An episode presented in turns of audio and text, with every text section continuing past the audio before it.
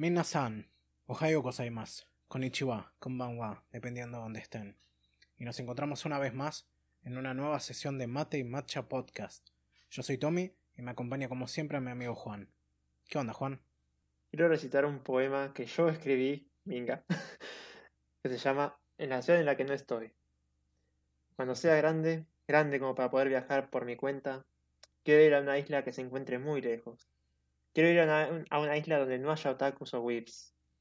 Una isla en donde no haya cringe o olor a ovo. Que no haya otakus, no haya isekais, ni protagonistas OP, ni camión kun. En esa isla puedo ir a convenciones sin necesidad de ir con una máscara de gas cuando quiera. Hacer yo-yo poses cuando quiera. Cuando pienso en la ciudad que dejé, en los otakus diciendo nichan y dando abrazos gratis, como si nada hubiera cambiado. Los isekais repitiendo clichés como si na- nada hubiera cambiado. Y Camión Kun haciendo las suyas como si nada hubiera cambiado. Cuando pienso en la ciudad sin mí, siento una sensación de alivio. Quiero irme muy, muy lejos.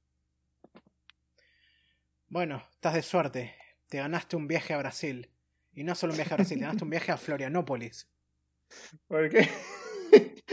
¿Por qué boludo, ¿no, viste Florianópolis? ese, ¿no viste ese meme eh, de ya está, te vamos a mandar a Brasil? Y todos, no, no quiero ir a Brasil, como si fuera que te van a mandar al infierno.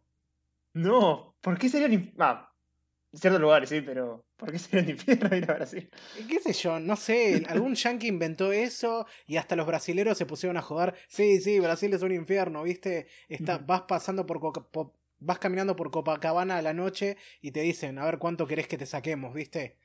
Y es como decís, ¿querés que te vaya a irte a una isla donde no hay nada de eso? Ya está, escondete en algún lugar recóndito en Florianópolis. Es la única isla que conozco que está en Brasil. Y ya está, me hago un VPN, me contrato un VPN y compro por Steam a precios regionales de acá y ya está, soy feliz. Y así se perpetúa este ciclo horrible. Si no puedes ganarle al sistema, unítele. No queda otra. No queda otra, todo por esos juegos de. Steam. Y, ese, y esa comunidad con su risa tan particular. Wey, wey, wey, wey, wey, wey, wey. Yo siempre pensé que era jue, jue, jue, jue, jue, jue, jue, así. No sé, el Loquendo lo hizo de una forma, el meme es de otra forma, está escrito, sé. Sí, sí. Pero bueno, al- a, lo sumo, si alguien comenta en nuestro canal de YouTube, podremos saber porque curiosamente Anchor nos tira que alrededor de un 8% de nuestro público que nos escucha por mm, los servicios de podcast, o sea, Spotify, Apple Podcasts, etc., es de Brasil. 97% de San Pablo y un 2% en Amazonas. Ojalá no sean bots de, de artículos, de, no artículos, pero de páginas o servicios sexuales, como los que me llegan a mi mail, o como ustedes que me llegan a mi mail, inserte mail ahí. Sí, sí. Mujeres, ¿cómo era que dice, digamos, hot meals en tu área? Algo así, ¿cómo era? No, era- Hay co- no me acuerdo cómo es. Hay cómo era. 40 mujeres deseosas de estar con vos en, en tu área.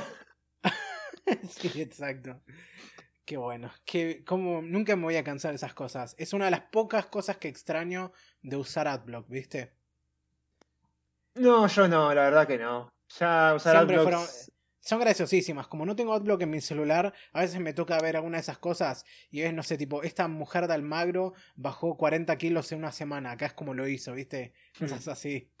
Si no, Pero este, bueno. este hizo crecer su poronga cuan- 40 centímetros, hazlo tú también. Con esta receta natural. Natural, sí. Bueno, suficiente choriceo para los primeros cinco minutos. ¿Cómo- ¿Qué onda? ¿Cómo va la vida? Más allá de este sueño escapista. Mm, va bien, va bien. Nos tocó un día que bastante bajonero, así que estoy medio bajonero. Así que Sí, está No. haciendo bastante frío, pero bueno, o sea, a mí me gusta cuando está así. frío, lluvia, todo lo que quede. O sea, Sí. me gusta, pero es como que cuando es tan, tan así, tan oscuro, ¿viste? El día o tan lluvioso de esta forma. No, a mí me gusta. O sea, también, bueno, viste, es fácil que te guste la lluvia cuando tenés un techo y agua caliente, ¿no? Pero bueno, ¿qué se le va a hacer? ¿Sabes que estas, estas últimas dos veces, la verdad que salieron bastante bien las cosas con las transmisiones. No sé vos, pero mm, medio que más o menos le agarramos la mano. Aún así, no me molesta haber vuelto a grabar de esta manera porque más allá de que me gusta la espontaneidad del vivo y de tener a la gente ahí casi como charlando, siendo tan poquitos que somos, Me gusta poder tener más control de qué es lo que se dice, cómo se dice, recortar todos los, este, viste. Y Que bueno, no haya y todas las- palabras N filtradas. Sí, bueno, ya está, boludo, ya lo hecho, hecho está. Algún día te Jamás me voy a tu perdonar. Sí, algún día te van a perdonar, te van a dar tu pase con, de la palabra con N, porque te van a dar a lo sumo un pase por ser latino, ¿viste? Tengo la, tengo la palabra S, Sudaca. Sí, la palabra S en la frente como el doctor Cortex. No, la letra S, la letra Eh. S. Ya estoy, ya estoy medio gil. Dice, dame las Ah, drogas. Sí. Y está drogada. Estoy drogada. Dice, dame las drogas. Sí. Bueno, y respecto a eso, pa, para, yo hablé tanto, pero no te pregunté, ¿cómo, cómo los viviste vos? Porque ah, vos de los otros dos eras como el que más reservas tenía al respecto, porque justamente tenías miedo de decir la palabra con N. Eh, más allá de la palabra con otra cosa más, pero. No, pero bueno, No, ya vi- está, te superaste, boludo. Es como, mm, ya, mm, si la vida tuviese, viste, esos, esos trofeos como en los juegos, viste, ya tenés tu logro ahí de dije la palabra con N en vivo y sobreviví. Si la vida te da palabra N, hace esclavos. Nada que ver. Ya nuestros comentarios se van a volver tipo la caja de comentarios de Fantano, ¿viste? Todo bien mata y macha, pero no entiendo por qué tuvieron que pasarse la primera hora hablando de por qué la esclavitud estaba bien. y porque Hitler no hizo nada mal. Sí, sí, sí. Bueno, bueno, ahora, ahora sí, en serio, ¿qué, qué onda? ¿Cómo lo viviste vos? No, lo viví, lo viví bien. A lo sumo, esos momentos en los que me dejaste Solari. Es como que digo, ¿cómo la remo? ¿Cómo la remo? Y bueno, Sí, no sí. quedé en silencio de radio total. Porque es como digo, mm, ¿de qué hablar?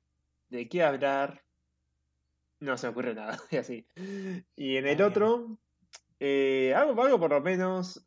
Va, anterior- el, anterior- el otro fue Star Wars. Y en este es como que la piloteé más haciéndome esquizofrénico. Sí, haciéndome el esquizofrénico. Claro, claro.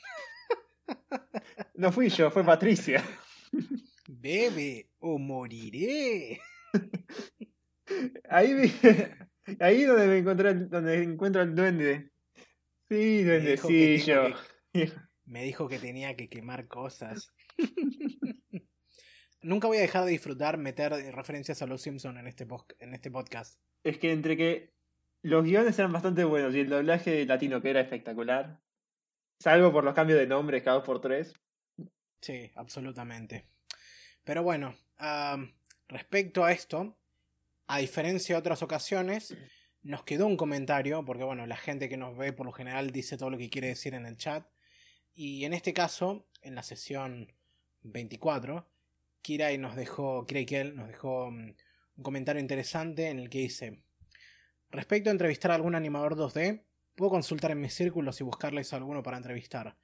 Y la verdad que sí, estaría, estaría muy bueno. Después, si llegamos a organizar algo al respecto, voy a, voy a contactarme con vos y vemos qué onda.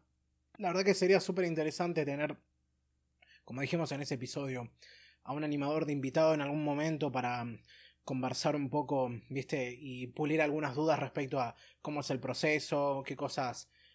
eh, aclarar algunos, algunos errores que pueda tener, como se me ocurre que probablemente cuando dije corta de animación, espero no estar equivocado respecto a mi interpretación de que debe ser más o menos el equivalente a cómo se elaboran los planos en la filmación en imagen real y cosas así, ¿viste? Una, ¿sabes ¿Y una de cuántas veces quiso matar a clientes? Al cliente que lo contrató. Sí, bueno, ¿qué, ¿qué persona que no labura de manera freelancer no tiene una historia de terror con un cliente? ¿No? Me comentaron una de.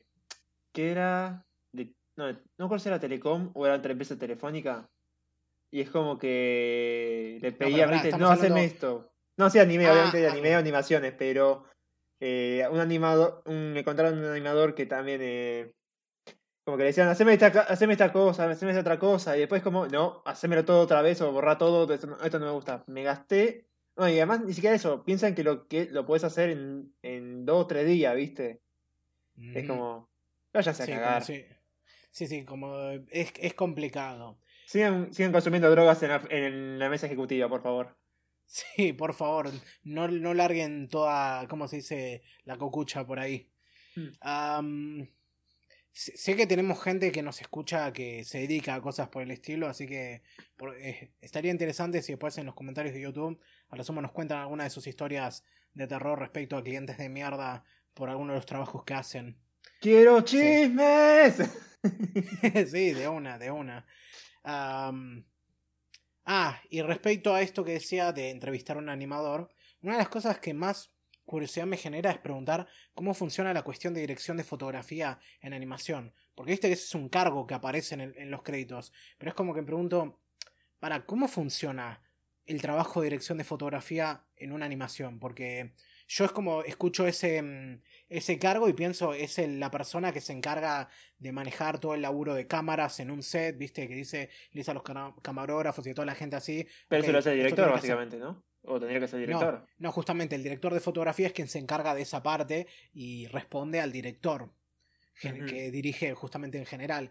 Pero el que se encarga de dirigir la fotografía hace todo eso, hasta donde yo tengo entendido, corríjanme si estoy equivocado, pero no sé cómo, cómo funciona eso en un ámbito justamente en el que no hay tipo cámara rodando imagen real, sino que justamente es animación o lo que sea. Habría que ver qué onda. Espero mm, después. Es una de las que me voy a anotar en caso de que hagamos eso en algún momento. Ujú. ¿Vos tenés alguna duda que te gustaría preguntar? No, la verdad no. Tengo cero de animación, así que me gustaría. No, me gustaría que alguien me guíe en todo esto, más o menos. Está bien, o sea, enseñe, enséñenos senpai, así. Ya sé más o menos, ya sé que. Ya he visto. Tengo idea de lo que es animación en Flash. He visto varias cosas en Flash, pero hasta ahí sé, nada más. ¿No hiciste nada en Flash vos? Nunca me interesó. O es como que. Ah, No, es que siempre fui. Siempre fui un asco en dibujo. Creo que apenas hay un solo dibujo que estuve orgulloso de hacer y no fue un buen dibujo tampoco. Pero es como que, como dije, "Mm, se me ocurrió esto, vamos a hacer esto, ¿viste? Y ahí. Pero después como Sí, sí. dije, si tengo que animar algo, ¿viste? Y después empezás a ver cómo se anima o todos los procesos que tenés que hacer para que se mueva una cosa, decir, no, esto no es lo mío, sí, chau. sí. Por eso respetamos tanto a la gente que lo hace y admiramos también tanto a la gente que dibuja. Y por eso los que no sabemos dibujar nos dedicamos a criticar esos dibujos. Y por eso también explota- los explotamos para que saquen más series más seguido, mejores series. Sí, sí. O si no, los vamos a reemplazar con impresoras. Por monos. Por monos con mil máquinas. No, con mil tablets. Sí. Ah, se- con también- seis dedos, monotonto. Yo mm, lo digo también como alguien que estudió, va, estudió, que fue a un curso de manga de un año entre los 14 y los 15, no, entre los 13 y los 14 más específicamente, y no pude sacar nada. La verdad que, mm, la verdad que mm, no solo que considero que soy un manco dibujando, sino que si quiere, si... Como muchas cosas, viste, yo no creo tanto en la cuestión del talento. Para mí es una cuestión de, viste, grindear si se quiere, para ponerlo en términos más gamers. O sea, estar dispuesto a dedicarle las horas y la práctica necesaria para desarrollar la habilidad. Y yo no tengo la paciencia ni el tiempo para hacerlo. No lo tenía a esa edad. Lo Bordeaux. tengo. Leete Bordeaux. ¿Eh? De Bordeaux. No, leete Bordeaux. Que habla un poco de eso. Pierre un pens- Sí, el, el sociólogo. sí. Sí, tengo yo lo leí cuando estudié sociopolítica, pero tengo que leerlo de nuevo y tengo la punta ahí. Cuando lo repase, volveremos a esta cita para que me quede claro. Pero No, porque un poco punto- te. No, porque un poco hablaba todo esto de que eh, todos tenemos un capital cultural y que viste, es lo que te facilita hacer tales cosas. Y Sí, si no sí. lo tenés, te conseguir otra forma. No, seguro, pero también está una cuestión de, viste, en nuestro tiempo es extremadamente limitado y hay que saber elegir bien. El tema es que mm, sa- saber elegir bien cómo vas a usarlo y qué cosas querés hacer, porque hay habilidades que puedes desarrollar, pero hay otras que tal vez no vas a tener el tiempo para hacerlo. Y es medio difícil cuando, viste, te, plan- te llegas a este punto en la vida en que te, en que medio te agarra ese miedo de decir, si elijo este camino no voy a poder hacer este otro, pero es algo por lo que Mm. todos tenemos que pasar. O sea, mm, Sí. a lo sumo para mí se me cerró el camino de, no sé, dibujar y hacer historietas, pero se me abrieron otros, porque elegí que fuera de esa manera. el, ser, el ser youtuber de reacciones. sí, imagínate. Che, ¿cómo terminamos hablando de esto? Prometimos no hablar, no hacer más choriceo y acá estamos hablando de cualquier cosa menos de los temas que competen a nuestro podcast. Como por ejemplo. Los atraemos y luego los matamos, esa es la idea. Sí, vienen por una cosa y se quedan por otra. Claro. Por supuesto. es como cerveza gratis, ya que tenemos atención. Sí, pero en noticias reales, como por ejemplo, esta me mandaste y me, me descolocó un poquito realmente. Eh, que según este artículo de Arias Jugones, Berserk seguirá por ahora con su manga, fecha y contenido del capítulo 364, que está confirmado según un tweet de Manga Mogura, que para el 10 de septiembre Young Animal va a sacar el capítulo 364, que va a incluir un póster con las escenas, las mejores escenas del manga, una imagen a todo color, no, un, perdón, una página a todo color, y mm, lo que sería eh, una libretilla o booklet, si le quieren decir así, de nombre Mensajes para Kentaro Miura. Así que, mm, bueno, como dice acá también, viste, eh, no está confirmado más nada. O sea, si esto se, se, supone que será como una manera de decir continúa en base a, no sé, a lo que diga mm, los asistentes, el editor, tal vez en base a un manuscrito, o si esto realmente es como un cierre para la, historia. No te sabría decir para nada. Eh, yo sé que este tweet o varios twitters eh, o varias páginas tomaban esta noticia, así que supongo que algo de veracidad debe tener, más allá de ser un simple sí, rumor. Sí, si ya levantaron varias páginas, viste, mm. de esta manera, claramente es algo real, no como otra cosa que me mandaste vos hace un rato. Eh, nada, ahora lo vamos a mencionar. Pero, ¿sabes qué? No, yo es como, todavía me encuentro medio ambivalente. Por un lado es como, sí, me gustaría ver, tipo, aunque sea algo que se sienta como una especie de conmemoración y decir, bueno, hasta acá llegó. Porque total, cualquier continuación que venga probablemente no va a ser realmente la visión de Miura.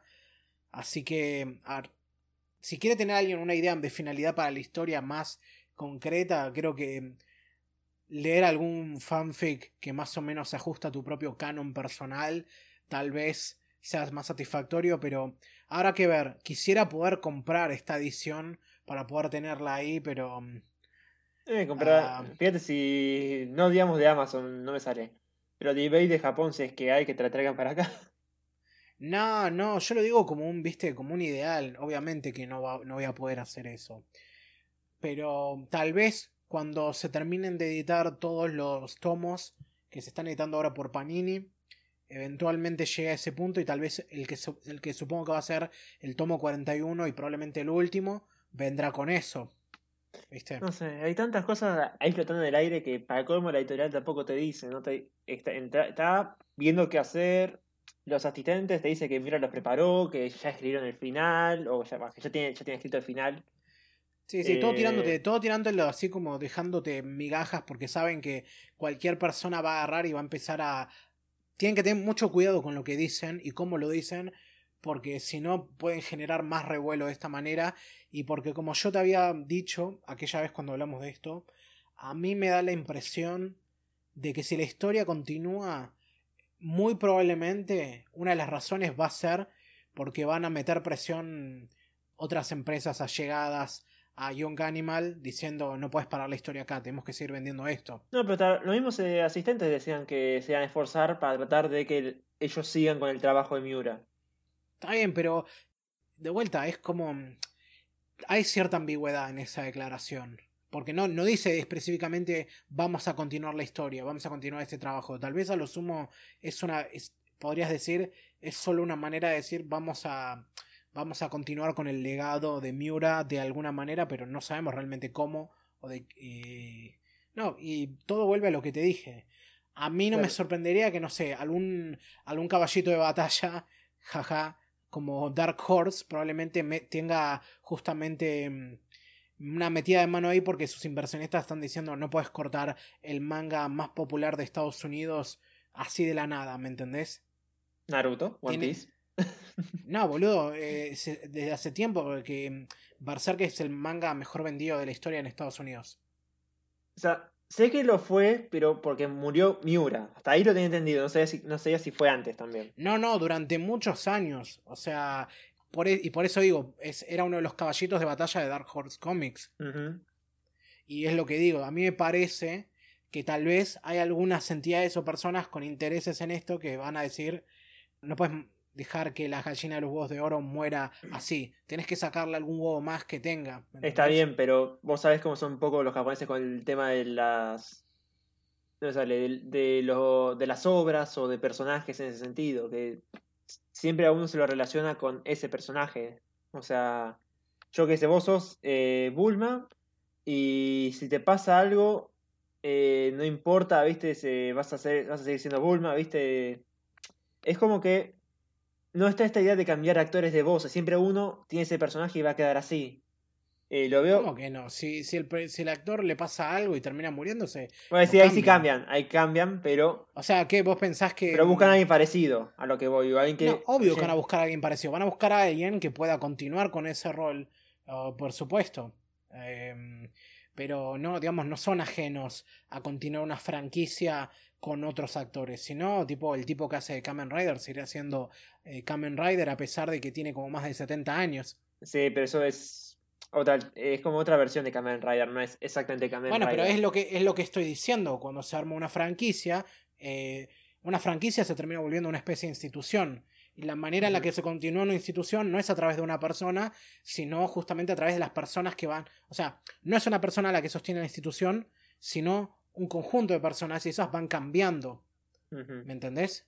No creo que pase eso con la franquicia de Berserk al nivel que ocurre como, no sé, con personajes de los cómics estadounidenses como, no sé, Batman.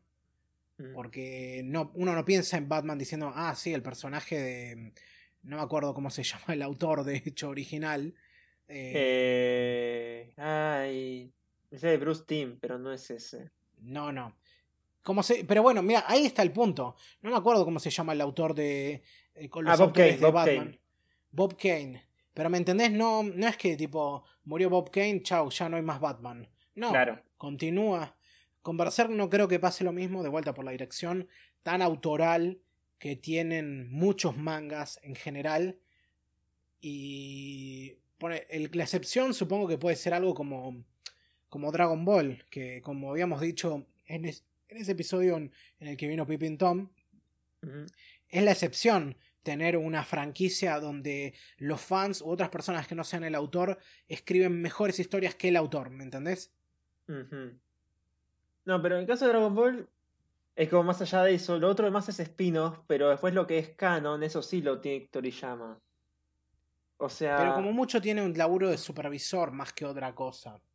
Y la, y la franquicia va a continuar aún después de que él se muera. la franquicia totalmente, pero digamos que va a ser algo totalmente aparte de lo del autor, no algo que continúe lo del autor. No sé si se entiende o... Ah, lo continúa porque continúa la franquicia, pero no, no de la misma manera. Pero sigue siendo Dragon Ball. Eso es lo que estoy tratando de decir. Ah, eso sí. No, yo lo, más, el caso más parecido que se, que se me puede ocurrir y ojalá pase algo parecido es con Shin-Chan, que el autor del manga murió y las hijas toman, tomaron el cargo, ¿viste? Porque son las hijas, sí. no conocen más al Y tipo. todavía tenemos. Y, y Shin-Chan todavía está al aire. Y todavía siguen saliendo películas. Sí, esta, esta fan que tienen los japoneses de, agarrar una serie y que nunca termine como si fuera una tele- telenovela. Es como cuántas historias puedes contar de un nene de 5 años, ¿no? Y vos ves las películas, son cada vez más bizarras, me parece. O sea, vos- yo no las vi. sí. O sea, vi la serie cuando pasaban en Animax, pero vos ves las películas y ves los nombres y de qué trata y es como, mierda, ¿qué se fumaron? Esos niños de 5 años. Sí. Bueno, por eso. El ya padrino no es un mafioso en todo caso. Bueno, por eso, Ay, ¿viste? Dios. Ya creo que a esta altura mandarlo al espacio es como lo menos interesante que puedes hacer con él. Creo que ya lo habrán hecho. Ya seguro que lo hicieron. Hay una película de Shin-Chan que quería ver y que eventualmente me gustaría poder recomendar acá, pero mm, no te voy a decir cuál, por supuesto. Ah, Es una que me han recomendado mucho y no sé cuándo lo vamos a hacer, pero es algo que tengo ahí como en el tintero. ah, boludo, extraño el doblaje latino de Shin-Chan. Ah, ¿Nunca lo viste vos? Yo no. ¿Quiénes estaban? Estaba Laura, Laura Torres hacía de Shin-Chan, ahora que me acuerdo. Ah, sí, sí, puedo Eh, verlo. Eh, ¿Quién más? Eh, Mitzi. ¿Quién era Mitzi? O sea, no era Mitzi. O sea, ¿para cómo era como la versión for Kids? Porque tienen los nombres cambiados. Ah, ¿cómo se llama? Shin-Chan no se llamaba Shin- Shin-Chan. Se llamaba Shin-Chan. Eh, Tenía el apellido, pero poner en vez del viejo que era. Ay. No sé. O sea, a ver. En la serie, en vez de Shi- eh, Shin-Chan, se llama Shinosuke. En la serie original. Pero acá siempre le decían Shin-Chan, Shin-Chan, por el nombre de la serie, seguramente. Nunca le decían Shinosuke. Sí, sí. Eh, acá también el nombre de la madre se lo trajeron a Mitzi. El nombre del padre se lo trajeron a Harry. Eh, pues eh, no había tantos nombres japoneses. Creo que solamente el del protagonista. Bueno, porque tenía que respetar el nombre de la serie. Igual el apellido se lo dejaron en japonés. Eso es lo más raro. O sea, Harry Nohara, Mitzi Nohara. Después, no sé, tenías a. El padrino. Ay. Tenías que haberlo visto. Ay, me caga de risa en su momento. Bien. Bueno, Recuerdo desbloqueado. recuerdo desbloqueado. Otra vez la discusión se fue para cualquier lado. Quiero hablar de algo menos ambivalente para mí o más, menos agridulce en ese sentido. Y es una noticia que me hiciste saber hoy y viste como te mandé en ese mensaje literal- literally shaking right now. Ah, salió el tráiler de Stone Ocean, parte 6 de Jojo. Y parece que... a ver, no solo, bueno, hay- oh my god, hype, como diría Jim Sterling. O si no. Si no- ¡Yeah, baby! ¡Woohoo! Lo que no te gusta. Pero decía, sí. Pero lo curioso de esto es que salió el tráiler y también quedó confirmado que la serie va a ser distribuida internacionalmente por Netflix en diciembre de este año. Así que es como viene con muchas buenas y unas interesantes. O sea, viene con más cosas buenas que malas. Pero me ¿Vos viste eso algo creo que malo al más principio allá de. ¿Qué es lo que viste malo? No puedo decir algo malo. O sea, lo dije como que hay más, más a favor que en contra en general. Mm. La- pero me descolocó un poco cuando lo vi. Primero porque, como habíamos dicho, bueno, no creo esto no lo mencionamos en realidad. Como algún otro fan de Jojo probablemente le habrá pasado, en algún momento les habrá llegado una recomendación que decía tráiler oficial, eh, Jojo parte 6, Netflix, y resulta que era un troleo. Vos caíste en esa. Sí. Yo, yo por suerte, la- lo, lo vi, pero de pedo, cuando vi el, el nombre del canal y vi que no tenía ni el tick así de verificado, y también vi la descripción y me, me di cuenta, antes de, que- de caer en la trampa, viste, Eh, o de caer completamente en la trampa, de que no, que era um, algo trucho. Mm, Déjame mal, dale, Pero- déjame mal. Nada, por favor, boludo. Eh, yo, viste, eh, yo respeto a la persona que hizo eso porque lo hizo muy bien. Mm. Pero Lástima acá el este, soundtrack.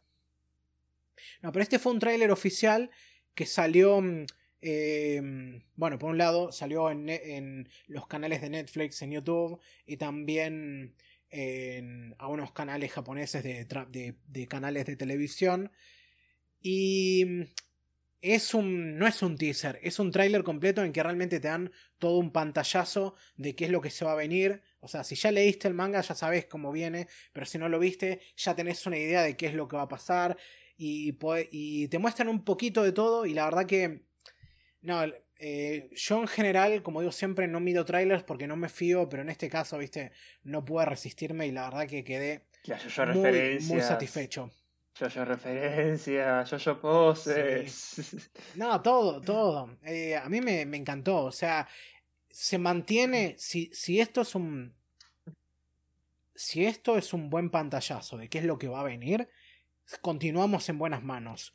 Porque, por ejemplo, el artículo acá de Anime List lista a todo el staff que está en los créditos y, y por ejemplo los dos directores que vienen trabajando en general en todas las adaptaciones que son Kenichi Suzuki y Toshio Kikato siguen trabajando en esto. Por tanto sigue siendo una producción de David Production. Eh, los sospechosos de siempre continúan en general por lo que estuve viendo. Además de que bueno por supuesto una de las cosas que a nosotros nos interesa continúa Yugo Kano componiendo la música y nos dio un preámbulo ahí del que imagino que va a ser el tema de Jolene y la verdad que me encanta. Está muy muy bueno, continúa mucho con la línea estética sobre que viene desde parte 3 por supuesto, pero muy muy en sintonía también con lo último que se hizo más que nada de, de parte 5. Sí, sí, con todo ese laburo muy fuerte de cuerdas, ¿viste? Y me encanta, la verdad que suena muy muy bien. Y por supuesto vuelve Daisuke Ono haciendo de Chotaro, pero aparte, además de que ya nos habíamos enterado de Aifarus haciendo de Cholin, también confirmaron acá las voces de los demás personajes y son... ¿Cómo te, cómo te digo? La mayoría de estos actores los conozco y... Mm, ¿Calzan o no calzan? Para mí, por lo poco que nos muestran, calzan por un lado, porque, a ver, no, no tenía muy en mente decir, quiero este actor para este personaje, pero así como está, suena bastante bien. Y aparte son todos actores que tienen ya una carrera hecha. Y es como que ahora les podemos decir felicitaciones. A partir de ahora sus voces son yo-yo referencias. Otros más se suben al cast. Sí, sí. Ponele. En este caso tenemos a, como lista acá, Mutsumi Tanuma. No, perdón, Tamura que hace de, Hermes. Y ella es la voz de, de Kobayashi, en Miss Kobayashi. Mm, mira vos. Puedo ver por qué. A Maria Ise, que es la voz de Reg en, Made in Abyss, haciendo de Foo Fighters.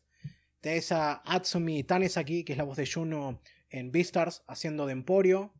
Y después están los dos, los actores de Weather Report y Anasui, que son Yuichiro Umehara y Daisuke Namikawa, respectivamente, cuyos trabajos no conozco demasiado, pero... Mm, ah, y, creo que ni siquiera... Creo que casi no se escuchan sus voces en este trailer tráiler, pero... Mm, no... Mm, pero espero que, sea bueno.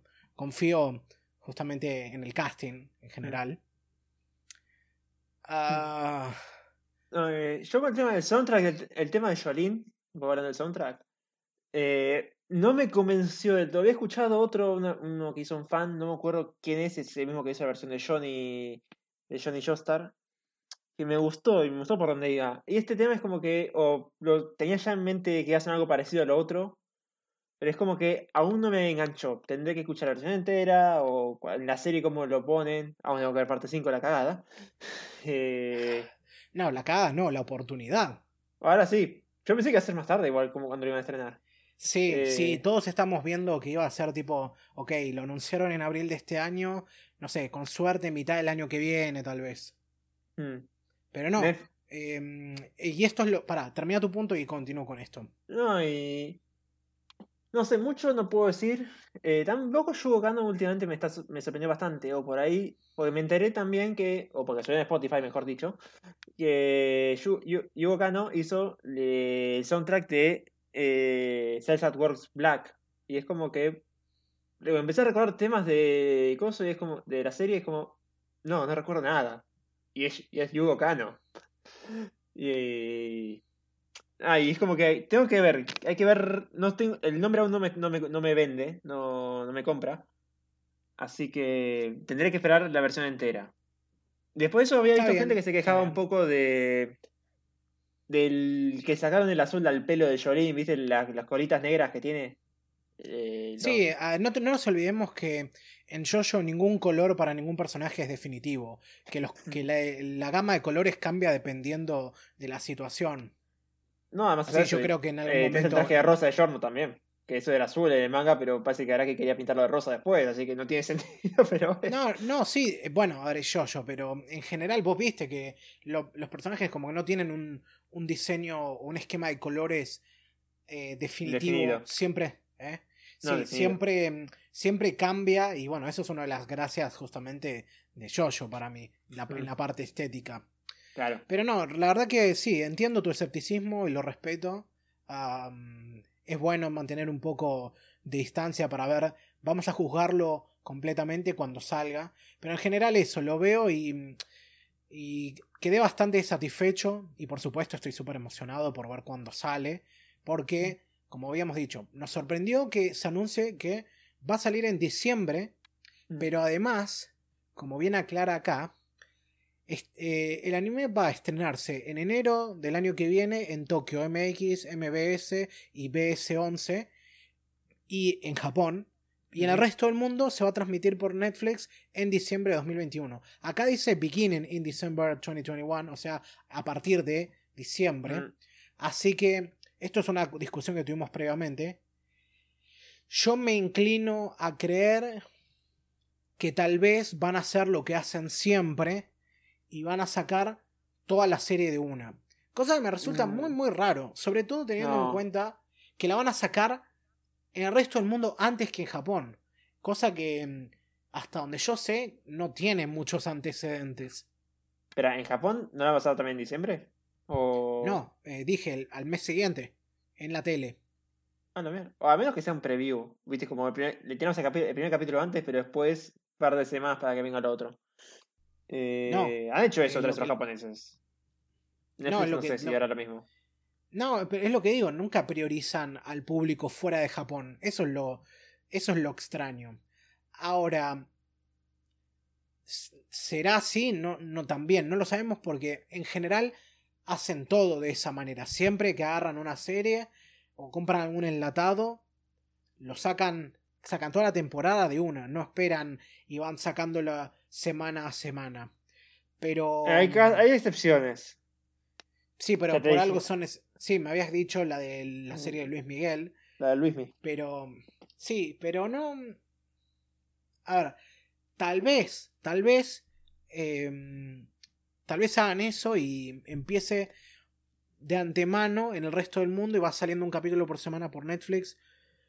A lo sumo lo, Lo que puedo ver, lo que yo puedo ver más que nada es que en Netflix salga más temprano, porque la gente que está suscrita a Netflix en Japón, viste, como que tiene ese beneficio. Pero. No, pero a ver, ese es el tema, te repito. Lo que dije antes. La serie está agendada para que salga en diciembre en, el, en Netflix en todo el mundo y en Japón en enero de 2022 en estos canales que son Claro, Tokyo en MX. esos canales, pero nada, no te está diciendo que Netflix haga, que pueda salir solamente en Netflix. eh, o sea que. Vos sos, vos sos japonés, vivís en Japón, te contrataste Netflix y porque tenés Netflix, eh, puedes ver Jojo antes que los otros japoneses que lo van a ver en tele, ponele. Es probable. Es que, no lo es que no creo que hagan eso, porque no, no habría acuerdo. Netflix no mm, nunca compraría una serie para que solo para que la puedas ver también en otras partes. La compran para tener la exclusividad para que la gente compre su servicio. No van a, no van a comprar los derechos de distribución si va a tener otras empresas di- distribuyéndolas al mismo tiempo, ¿me entendés? Esto lo están haciendo, para mí, para hacer como la que hizo, ¿cómo se llama? Como la que hicieron Ano y compañía con 3.0 más 1.0 de agarrar y dijeron, bueno, en Japón sale la película en marzo y está en cines y después, meses después, en el resto del mundo sale por Amazon, ¿me entendés? O sea, Japón sale de una manera, el resto del mundo de otra. Acá creo que están haciendo algo parecido, pero no deja de sorprenderme por un Que lado por la diferencia de y después encima la diferencia de tiempo, porque es un mes nada más. Eso es muy, muy extraño. A lo No sumo, no yo sé, pensé que bien iba- los de... Yo pensé que iba a ser, cuando te escribía, porque no, no, no estaba tan enterado de la noticia o tan a fondo, que iba a ser, eh, está bien, los japoneses lo van a tener en cable, pero nosotros lo vamos a tener en Netflix, ¿viste? Y que iba a ser semana a semana. Eso me parecía mucho más factible que lo que estás diciendo ahora, que, por, que haya una diferencia que recibamos todo de una. De vuelta, no Eso- lo sé. Tampoco veo, tampoco lo veo... mm, Tan raro. No, no, es que no, no veo a Netflix haciendo eso por, por una serie así, pero habrá que ver cómo se va desenvolviendo esto, habrá que esperar hasta diciembre y a ver qué pasa. Y... mm, Iré preparando mi stand. sí, no, anda preparándote y, y o lee o mirá parte 5, te recomiendo más que lo veas antes que lo leas. ¿Por qué? Porque yo, como te dije, cuando salga parte 6, no solo vamos a volver con toda la potencia, sino que los memes que van a salir son impecables. Como, dije, como dijo yo en Trash, Trash Taste, y yo lo repito, como lo he repetido varias veces, vamos a tener unos memes que ni te imaginas. Igual, por lo que vi, parte 5, más allá un poco de lo que es el lore, no comparte tanto con parte 6. O sea, no, más allá. Yo no, no, no creo que hacía mucho en parte 5. Repito, te, um, te lo pongo, mira, te lo voy a poner así.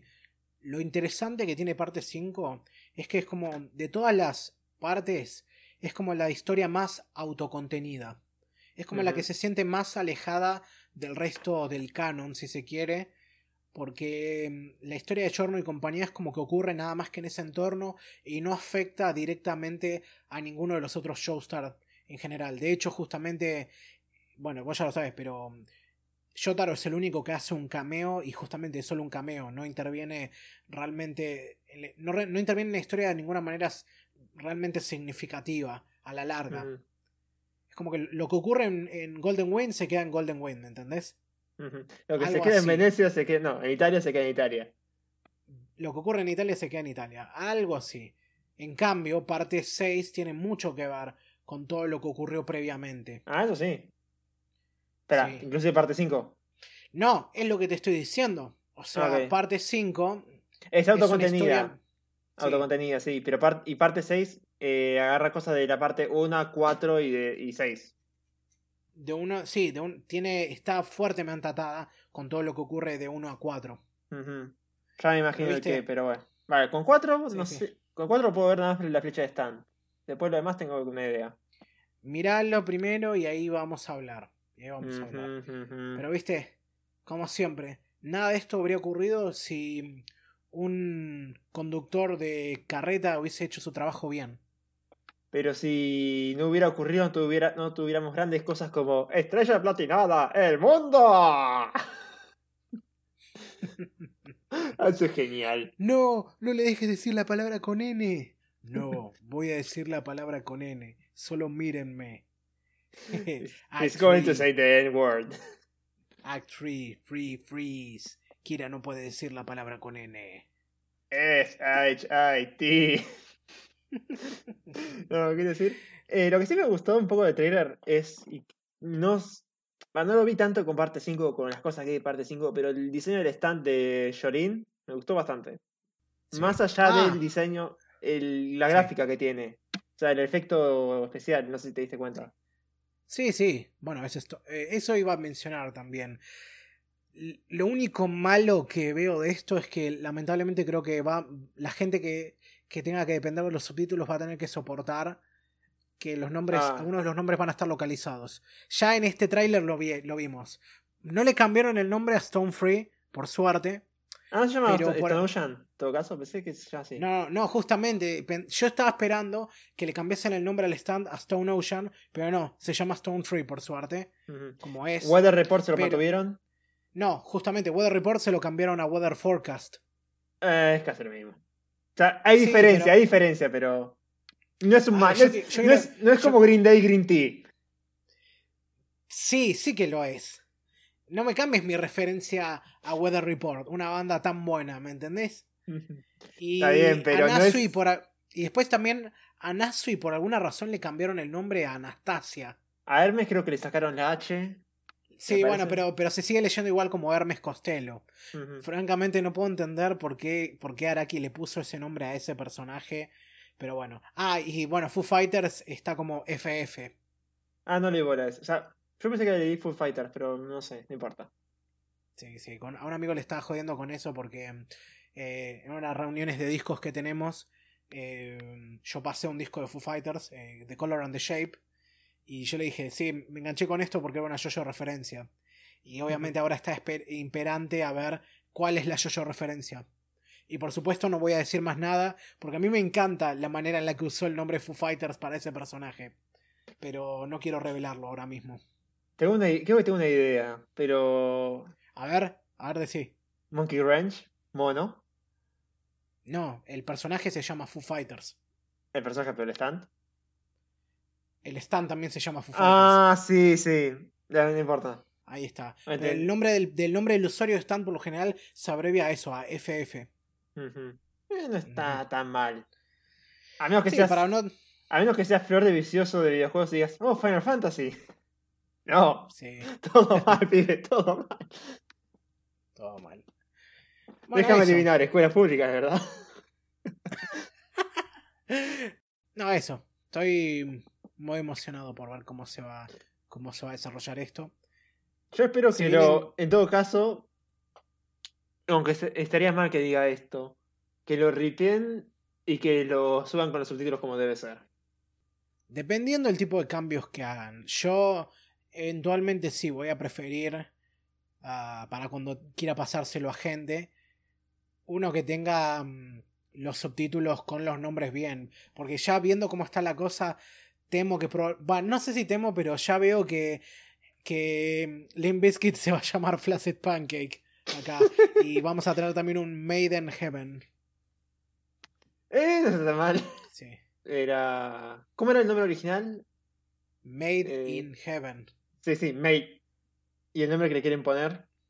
Made in Heaven. Ah. Casi, casi. No, ni no Igual sé si no, pará, pero ni, bueno. siquiera sé si, ni siquiera sé si es el, es el oficial. Sería una lástima, pero bueno.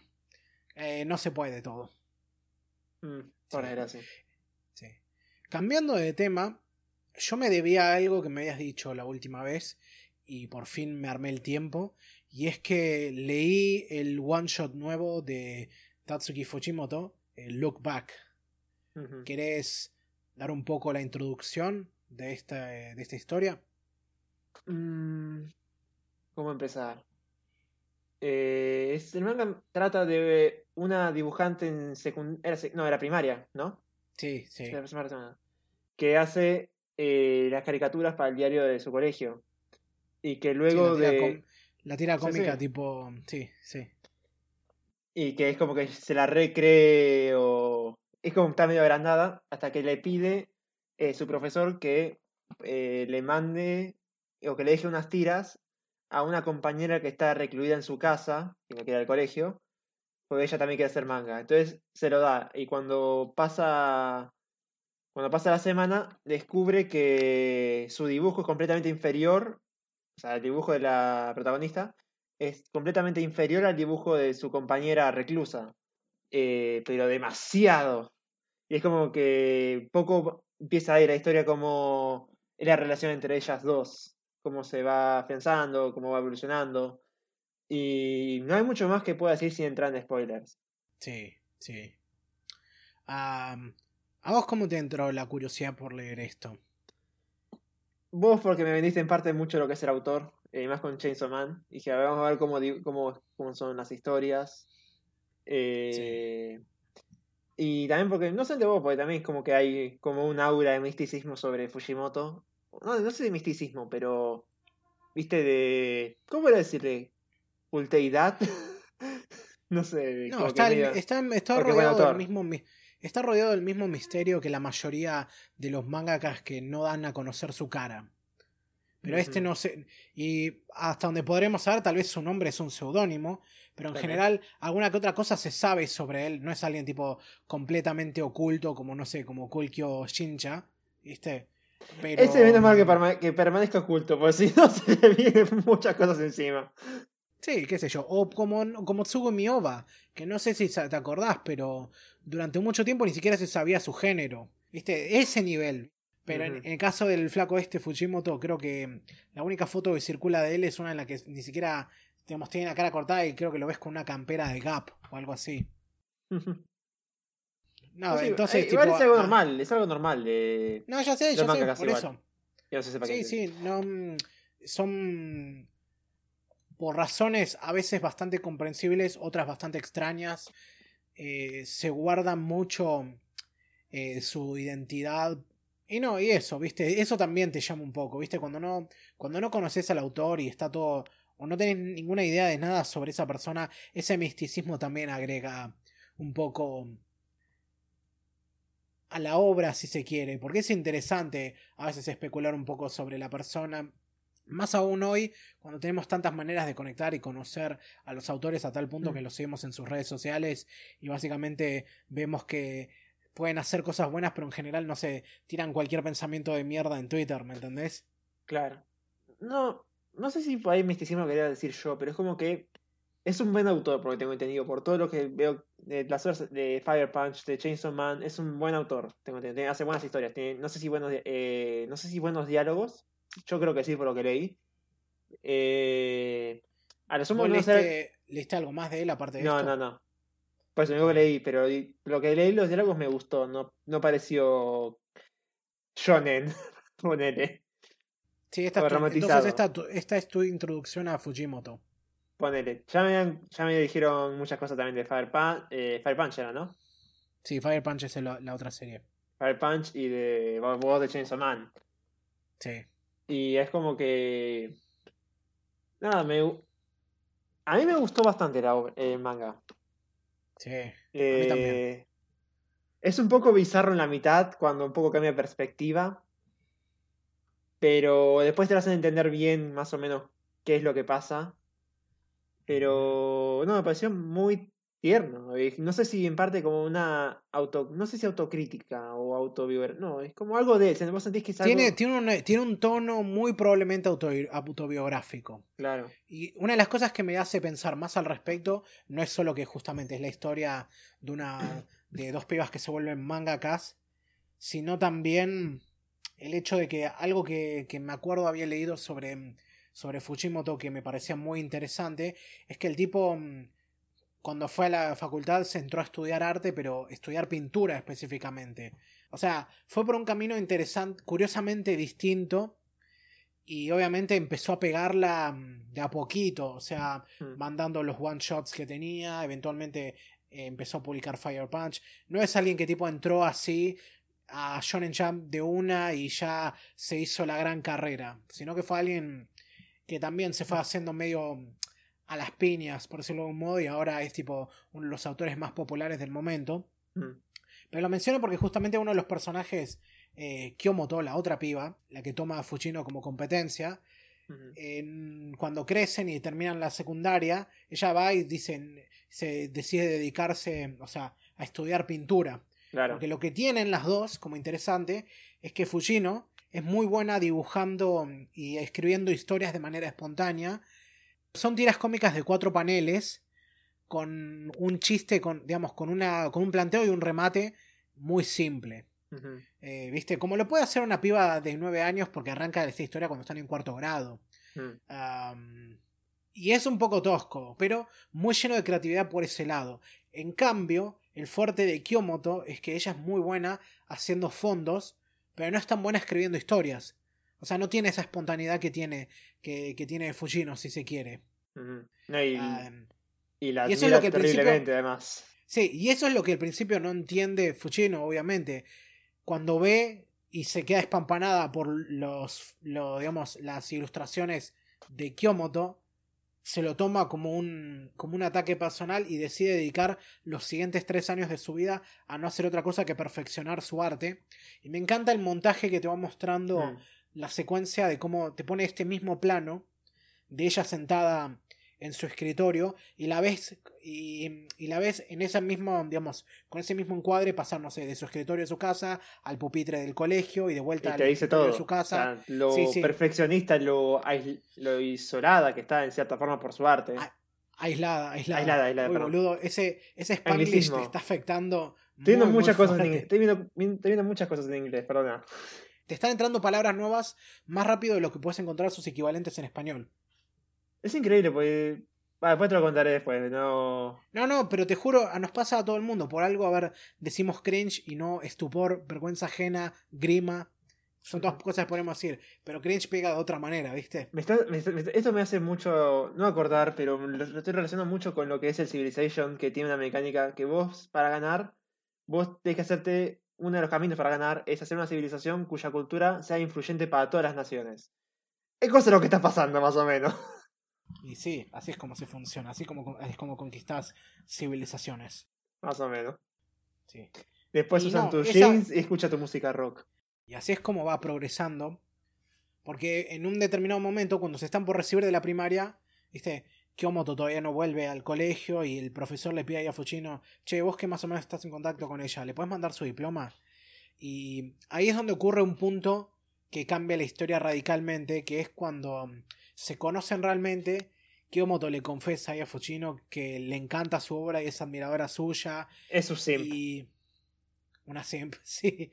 Bueno, si, un, si alguien admirador de la obra de otra persona es un simp, ¿qué dice eso de nosotros? No, sí, sí, pero es como que cuando fue, cuando la vio es como... No es un... Estoy, eh, no fue como lo normal o recatado decir, realmente te admiro. Eh, entonces, no, es como, recuerdo cuando hiciste esto en tu periodo, tal momento. Sí, obvio, te estaba, estaba con esa cosa. ¿Nunca te pasó de, de, encontrarte con una con tipo una persona famosa que admirás y tipo no saber bien qué decir? No. ¿Nunca? con, con, famoso seguramente, pero no que admiraba exactamente. Bueno, pero, pero alguna vez viste a un famoso, no sé, que querías saludar o decirle, eh, no sé, che, me gusta mucho tu trabajo, no sé, te, me das un autógrafo y medio que no te, no te, no te animás a acercarte? Mm, no, yo no soy ese tipo. A lo sumo es como que, che, ¿qué tal? O sea, yo no, no iría como. No tendrías, no tendrías problema en ir y encarar a esa persona. A lo sumo lo que podría pensar es que le estoy estorbando, es que como que le estoy jodiendo. Sea, alguien más que va a ver como un fan, un fan eh, agresivo, no sé si agresivo, pero clásico fan de, uh, eh, te reconozco, viste, uh, conozco esto, me das tu autógrafo, te requiero, te, te recibo por todas las redes, viste. No, pero ni siquiera, no, no digo que vayas a hacerlo de esa manera, nunca te pasó, no, sé, de ir a un recital y no sé, a la salida justo ves al músico ese y querés ir a, aunque sea tipo saludarle y decirle, che, muy bueno tu laburo o algo por el estilo, pero no te animás, porque como que no puedes creer que estás viendo a esa persona ahí. Nunca te pasó eso creo que por ahí una sola vez y ahí terminó siendo falso, porque estábamos en un recital. No era esa la persona. Bueno, pero, pero te... sí. No, no, termina tu, anécdota. Estábamos en un recital. Ah, yo estaba yo. Y... estaban tocando los teloneros y había alguien que ahí arriba que se parecía mucho al, cantante de la banda principal.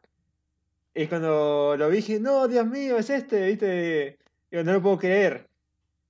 Y que nos había, hecho la seña de rock, ¿viste? La típica de Dio. Sí, sí. Dio cantante, no Dio Stan User. Sí, sí, ya sabemos, ya sabemos bien. Yo quiero aclarar nada más. Y. No, es como que. Ahí medio fan. Hice, fue medio fanger, pero después descubrimos que ese no era el tipo cuando entró a la banda principal al estadio nada que ver. Y. Bueno, pero, nada, te, pero, te agarró eso. Te agarró Pero no, no llegaría a ese nivel de Kyomoto. No llegué, no. Bueno, pero también tenéis que entender, y esto es lo que no había dicho, que Kyomoto no va al colegio porque claramente tiene un problema de, ansiedad social y no. y no es que dejó la escuela, pero eso, no está pudiendo. no está pudiendo resolverlo, por tanto, no, no estaba lista para volver. Y se le nota justamente por lo torpe y digamos incómoda que se siente tratando de hablar con Fujino. Y la otra está está completamente confundida al respecto. Por un lado, porque le, tiene bronca por eso, porque no, no, soporta que ella sea mejor, o por lo menos ella, ella se ve a sí misma como inferior, o, porque, o como alguien con quien compite.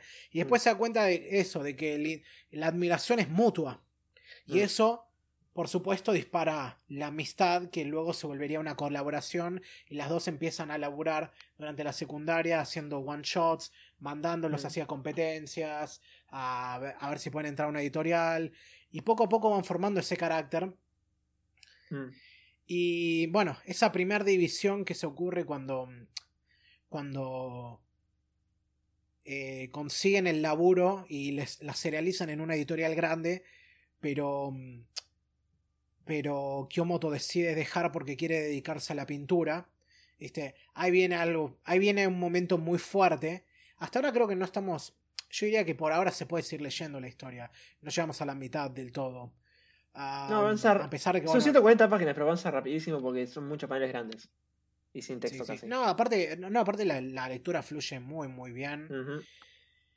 Y no, supongo que ya llegado a este punto, la manera en la que se desenlaza la historia es muy, muy impactante porque, bueno, um, Kyomoto es asesinada en un ataque a su facultad y todo esto justamente mientras Fujino va amasando el éxito de su manga serializado.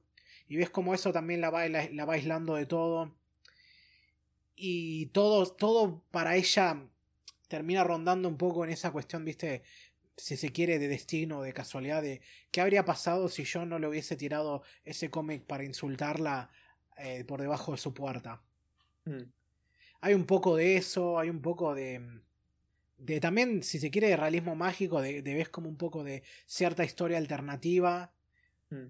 Es como un golpe bajo, pero que no se siente como un golpe bajo, ¿viste? No es, como ese momento. No se siente acaramelado o metido a la fuerza, no sé si Sí, sí, es como justamente ese momento en que se te hunde el corazón, pero porque ocurre algo que simplemente así es como se desenlaza la historia y te deja con con un sentimiento muy agridulce, pero que termina siendo muy ¿Cómo, ¿Cómo lo pongo? Más con la revelación del final, que por qué siguió siendo mangaka. Sí, sí.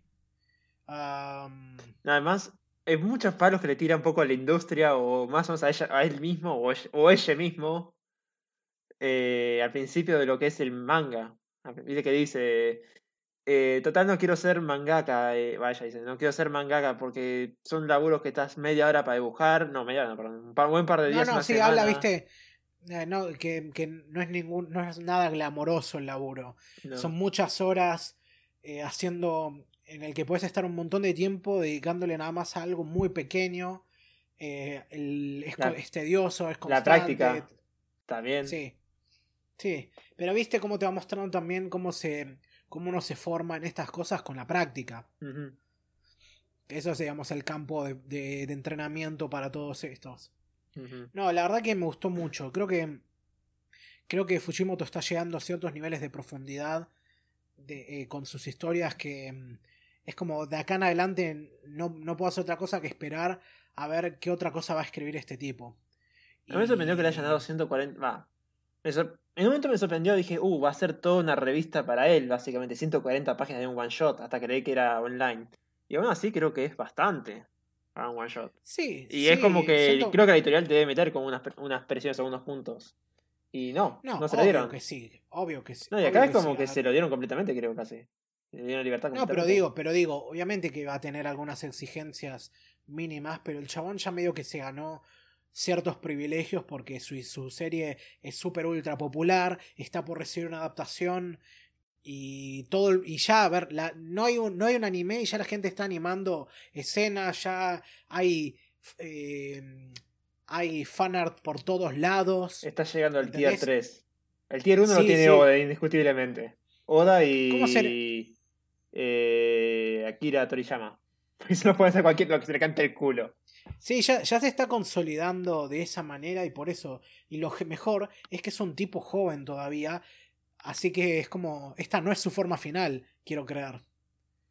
No sé. Ya quiero, lo que dije, estoy mm. muy, o, o, como diría en, otro, en otra referencia, ¿viste? tengo mucho interés en ver qué es lo que va a hacer este tipo en el futuro. No y por su referencia, pero no importa. Estaba ah, mano. Creo que, creo que vos me lo pasaste. ¿Viste ese, ese pub de parodiador animado, eh, Bragueta y Napalm? Ah. Bragueta. Sí, me encanta porque agarra y hace muchos sentence, mix, mm. de la, parte esa en la que Vegeta dice tengo mucho interés. Sí, sí, ahí sí te ya, ya se volvió como una frase para mí en la que me, que me la digo a mí mismo, ¿viste? Tengo mucho interés. Además como lo dice René García. No, eh, me quería preguntar, ya que leíste Chainsaw Man, he visto muchos comentarios que decían, ¿esto se relaciona con Chainsaw Man o tiene alguna relación? ¿Vos se la encontraste? No, no, no, no, no.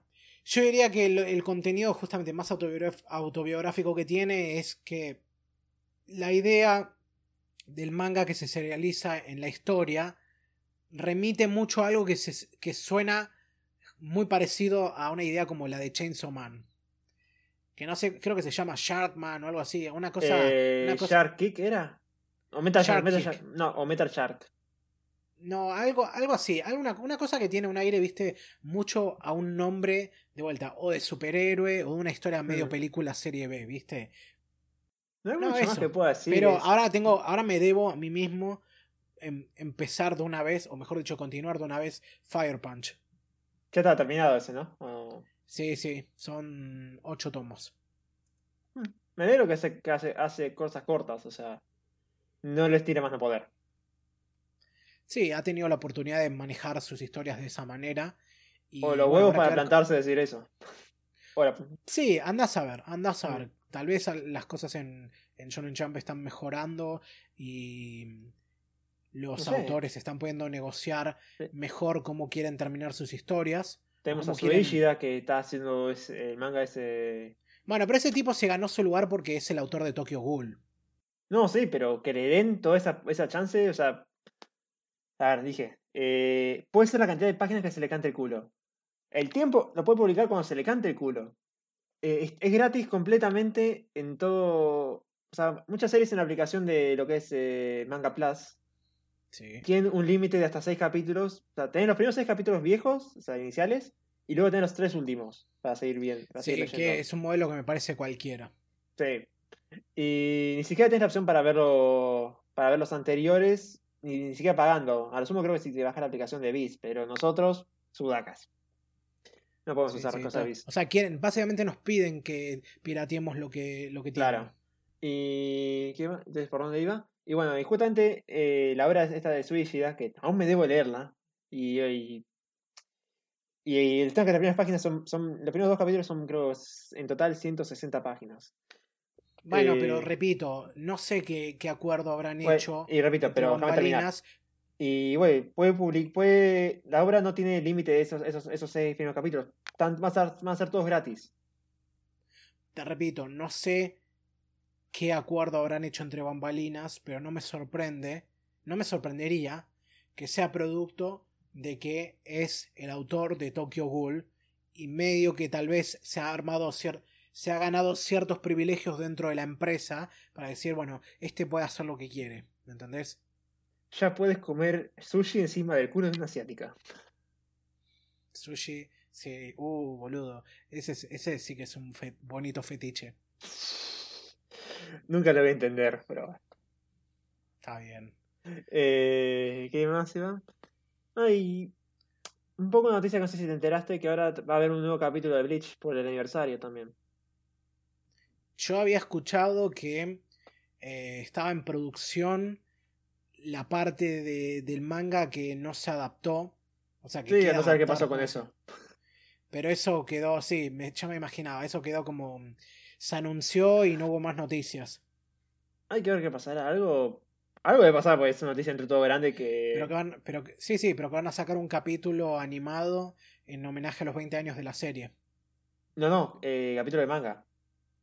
Ah, un nuevo capítulo en manga. Claro, por el especial del Por los 20, aniversario. por los 20 Eh, años de la serie, sí. Claro, y va a ser creo que sí, después del episodio final, no sé cuántas semanas o meses después, o años. No creo que era semanas. un o meses. pequeño, como un epílogo. Un time skip, sí. Esperemos, vamos a- ver qué hace eh, Tite. O sea, a mí, yo te dije, a mí es como que siempre me, me terminó gustando más Bleach que Naruto. Porque Naruto tenía la historia. Pero siento que Bleach tenía como más profundidad más allá de eso. No era Y tenía, y tenía el arte. el arte, y- pero más que nada las batallas era como que sentía que eran más internas que contra el enemigo de turno. Y- Es, es debatible. Yo a la larga creo que el- siempre lo que más me gustó de Bleach es justamente la parte visual. Pero estamos hablando de dos series que yo sí, sí vi, tam- vi mucho más Naruto en ese sentido. Tengo más recuerdos nostálgicos por eso, pero no sabría... a ver, no me parece una comparación completamente justa. Creo que son... es- son cosas que yo sentí, no te estoy diciendo que sea eh, objetivo, factual, todo. Es algo que yo sentí y es algo que en la verdad es algo que más me gustó. Para también porque cuando empecé a ver Bleach, ya Naruto es como que ya empezó a ser más de hechiceros que de ninjas. O se está haciendo muy el Naruto evangelizador. sí. No sé, pero bueno, es como que el estilo de Bleach, eh, el diálogo por ahí, o por ahí, yo qué sé, vos ves eh, cómo era el Bankai de Urahara, y vos ves Sí. cómo te va contando toda una historia, o el de, o el de Urahara no, era el, sino el de eh, Shisui, sí. que vos ves y es como que, oh Dios mío, esto, esto en Naruto no lo puedes ver ni a palos. No sé, no sé, Ah. es algo que sentí que Naruto no tenía, como que Naruto era como el nuevo, est- el nuevo estándar de Shonen. Eh, es- es- shonen, viste, viste, genérico o que es apto para todos. Y Bleach lo sentí como más autoral. No sé si podríamos decirle. Un poco más. No sé. No sabría decir. Eh, es, sí, es, es una apreciación personal y puedo entender, pero Mm. la verdad es que no, no, no se me ocurre. O sea, no, nunca lo pensé de esa manera. Así que no sabría decirte. Ni hablemos cuando fue el tema de las verdaderas impactó de Ichigo, todo lo que llevó esa historia. Lástima el final, que el final fue muy de repente, muy poco armado. Y además, decir, aún sí, eh, me volví a preguntar qué carajo era la última. ¿Qué pasó al final, viste, con Ichigo y las impactó? Que dije, esto, es- que vos ves, hay un leí toda una teoría de Q-Answer, creo que a la página, o teoría o una buena investigación, es como decís, a la mierda todo lo que esto lleva.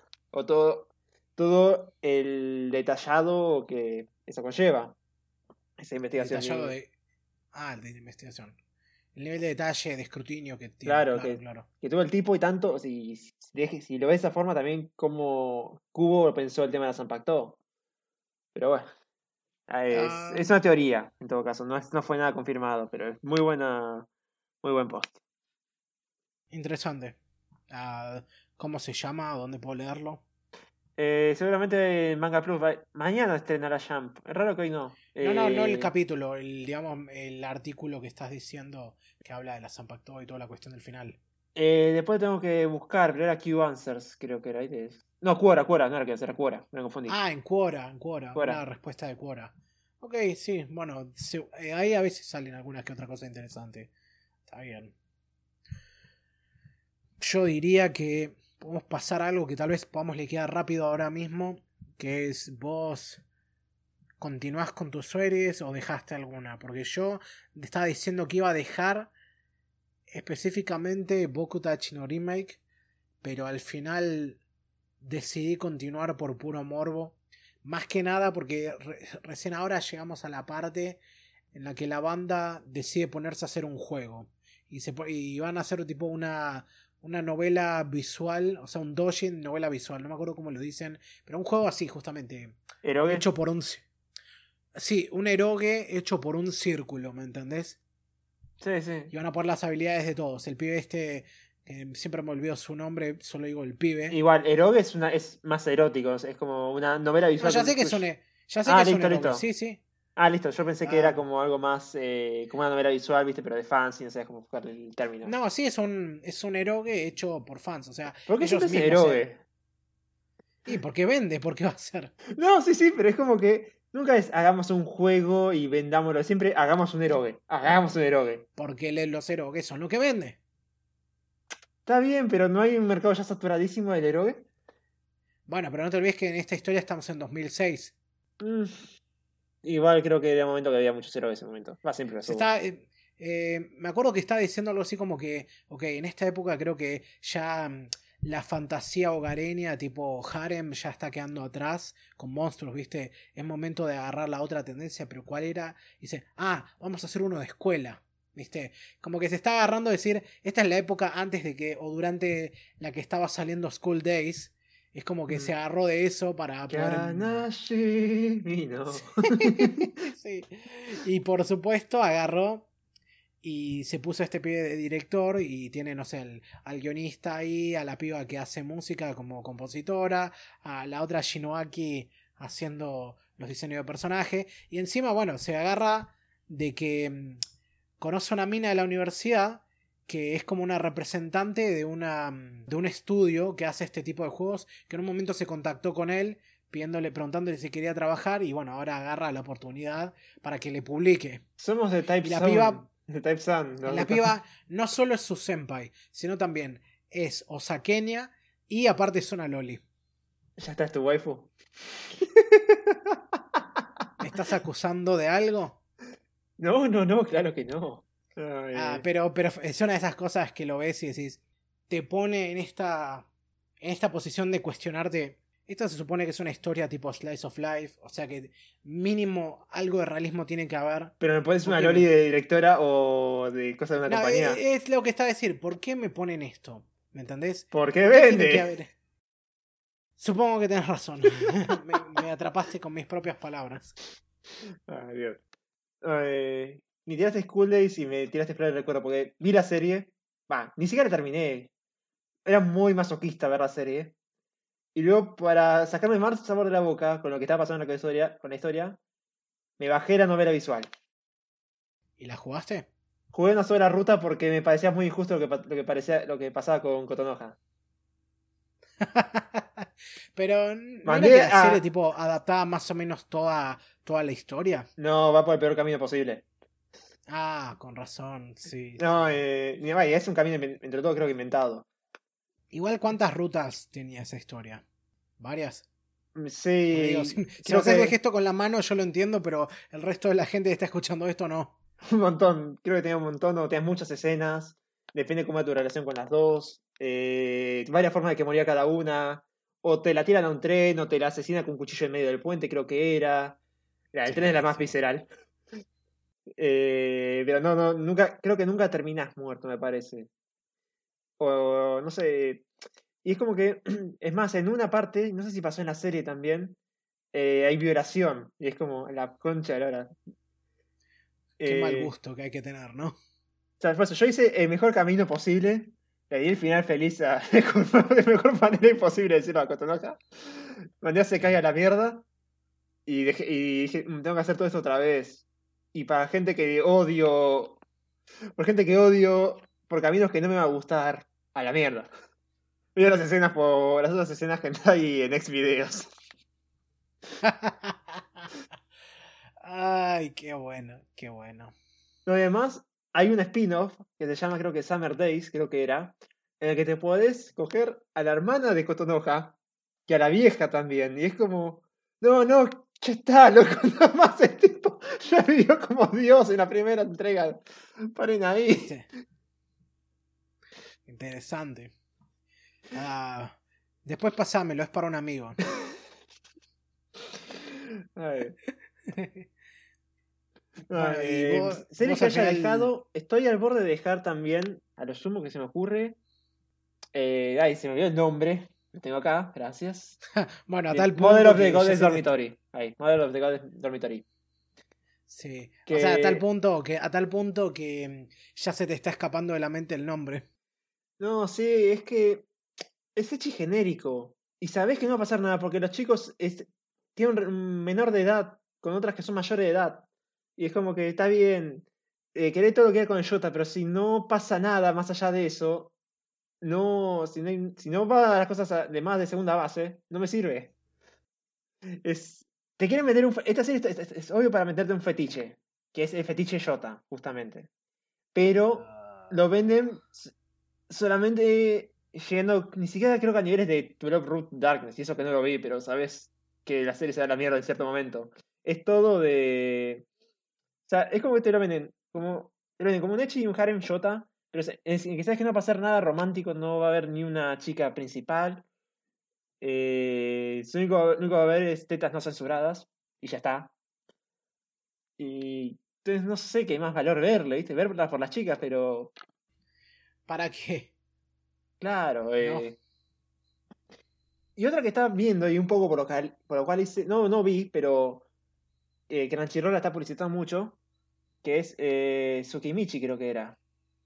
Ah, sí, eh, creo que era uno de esos Isekai que, que cuando estábamos revisando la lista dijimos no y pasamos de largo. Y bueno, pues estuve leyendo y dije, y no sé si verlo o no, pero ya estoy tan quemado con los Isekai que es como que dije, no, no ya no puedo ver nada que tenga la palabra Isekai, va, casi. Eh, estoy viendo, o tendría que seguir viendo eh, un héroe realista.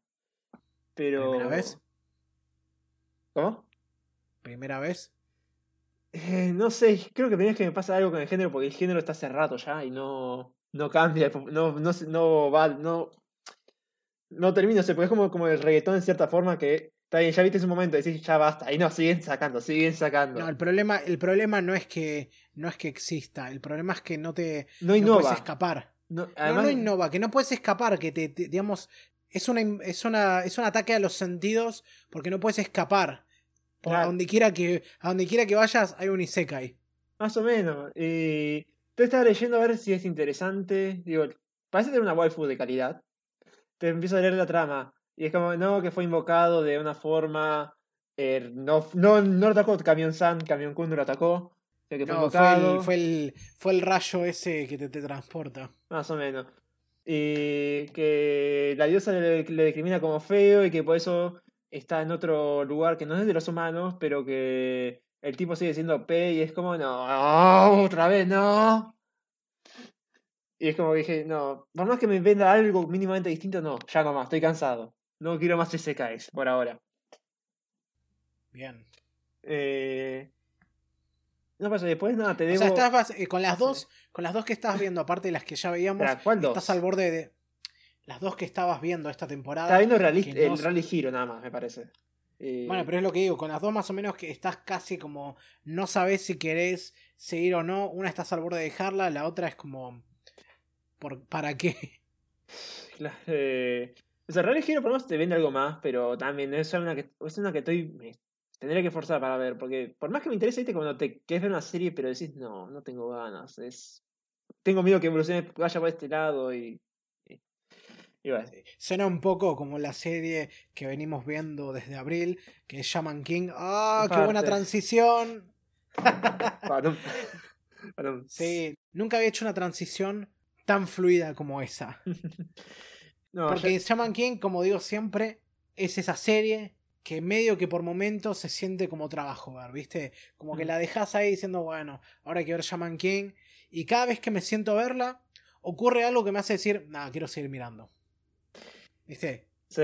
Y- Yo me debía de la otra vez porque mm, me colgué con otras cosas y no, no Mm. pude ver, pero bueno, hoy vamos a estar hablando de los episodios 16 y 17. Sí, lástima. que son- Perdona que no pude ver los otros, pero es como que estoy resignado a verlos en español después de ver tal No, no. atroz cosa en inglés. eh, tal atroz No, subtitulado. pero no iba a mencionar que son los últimos que se han que se han estrenado porque, como habíamos dicho la última vez, eh, como se transmiten a la tarde durante los Juegos Ah, Olímpicos, sí.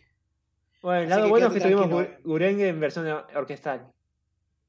Que Sonó en la, en la cerra- estamos- en la semana final de clausura de los Juegos Olímpicos eh, sal- sonó Gurengue en forma orquestal. Lástima que no estuvo Lisa, pero ah, tiene, tiene sus motivos. Y sí, no quieres ir siendo parte de esa mierda. No, no, no. eh, no. Está teniendo un problema ahora con el marido. El marido es, es, es el sello que hace la voz de Van de Natsuno Taizai que lo engañó con otra. Y es como que está todo el mundo pidiendo la cabeza del tipo. Uy, encima como, como es eh, cómo se hacen las cosas en Japón respecto al todos los chimentos relacionados con los con los seiyus. Sí. No solo está en un quilombo personal muy grande, sino también está en un quilombo de relaciones públicas. No, además todos los fans de Kimetsu quedan en su cabeza. Y son, imagínate ahora con la explosión que hubo. No, eh, también la banda de ella se, ya No. canceló las giras, la banda de él también canceló las giras y menos mal. Sí, sí, es lo, que- es lo que te digo. Siendo, digamos, la cultura de la cancelación como es en Japón, Mm. yo siempre me acuerdo, y esto también lo saco de Trash Taste porque yo no lo sabía, cuando te pones a pensar en qué es lo que pasó con la carrera de Aya Hirano. Ah, sigue estando, eh, sigue estando, pero no tan... No, pero No a ver, boludo, a mitad de los 2000, a la segunda mitad de los 2000, la mina era una estrella. O sea, Mm. era la voz de Haruhi, estaba, estuvo también en Dead Note, tenía una banda, era, era tipo, la flaca tenía cuánto, 20 años como mucho y ya era una super estrella otaku. Todo el mundo la quería y casi que se sintió de un año para el otro, de repente salió, desapareció completamente del ojo público y no te, volviste, no te volviste a enterar de ningún protagónico grande que tuviese. Creo que el único papel así de, cierto, de cierta presencia que tuvo después de todo eso fue el, el personaje ese de la mano en Parasite. Y Ah, tengo eh. entendido que hoy, por ejemplo, se dedica más que nada al teatro. O sea, ya no está tan metida en, digamos, en actuación de voz. Y, pues, Y todo aparentemente... No, igual ¿Cómo? tiene sus trabajos, tiene sus trabajos. eh, No, tiene sus siendo- trabajos, pero no está ni de cerca de ser tan popular como fue en ese momento. De vuelta, era, una, era prácticamente una idol. Y parece que, según lo que decían en Trash Taste, la cancelaron porque, y de vuelta, no tengo nada con qué confirmar esto, con dicho- pinzas. No, la idea era. Yo, yo me acuerdo que la mina tuvo relaciones con cierta persona, estando de novia, creo que era, o. No, yo había escuchado que era. No, yo ya había escuchado que se había, se había agarchado a toda la banda menos al bajista. Pobre Y bajista. la, cance- Sí, pobres bajistas. Son los héroes. eh, los, ¿cómo es? los héroes sin capa de toda la historia, de todo lo que es la música y junto con los bateros. Son los, son los pelirrojos de la música. Más o menos. No, Sí. y. Y bueno, y por eso la cancelaron aparentemente. Y tipo, fue un quilombo porque de vuelta, en, en Japón, por alguna razón, toda la cosa, cuando, cuando le cae la, la guillotina social a alguien, es con mucha, mucha fuerza. Mm. Imagínate sobre todo a una figura pública. Y bueno, así estamos. No, pero ¿qué iba a decir? No, pero últimamente, mira, tuvo. Terminó siendo el, personaje de Lucy en todo lo que fue Fairy Tail. Y eso me sorprendió bastante. Eh, y de paso también, eh, vos que no jugaste a Gran Blue Fantasy, eh, hace un personaje ahí. Y ese personaje tuvo un evento importante también estos. en el aniversario. También tuvo un CD, todo lo que fue en Gran, en Gran Blue Fantasy. Pero a ver, no escuchás a, no escuchás a la gente hablando de Aya de ella, sí. como en aquel momento. Eso es lo Obviamente no es lo mismo, decir. pero está poco a poco volví, no sé, igual no creo que con esa experiencia que ya tuvo de ser idol y de ser Seiso, No, os- olvídate, no creo que quiera volver nunca a eso. claro. Aún si, aún si ponele el público cambia y ya nadie se acuerda de eso, aunque haya algún público que lo haya hecho, haya, que haya gente también que probablemente extrañe mucho eh, Haruhi y todo eso, si es que algún día vuelve, Ah, de cierto, a además hizo, así. hizo también el coso, hizo, hubo un spin-off de, de Haruhi y también hizo la voz de Haruhi ahí, creo que fue después de Pero Escándalo.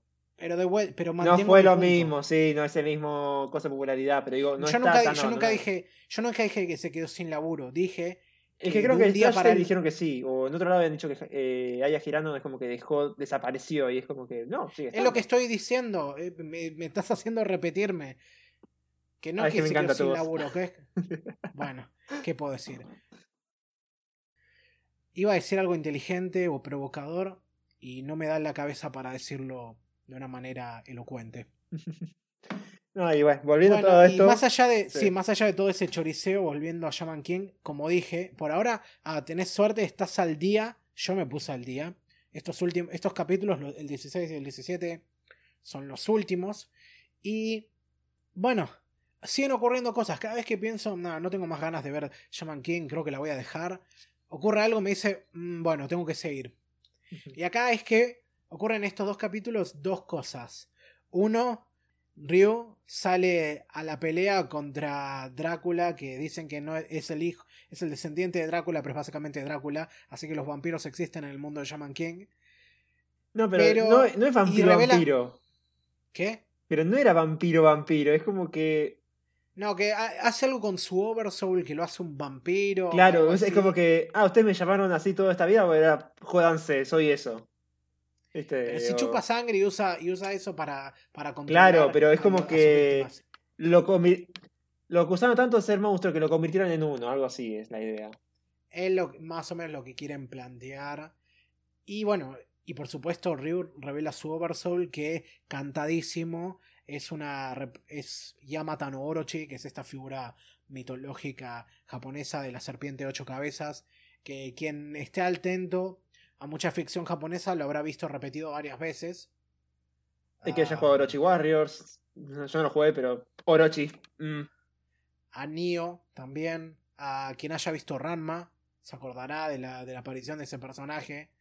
Ah, entre otras, no se me ocurren muchas citas así, pero. mm, eh, pero eso, quien sea que está metido en el mundo otaku en algún momento ha escuchado hablar de Yamata no Orochi. Ame, Mu- Ame no Y- no. Murakumo. Ame no Murakumo. Murakumo tenía entendido que eran tipo esta, las mujeres araña, ¿no? No, es, eso era como algo. No me. Creo que era la espada con la cual me había matado a Orochi. Ah, sí, tenés razón, que mm, es el otro nombre de la, de la Kusanagi. Ujú. Sí, cambia el Tenés nombre. razón. Tenés razón, tenés razón. Mala mía. Aparte, están en japonés, me lo cambian. Cada por tres. Y no, eso, ¿cómo lo viste vos? Yo. Eh, creo que la pelea. O sea, fue interesante verlo de Ryu porque es como que. Cuando vos lo ves por primera vez y dices, no, ya soy shaman y tengo mi oversoul y, y aprobé todo. eh, ya, ya promocioné la materia de shaman. sí, sí. Eh, es como que te le, da un poco más de trasfondo. Pero es como que Claro. ahora todo lo que transcurrió esos episodios me lo olvidé. O sea, pasaron dos semanas y es como que. O menos, y ya me lo olvidé. es como que no. O avanza tan rápido todo, o es como que no le, le siento tanta importancia. Toda la pelea me fue como medio aburrida contra el tipo. O sea. Sí, tienen, tienen unos. Estas, esta historia tiene unos problemas muy serios de ritmo. Fue muy lenta. O sea, creo que lo que más me interesó de estos dos capítulos fue que eh, Manta y Ana se suman a la banda. Alta ritmo. Por supuesto, como, como ya esperamos que fuera. Y tiene ese, ese cliffhanger que nos deja en el episodio 17. Ay. De que se encuentran primero con Hao. Eso va a dar que hablar después. No, y también lo de los, lo, el, eh, no, el Vaticano, que no es el Vaticano. que ahí aparece. Sí, yo sé, se llaman los Exlo. Y este es Team Angel, aparte. Que tienen arcángeles en forma de mechas que a mí, ¿sabes qué me hicieron acordar a, esos católicos que aparecen en Helsing? Que no me acuerdo cómo se llama esa organización. Eh, ay, lo tiene en la punta de la lengua. Ay, lo, voy a buscar, porque lo tengo ahí y no sale. Bueno, Iscarionte, Iscarionte. Ah, Iscarionte. No, Iscarionte era el tipo. No, Iscarionte era la unidad. Ah, bueno, está bien. Eh, sí, eso, los católicos. El Vaticano, pero que no es el Vaticano. Sí, el Vaticano que no es el Vaticano, exacto. Los hombres de negro del Vaticano. Sí. No, todo lo que son peleas y el grupo protagonista no me está copando, pero todo lo que está pasando alrededor sí. El Apache, el Jao, el Exlo, ahora. Es como que me, me atrae, pero después todo lo que es sufrir el grupo protagonista es como que me está cansando ya. Sí, puede ser. A ver, esta también, esta pelea creo que el, contra el vampiro este es la primera pelea en la que es a toda la banda peleando juntos. Mm. Y no tipo una pelea de uno contra otro y el resto ahí mirando. Claro. Sí, eso fue interesante. Además de que, bueno, ahora te meten un poco ese dilema ideológico medio como el de Avatar con el Señor del Fuego. De que... Mm, ¿Matarías a alguien para salvar el mundo? Sí, sí, yo no quiere, yo está en contra de matar a sus enemigos, porque para él eso sería estar a la misma altura o hacer exactamente lo mismo que ya hace Hao. Y mm. por supuesto tiene, tiene estos enfrentamientos no solo con sus compañeros, sino también con los de Exlo, porque Exlo también tienen esta bajada de línea muy tajante de todo lo que consideren que sea el mal, tienen que eliminarlo. Y no dudan ni un segundo en ir y matar a cualquiera de estos chamanes que salían con Jao. Porque vienen tratando de buscar. Porque es una organización armada exclusivamente para encontrarlo a él y matarlo. Y lo vienen siguiendo aparentemente desde hace 500 años. Pero ahí te tiran la sospecha cuando el. ¿Cómo se llama? ¿Cómo se llama el espíritu que acompaña a Ren? Eh, Bason. Bason, cuando Bason le dice ahí, yo, yo, yo hace mucho tiempo que estoy por acá y nunca había oído hablar de estos tipos. No, de estos ángeles, creo que de estos fantasmas, me parece. Sí, sí, algo así, pero como que lo tira ahí y viste, te deja una idea de, mmm, veremos qué pasa. No te dan mucho espacio para dudar de que estos tipos tienen motivos o motivaciones un tanto cuestionables, pero mm, sigue siendo un detallito, me dije, bueno, está bien, es interesante que que lo dejen ahí sin llamar demasiado la atención al respecto. No, sí, sí, pero todo lo que tiene alrededor del grupo principal está bueno, pero el grupo principal no me está llamando. O ponemos cómo animan las peleas o el pacing que tienen las, peleas, o como vos dijiste, el ritmo. El ritmo, sí. No, es verdad, eso todavía requiere corrección, pero dada como está la cosa, no parece que vaya a cambiar para nada. Mm. Espero que no lleguemos a un punto en el que solo estemos viendo esta serie por inercia. No sé, quiero creer que la historia se va a poner, aunque sea un poquito. O sea, no, no menos interesante, no más interesante porque ya está moderadamente interesante, pero que. No sé, haya algo que sea como visualmente más llamativo. ¿Viste? Vamos a leer el manga, o sea, más sencillo. no, ni en pedo, no, a esta altura del campeonato, no. Ya, ya estamos llegando a lo que va a ser ya pasamos como el primer cuarto de esta serie, ya no hay vuelta atrás. Estamos muy cerca de la mitad. Ah, me estás retando, ¿eh? y bueno, viste, es como los aliens. Si hay vida inteligente afuera, tal vez sepan jugar a un duelo. no vi eso esta semana. Ay, la concha la refuta que te Mario, te amo. Qué buena, qué buena referencia. Es como, es la cosa más Kaiba que podría decir Kaiba, ¿no? Ah, ¿Vos viste la película, la última de Yu-Gi-Oh! Duel Monsters? No. Te, te hago el spoiler.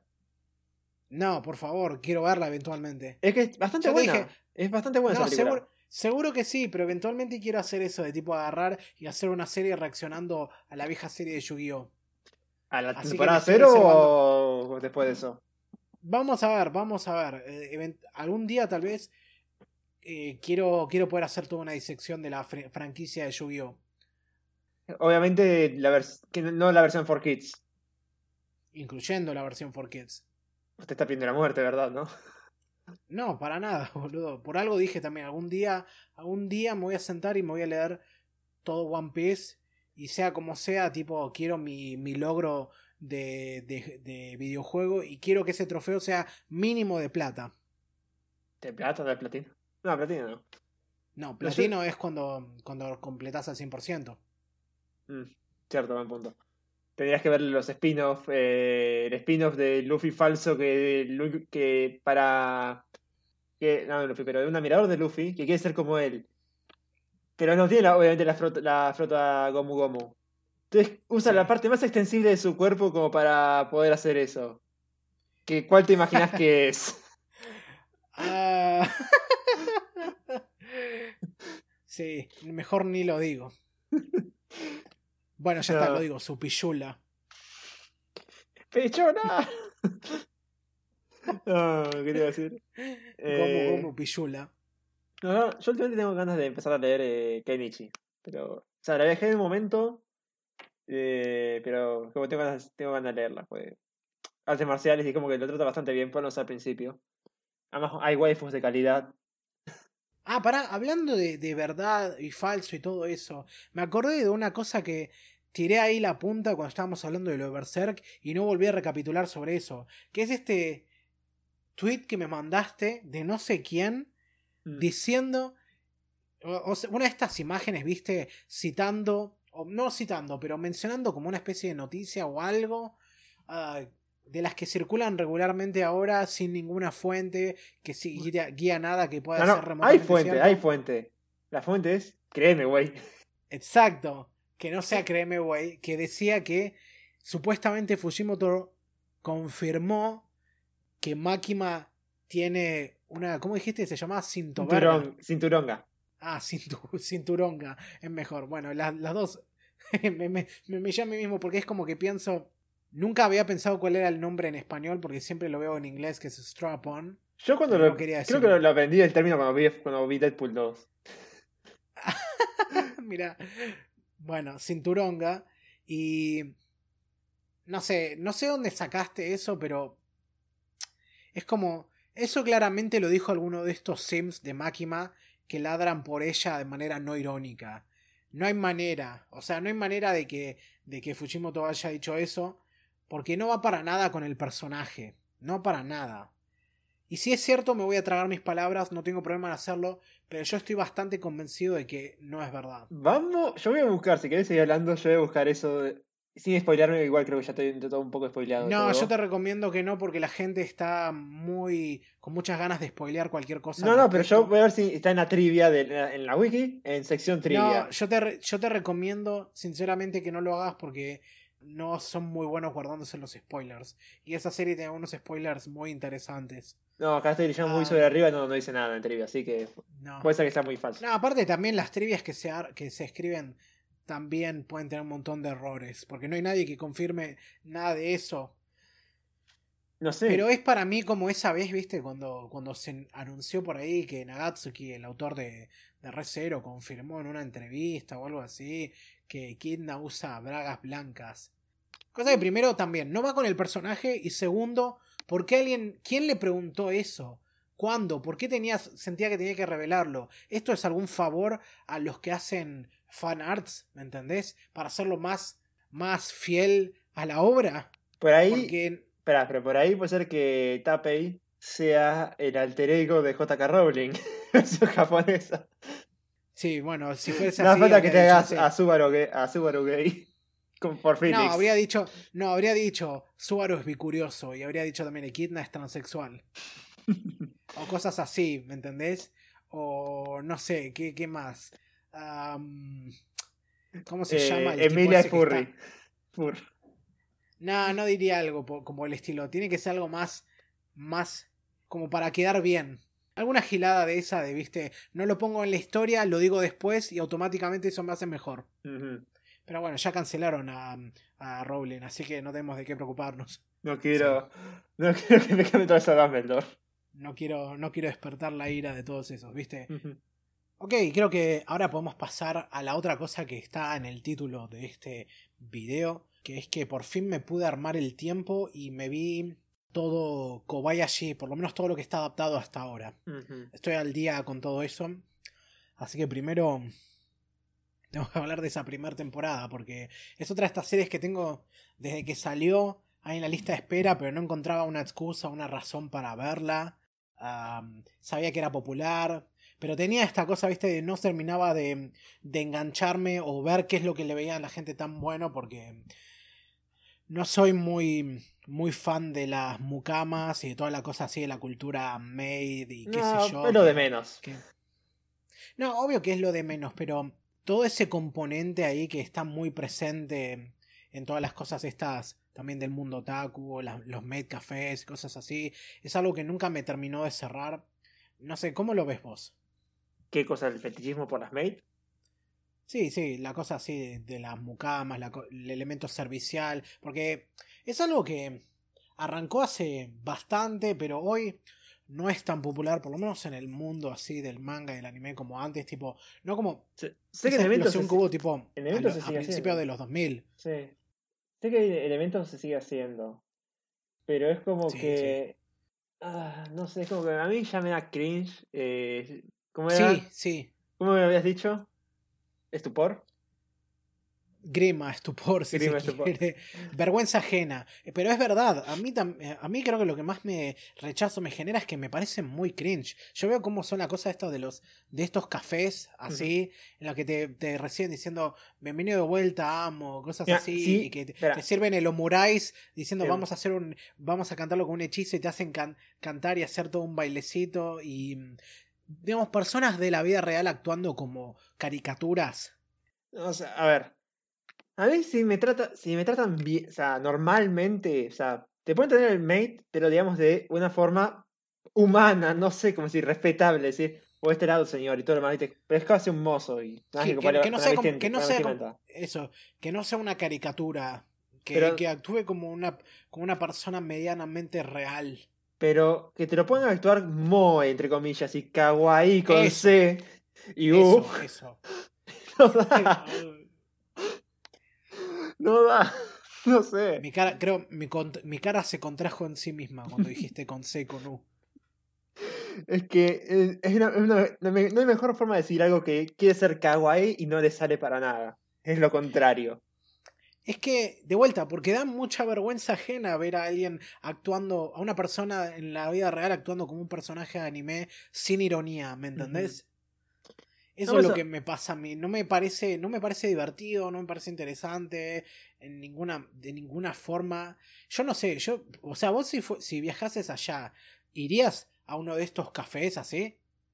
Porque yo iría nada más que por, curia, por pura Lo- curiosidad para creo que si- lo mismo.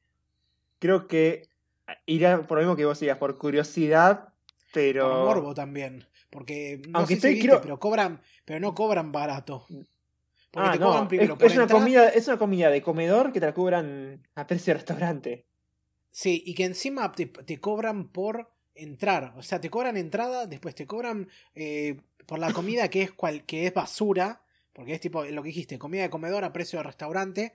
Y encima, a ver, tenés todas las restricciones esas, viste, no puedes, no puedes sacarte fotos sin permiso, no puedes sacarle fotos al lugar. A las chicas. eh, No, no, puedes sacarte fotos con las chicas sin permiso. No puedes sacarte. No le puedes sacar fotos al lugar.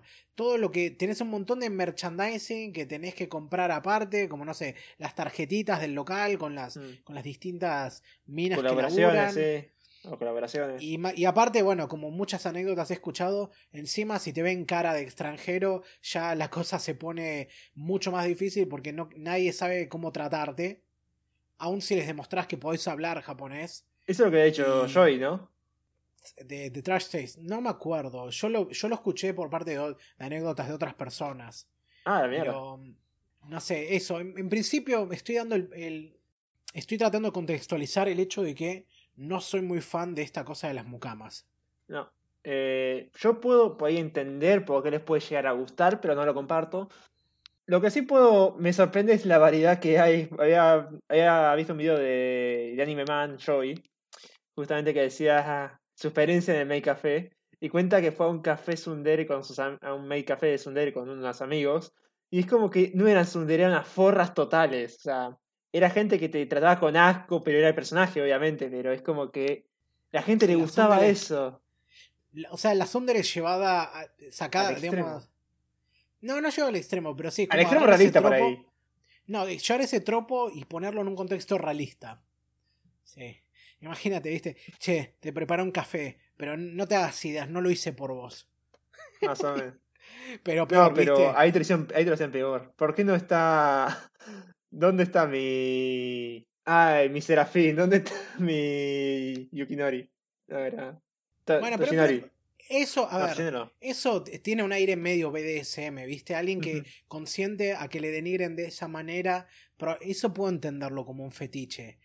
Lo que me cuesta mucho más entender es esa cosa que tienen justamente los cafés de mucamas, que el punto es hacerte sentir importante. Esa es la cosa, por eso, viste, bienvenido amo y toda la cosa del estilo. Pero es una cosa muy de por otakus para otakus y claramente suplanta en el caso de Japón como una mm, un mercado muy específico relacionado a, a, cuestiones, digamos, de mm, relaciones humanas y, y afecto. Muy, muy específico. Porque yo creo que sacás eso de ese contexto y lo aplicás en otro lugar y es como, salvo por ese público ultra selecto, es un negocio así no rinde de ninguna otra manera. no por nada. Yo, sinceramente, si le Moe y esto bien, digamos, no eh, digamos formal o con respeto, eh, te lo entendería mucho más, salvo por la comida de comedor, que yo no iría al lugar. yo no diría... una cosa que se siente como una especie de LARPing, ¿viste? De que te metiste a un café victoriano y te tratan como si fueras nobleza. Es como, Con trajes okay, pago por... en casos por ahí. Sí. Sí, ponele, eh, decís, bueno, ya está, pago por esta experiencia. Sí, eso sí, ahí está bien. Aunque me no volvería porque después, la, pues, si la comida es un asco, olvídate. La comida primero, la chica segundo. Sí, es como que, es como ir tipo, me imagino que es la experiencia que mucha gente pasa, tipo, vas a Disney y compras y comes, no sé, ahí y la comida es tipo, no sé, es como una pizza de cartón con plástico fundido. Mm, me hace acordar a los Simpsons cuando van a Epcot, que dice, yo quiero carne a la Wellington, yo quiero a la española. Y Todo viene de la misma, de la misma cosa, sí, sí. Algo así, exacto, exacto. Eh, Pero... Mm, por eso... Sí. Eh, hasta ahí, o sea, me gusta como lo ve Kobayashi. No más allá de eso. Bueno, pero ya vamos a llegar a eso. Sí, sí. ¿Cómo llegaste vos a la serie? Eh, ¿Qué es lo que te hizo quedar? ¿Qué es lo que te hizo que te quedaste a verla? Tuvo su hype en su momento. sí, por supuesto, por supuesto. Y después en un momento me hablé con una chica que me decía de no, mirate Dragon Maid Sama, está bastante bueno, todo esto. Es como la hypearon y dije, pues ya está, vamos a verlo. Mira que ahí creo que, ahí creo que mezclaste eh, Kobayashi con Kaicho a Maid Sama. No, era esa. No, no se llama Dragon Sama. Eh, bueno, no importa. Lo que digo, que sí, pero no, ah, te, no, te, critico. O sea. Me confundí los nombres de la serie, sí. Sí, sí. Pero ubicás esa Kaicho a Maid Sama. Sí, sí, nunca la vi. Pero sé que tiene sus seguidores o su popularidad. Es una, de esas, es una de esas series como que insignia de esa movida. Claro.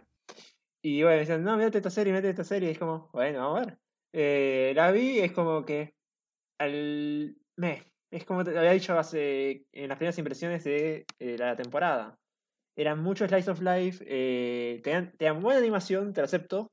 Pero eran situaciones que vos ya viste. También llevas un poco al extremo, pero no pasa tantas veces. Eh, salvo por ahí al final, es lo que, lo que me quedó. Eh, después de eso, la, segunda, temporada estoy, la, estoy disfrutando bastante. Por ahí haya tenido yo otra expectativa, porque el hype me arruinó un poco la serie. Ah, claro, claro, claro. Pero... Pero digamos, más allá de que tal vez no cumplió mucho con las expectativas, fue lo suficientemente buena como para mantenerte mirando hasta el final y, y aparte continuar con la segunda temporada. Era entretenida, sí. eh, O sea, era entretenida, ¿viste? Cuando decís, me divierte, hasta ahí está pasable. O sea, sí, pero no es como, no es como lo vendió el hype, justamente. ¿Cómo, cómo, ¿Cómo fue para vos? Porque yo me acuerdo que en ese momento creo que la gente que lo más vendía era la gente más adicta al Moe, ¿viste? A ver. La Dragon la, Loli. Ravioli, ravioli, Don de Aparte, aparte, sí, obvio, porque eh, 2017 para mí, yo siempre lo recuerdo de esta manera. Arrancó con todo el mundo diciendo, quiero cogerme una dragona, y terminó con todo el mundo diciendo, quiero cogerme un planeta. Porque fue el fin de año. Sí, sí, fin de 2017 fue el punto en que empezó a hacerse súper popular el meme de Tierra Chan. Ah. Me había olvidado ese meme. Estás teniendo flashbacks de Vietnam ahora mismo. Más o menos, PTSD.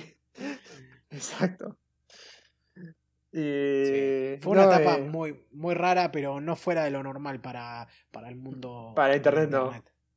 Sí, sí. Lo adoro y a eso, yo me lo acordaba de esa manera porque, por supuesto, me dijiste vos, todo el mundo spameando ravioli, ravioli, download de, de Dragon Loli. Que, Que lo termina haciendo igual, ¿no? es al pedo que lo digan. No, obvio. A ver, pedirle a, la, pedirle a la gente que no sexualiza un personaje en internet es como querer tapar el sol con la mano. Es el efecto este Streisand, sí.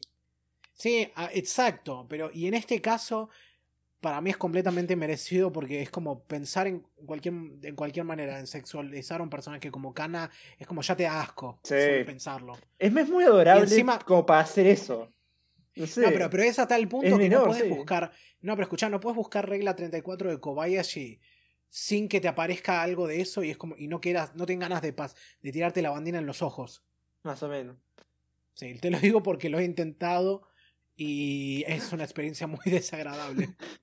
No sé si se ve, pero me estoy alejando poco a poco. Yo te vi. No, la gente no Sí, lo sí. vio, pero lo sintió. Ah, Dios de... Sí. No, sí. Eh... Después también se me acuerdo que también se hicieron los mazos de Yu-Gi-Oh! o, el arquetipo de Dragon Maid o algo parecido. O sea, fue una Ah, explosión jodeme terrible. que, que a, ese, a ese nivel se puso. O era algo parecido. ¿no? Eh, Sí, eh, O sea, todo el mundo, todo el mundo iba por, por supuesto, por la maga oscura, pero ahora también le agregaron eso. ujú. Sí, la maga oscura es como ya es un Es, clásico. un, es un clásico. No sé si hay otra más últimamente. Ahora son más que nada las heroínas de, de la serie. O sea, las protagonistas femeninas. Sí, sí. puedo ver por qué. Las fueron las primeras tres. Después las otras no. Ah, no, yo qué, qué iba a decir. Mm, no sé cómo ponerlo. Me encantó. ¿Tanto? Sí, Mm. sí, me gustó más de lo que, de lo que hasta en cierto punto me, me dan ganas de admitir. O sea, mm, no soy el mayor fan de KyoAni, pero respeto mucho su trabajo porque, mm, eh, bueno, no solo por la, la trayectoria que tienen, sino porque también, bueno, por supuesto me encanta Nichijou. Una cosa que he escuchado mucho de ellos es que mm, mucha gente considera que como los 2010 fueron como fue la década en la que trataron de reencontrar su identidad porque el, el estudio durante los 2000 era el, el gran estudio que adaptaba novelas visuales, novelas ligeras. A ver, fue el estudio que, que nos dio Haruhi, por supuesto, pero Y también... por desgracia Musagi la- en Phantom World. Phantom World. Sí, pero también el, el que se agarró todas las, digamos, todas las adaptaciones de los juegos de, de Jun Maeda, ¿viste? Eh, Clanad, Canon, eh, ¿qué más? Air no De es Key, de, de Maeda, pero... ¿Qué? Todas de aquí. Creo que Clana desde aquí me parece. eh, Bueno, pero, pero los juegos de Jun Maeda, o sea, los que los escribe ese tipo, quiero decir, que creo que el estudio que los hace es Key, pero Mm. son esos, tipo Clanad, eh, Canon, alguno más que se me está eh, olvidando. Busters, algo así, Little Busters creo que era. Sí. Sí, creo que Little Charlotte. Busters también. Eh, Air, pero Air no es de no es de ese tipo, es de otro también No. que es conocido. Ah, pero es de aquí también. Pero es, es más o menos toda esa movida. O sea, son. Ah, creo que Lucky, Lucky Star también era la, la hicieron ellos. Sí, ¿no? Parece que sí. Sí. O sea, todo toda la cosa. Medio, si quieres echarle la culpa a alguien de la movida Moe de esos años, puedes, puedes ir y directamente acusar a KyoAni. Mm. Pero el tema es que en los 2010 es como que cuando, cuando ya bajó toda esa movida, medio como que estuvieron tratando de reencontrar una nueva identidad y, mm, y empezaron a diversificar un poco, pero en general todavía siguen siendo como un poco ese estudio de esas grandes producciones así, muy tiradas, a veces algunas producciones más fantásticas también o más más llevados a otros niveles, como podría decir que es eh, Violet Evergarden, Mm. pero mm, empezaron a ir por otros lados. Y bueno, Kobayashi es un caso de esos. Mm. Porque creo que también es una de las últimas series, una de las pocas series que están adaptando de algo que hasta donde tengo entendido no viene de la editorial que ellos publican. Porque Mm. muchas de sus adaptaciones son de novelas ligeras que se publican en su editorial. Claro. No, sí. Como es, bueno, de vuelta, Violet Evergarden. Y en este caso, viste, yo pensaba, sí, Dragon Maid, eh, todo lo que dije antes, no me caben mucho las, las mucamas en general. no sabía muy bien qué esperar porque de vuelta era una slice of life con elementos de fantasía. Y me metí ahí y no, lo terminé disfrutando mucho más de lo que me esperaba por, Mm. por todas las cosas que parece que a vos no te generaron tanto. Yo también venía con el hype, pero... mm, Por ahí no estaba en el no sé, momento son- para verlo, también puede ser. O sea. es Sí, que- obvio, puede pasar eso también. Es que para ir a Pero- Kawaii me como que estaba un poco harto del, de lo Moe y vi eso que era Moe más, era más Moe. Y eran todo, repito, situaciones cotidianas que no, no profundizaban más allá de eso de que somos dragones, ¿viste? Somos dragones que tenemos que No, pero es que ese es el tema. Para mí no está hecho de una manera tan superficial. Es como lo que pasa con, con las series Moe y cosas que van por el estilo de la manera de decir pibas lindas haciendo cosas lindas. Mm, Es que el escenario es solo una excusa para tener estas pibas haciendo eso. no hay una historia, sino que mm, se excusan esa cotidiane- cotidianeidad episódica, si Para se mostrarte quiere. a las chicas. Exacto. Acá no. Acá todo está pensado con una historia central y con una dirección a la que se quiere ir, temas que se quieren explorar. Obviamente, no, no tomado completamente en serio. La, la serie está cargada con mucho humor de eso y es. Es una de esas que es como muy. Por otakus para otakus, ¿viste? Ujú. Kobayashi no es una serie que yo puedo decir me encanta, pero se la recomiendo a cualquier persona que veo, ¿viste? Porque. mm, Porque ya veo que inmediat eh, que podría generarle a un normie para mí, yo creo que le puede generar muchísimo rechazo, por un lado, por esa pequeña falta de contexto cultural que pueda haber, además de que también es una premisa como es- que es tan descabellada que siento que, que, que, mm, si tu suspensión de incredulidad no es muy grande para empezar, es como que alguien ve esto y dice, no, ¿qué es esta pelotudez? ¿Viste? Es una, es una dragona que se enamora de una oficinista y se, y se transforma en una mucama y quieres vivir con ella y, y después Se están la las quiere coger. que- Sí, sí. Y empiezan, a, y empiezan a formar parte de esta vida y solo pasan eso, son boludeces así. Es como... Eso, ¿cómo, se lo, ¿cómo le vendes esto a alguien que no está metido en la cosa? ¿Me entendés? Esto... Bubas. Algún día vamos a hacer esto. Pero también, viste, hay gente que no le, no le va solo por eso. Es como, de, de vuelta, Colas. agarrás algún... ay, Cuernos, no de vuelta, sé. agarrás algo. De vuelta, yo lo pienso, agarrás algún normie y probablemente te va a tirar algo así como, ¿para qué quiero tetas animadas cuando puedo buscar tetas reales? ¿Me entendés? No de ese tamaño, amigo. Sí que sí de ese tamaño, amigo. Sí, sí, hay, pero son videos. No, yo voy más, más que nada. la- Hay muchos que excusan, por ejemplo, el hentai. No, no vemos hentai porque no existe. Y ves videos pornos porque también ex- porque existe, amigo. Pero, pero aparte, viste, no vemos por no existe y es como, ajá, y sabes qué otra cosa, el piso está hecho de piso. ¿Viste? Claro. Es como, ya sabemos que no existe. El punto es que la gente a veces busca eso porque quiere algo que tal vez no te lo pueden dar en imagen real porque o es muy costoso o es muy específico o porque no se podría hacer. claro. Ese es el punto. Claro que después puedes meterte en un debate eh, qué tan extremo se puede poner, es absolutamente cierto, pero es como... mm, No puedes, no puedes juzgar que sea animado y que no es bueno porque no es real, porque si Mm. fuera por ese sentido, entonces decís, y mira, las películas tampoco son reales y sin embargo las puedes disfrutar igual, ¿no? La lucha libre no es real y no, No, es menos más que nada porque, eh, era más que nada porque sabes que son dibujos, no son reales, ¿viste? Y es como que por el hecho de ser reales, eh, o sea, vos no tampoco te vas a encontrar una actriz porno en la calle o alguien con esas, con esas medidas, es lo que voy. Es como que una cosa es, tan irreal como la otra, no es tan igual. Yoda es, un Sí. Yoda es un títere y todo el mundo quiere a Yoda. Exacto. No, pero eso, Sí, pero, pero- volviendo al punto, sí. Sí. Y eso. Lo pienso con cuidado y me digo, no, claro, esto es como. Algún día vamos a hacer este iceberg. Si, ponemos, si hacemos el iceberg tipo de recomendaciones a siendo que lo más superficial es lo más accesible y lo más al fondo es lo menos accesible, esta serie está como en el medio, ¿viste? Como es, necesitas tener un poco de cultura encima para poder apreciarla o para, que, o para poder recomendársela a alguien. Es como esto no, esto no se lo hace a alguien que no, no mira anime regularmente, porque lo más probable, para mi, en mi opinión, es que le genere más rechazo todavía.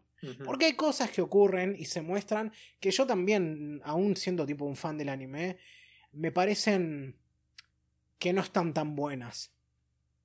Una de ellas, por ejemplo, es que una de las cosas de la historia que, está, que es genial o que me encanta es Lucoa. Ya imaginé. Que, que vas a Nessan Power. Y sí, pero boludo, ya me conoces a mí. Claro. A ver, es claramente, ella es la, claramente la Onesan porque aparte es del grupo la que está en la facción neutral de los dragones. Aparte de que es una ex diosa, como ella menciona, no conozco mucho la mitología de Quetzalcoatl, así que no sabría decir. Es el dios supremo de Azteca, pero sí. No te puedes decir mucho más. De vuelta, no conozco tanto para, como para decir. Mm. Y a ver, tiene eso. Tiene el hecho de que lo que me molesta también es que no tiene mucha personalidad más allá de ser eso, de ser la honesta, si te quiere. Y que todo el tiempo está, está con la sonrisa a lo Kazumi. ¿Viste? Ojos cerrados, siempre eh, con la voz agradable de escuchar y todo. Por eso no puedo decir que es Vesgar. Por eso no puedo decir que es Vesgar. Pues no tiene personalidad más allá de eso, o más personaje. Sí, porque la Best Girl se supone que es justamente el mejor personaje, la mejor. O Best eh, Wife, la, El mejor personaje, la mejor. No, Best Wife es otra cosa. Eh, para mí es como relacionado, pero en parte, sí. Pero lo que más me jode es que está ahí también para hacer la parodia de justamente la situación así como la que describías vos de la serie esa Mother. Mother. No, Goddess of the. Mother of esa, la de la, de Shota con, con, las minas. Sí, sí. Sí, porque ella está, eh, está a cargo del pibe que la invocó, que es un Shota que se llama Shota. Claro. ¿Viste? El chiste está bien. El chiste está bien claro y es muy gracioso. Porque es, es una patada en los huevos directa a todos los que les gusta ese fetiche, pero sobre todo por eso. El mismo autor es, es, amante de ese fetiche, así que.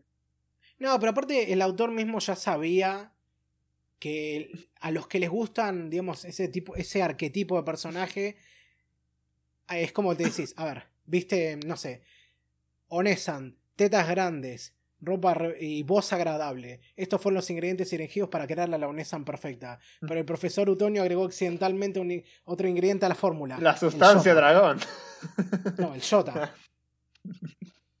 y es como, viste, vas marcando. Eso es lo malo de ese tipo, digamos, de todo lo que es el porno así con MILFs mm. en el hentai. Porque van marcando cada, cada cosa, y esto vuelta, medio citado de Trash Taste. Cada cosa, viste, a ver, MILF, tetas, ara ara, y lo último, pero hay un shota. Y es como, no, te la caga porque es como, para se, vos. Te, se te va parando. Bueno, para, para cualquier otra persona más o menos bien pensante, si se quiere. Oye, me estás insultando. Te la caga porque... Bueno, a ver, si vos no tenés problema, no sé qué decirte, pero, pero te recuerdo que me intentaste intentaste desafiarme porque dije lo de las lolis. ¿Qué cosa era? Ah, no, ya, me olvidé. Ya me olvidé también, pero bueno. No, me, olvidé el contexto. Me acuerdo que lo dijimos y quien esté escuchando lo va a saber y puede volver atrás para verlo, pero qué sé yo, ya tenemos material suficiente para que lo saquen de contexto y digan cualquier cosa de nosotros. Es la típica esa, ¿viste? todo muy, buen, muy bien hasta que entra el Jota y ya está, no puedes, porque si no te gustan las lolis, por principio tampoco te gusta el concepto de Jota. Así que... Mm, son dos cosas distintas, pero bueno. No, en esencia no lo son. Así como no querés que mm. sexualicen niñas, no querés que sexualicen niños tampoco. El tema es que mm. parece, viste, cuando si fueran... El tema, el, no quiero meterme en esto, la verdad. No, no, no, otro momento. Simplemente no me, no me, gusta eso, a pesar de que el chiste está bueno.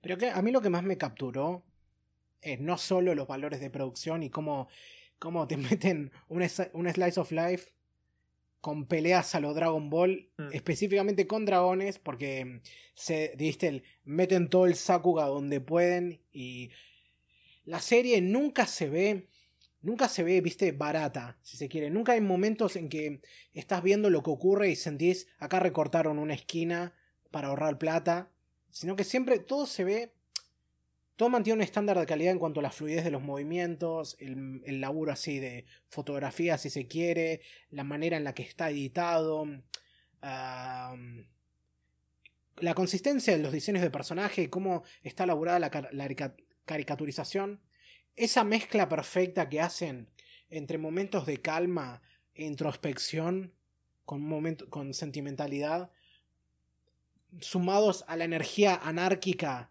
de los momentos de, de momentos más bombásticos, de explosiones, hechizos así, peleas gigantes y lo que sea. Y la cuestión de cómo se trata justamente la cosa del día a día y cómo te van desarrollando los personajes en base a eso. Porque la verdad es que me gustan todos en mayor o menor medida, incluso aquellos que mm, o son personajes que solo tienen tipo esta personalidad como no sé, que Fafnir es básicamente el gamer que descubre que es un gamer, ¿me entendés? Creo que un, un gacha sería su perdición, pero sí. Pero básicamente, a ver, cuando lo conoces, todo dice matar, destruir, destruyanos a todos. O sea, ya era un gamer para arrancar. Nada más Mm. que después descubrió su otra, su verdadera pasión. Cuando, cuando mm, el PS Takia se llamaba el Sí, compañero. que ya creo que no. Takia lo- le, le presenta los juegos así tipo MMORPG y toda la cosa otaku y se termina siendo amigo de él. Tengo. Pero aparte que- es como la, el, sí. Aparte es, es el amigo Sundere, ¿viste? Pero este le dice, los humanos ni pinchan ni cortan, pero vos sí, vos me caes bien. Así que voy a ser tu amigo. Vos querés ser maestro Pokémon como yo. Tenés que- hay que atraparlos a todos. Sí, exacto, exacto. Y, y también lo voy a decir, y creo que voy a hacer enojar a algunas personas por esto, pero Kana como personaje no es muy bueno. Es la mascota, nada más. No. Es la Sí, adorable. Es la, es la- sí, es la piba justamente que está ahí para cumplir el, el laburo Moe de ser la, la nenita que se porta así justamente como la hijita ideal, porque, viste, o sea, tiene eso de que se, se nota que está pensada para ser justamente medio como la hija de Kobayashi y, y Toru. En cuanto a que. En no solo el rol que cumple, digamos, en la dinámica familiar, porque va al colegio y todo, y es porque también está como. can- eh, canónicamente se muestra que también entre los dragones es como la más chica. Mm. Pero tiene esto de que es como una idealización absoluta porque es constantemente adorable para todo, para los personajes como para la gente. Mm. Ah, la voz, tiene la vocecita. Cosa más adorable me puedes encontrar.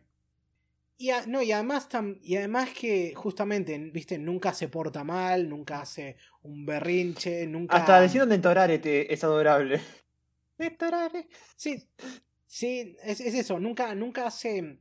Nunca hace ninguna de las, de las cosas que a nadie le gustan de los, de los nenes chiquitos, ¿viste? Mm. Siempre todo está bien con ella y, lo, y en algunos momentos es gracioso justamente la manera tan tan Ah. seca que dice Mm. algunas cosas como eso, lo de Netorare. Mm. Ah, pero pero mm, no, no hace mucho más que eso. Es como el personaje designado para ser eh, Moe, así. Pero en general es como que a pesar de eso todo funciona para mí. Funciona porque los personajes tienen una dinámica entre sí que se siente muy natural. Como un- tiene un ida y vuelta y una química entre ellos Mm. increíble. Sobre todo, por supuesto, la pareja, la pareja eh, base que son Toru y Kobayashi. Mm. Me encanta cómo Kobayashi obviamente es presentada así como la, salara- la asalariada promedio. Que un día se encuentra con estos amigos mágicos que termina siendo. Y cómo su vida va cambiando eso. Y cómo pasa a ser también, sí, viste, de... Y como su vida No, eh, afecta a los dragones al mismo tiempo. No, no, no, sí, cómo, cómo sus vidas, cómo las vidas de todos cambian y se vuelven mejores por relacionarse entre ellos. Ujú. Como bueno, justamente todo, todo va y viene. Eh, cómo ella pasa a ser de una otaku así eh, solitaria y, una trabajadora más que vive por la empresa y después no tiene nada. A de repente darse cuenta que tiene una vida y que es feliz. ¿Me Ujú. entendés? Como encontrar esa felicidad en esos pequeños momentos de compartir vida con Toro y compañía. Y como eso también la cambia a ella y viste, hasta le, le agregan el detalle ¿viste? de cuando, de cómo ese pequeño detalle cuando está en la oficina le dicen ahora estás trabajando mejor, o sea, se te ven, se te ven, eh, se te ven más contenta, cosas así. Mm. Además de que, bueno, tiene toda la cosa de, eh, de la trama típica de pez fuera del agua en que tiene que enseñarle a Toro, a Toro cómo vivir como una humana, ¿viste? No intentes matar a nadie cuando te enojes, no me des de comer de tu cola. Sí, hace eso, se corta la cola como una lagartija y la prepara. No sé, el baño se usa de esta manera. Y tiene todas esas cosas, ¿viste? Eh, señora, eh, señorita Jueguen Kobayashi, entré a tranquilo. internet. Jueguen tranquilos. la bola. Señorita Kobayashi, entré a internet y la gente está hablando de mal de mí. ¿Qué hago? ¿Los mato? ¿Viste? Cosas así. No, no, no los mates. No es algo que ocurre directamente, pero se entiende el ejemplo. Cancelalos, no los mates, cancelalos. Sí. Que es más o menos como matarlos, pero bueno. Pero menos, pero más sutil. Mm. Más actual, más legal. Sí. No, Y eh, aparte, sí. no, y aparte me gustan las situaciones. O sea, es un buen ejemplo de una, de una vida regular en Japón. O sea, te muestran todos esos rituales y eventos así y tradiciones que se ven, que probablemente deben ser así, como es por ejemplo, bueno, el episodio de playa en el que se van de vacaciones ahí a, a justamente a, esa, a ese, A esa ese lugar costero. No, que se van de vacaciones y ves como una dinámica que se siente como, bueno, así serían unas vacaciones ahí. O unos episodios que me encantan son cuando van a organizar el, la obra de teatro en el geriátrico para Navidad. Ah, el de Machi, Machi, ese, Sí, sí, el de la piba, el de la piba de las. de los fósforos. Sí. El episodio de Año Nuevo también es buenísimo. Te muestran todo esto de cómo hacen la celebración de ir a hacer la primera visita al templo, cómo van hablando así de los prospectos que tienen para este año, cómo cambiaron sus, sus vidas en ese sentido. No sé si está- yo, igual, yo no diría que sea tan real, es como que está un poquito tío animalizado. O sea, es como que está un poco todo medio feliz, todo. La rutina. No, digo- no digo que la rutina sea genial, pero viste, como que está todo con aire de felicidad. Que es. Creo que normal en los Slice of Life en general. Si no quieres es- ponerlo de esa manera, sí, pero se siente igual con, con- Tiene una autenticidad palpable. Es como que no está ahí puesto como para decir, ok, esto es lo que hay que hacer ahora. La y- escuela es lo mejor, ¿no? te. En parte un poco dicen eso, pero. mm.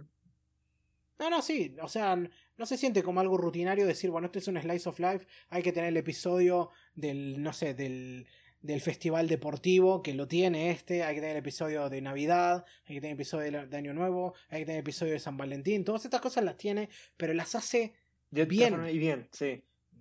No, es, no se sienten como escenarios para decir, ah, mira qué linda que es Kana, ah, mira qué buena No que se siente está genérico. Yokoa". Si querés llamarlo de esa manera, sí. Todo está, todo es en pos de avanzar la historia y desarrollar a los personajes Mm. y está hecho de un modo que es satisfactorio, que entendés y ves cómo crecen y cambian los personajes entre ellos.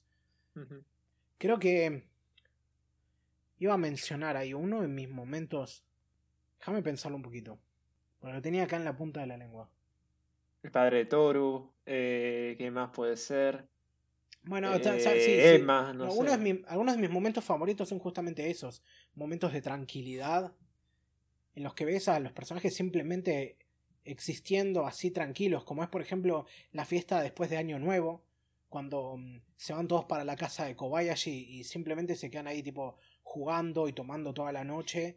Y a la mañana se despiertan para ir a ver el primer amanecer Mm.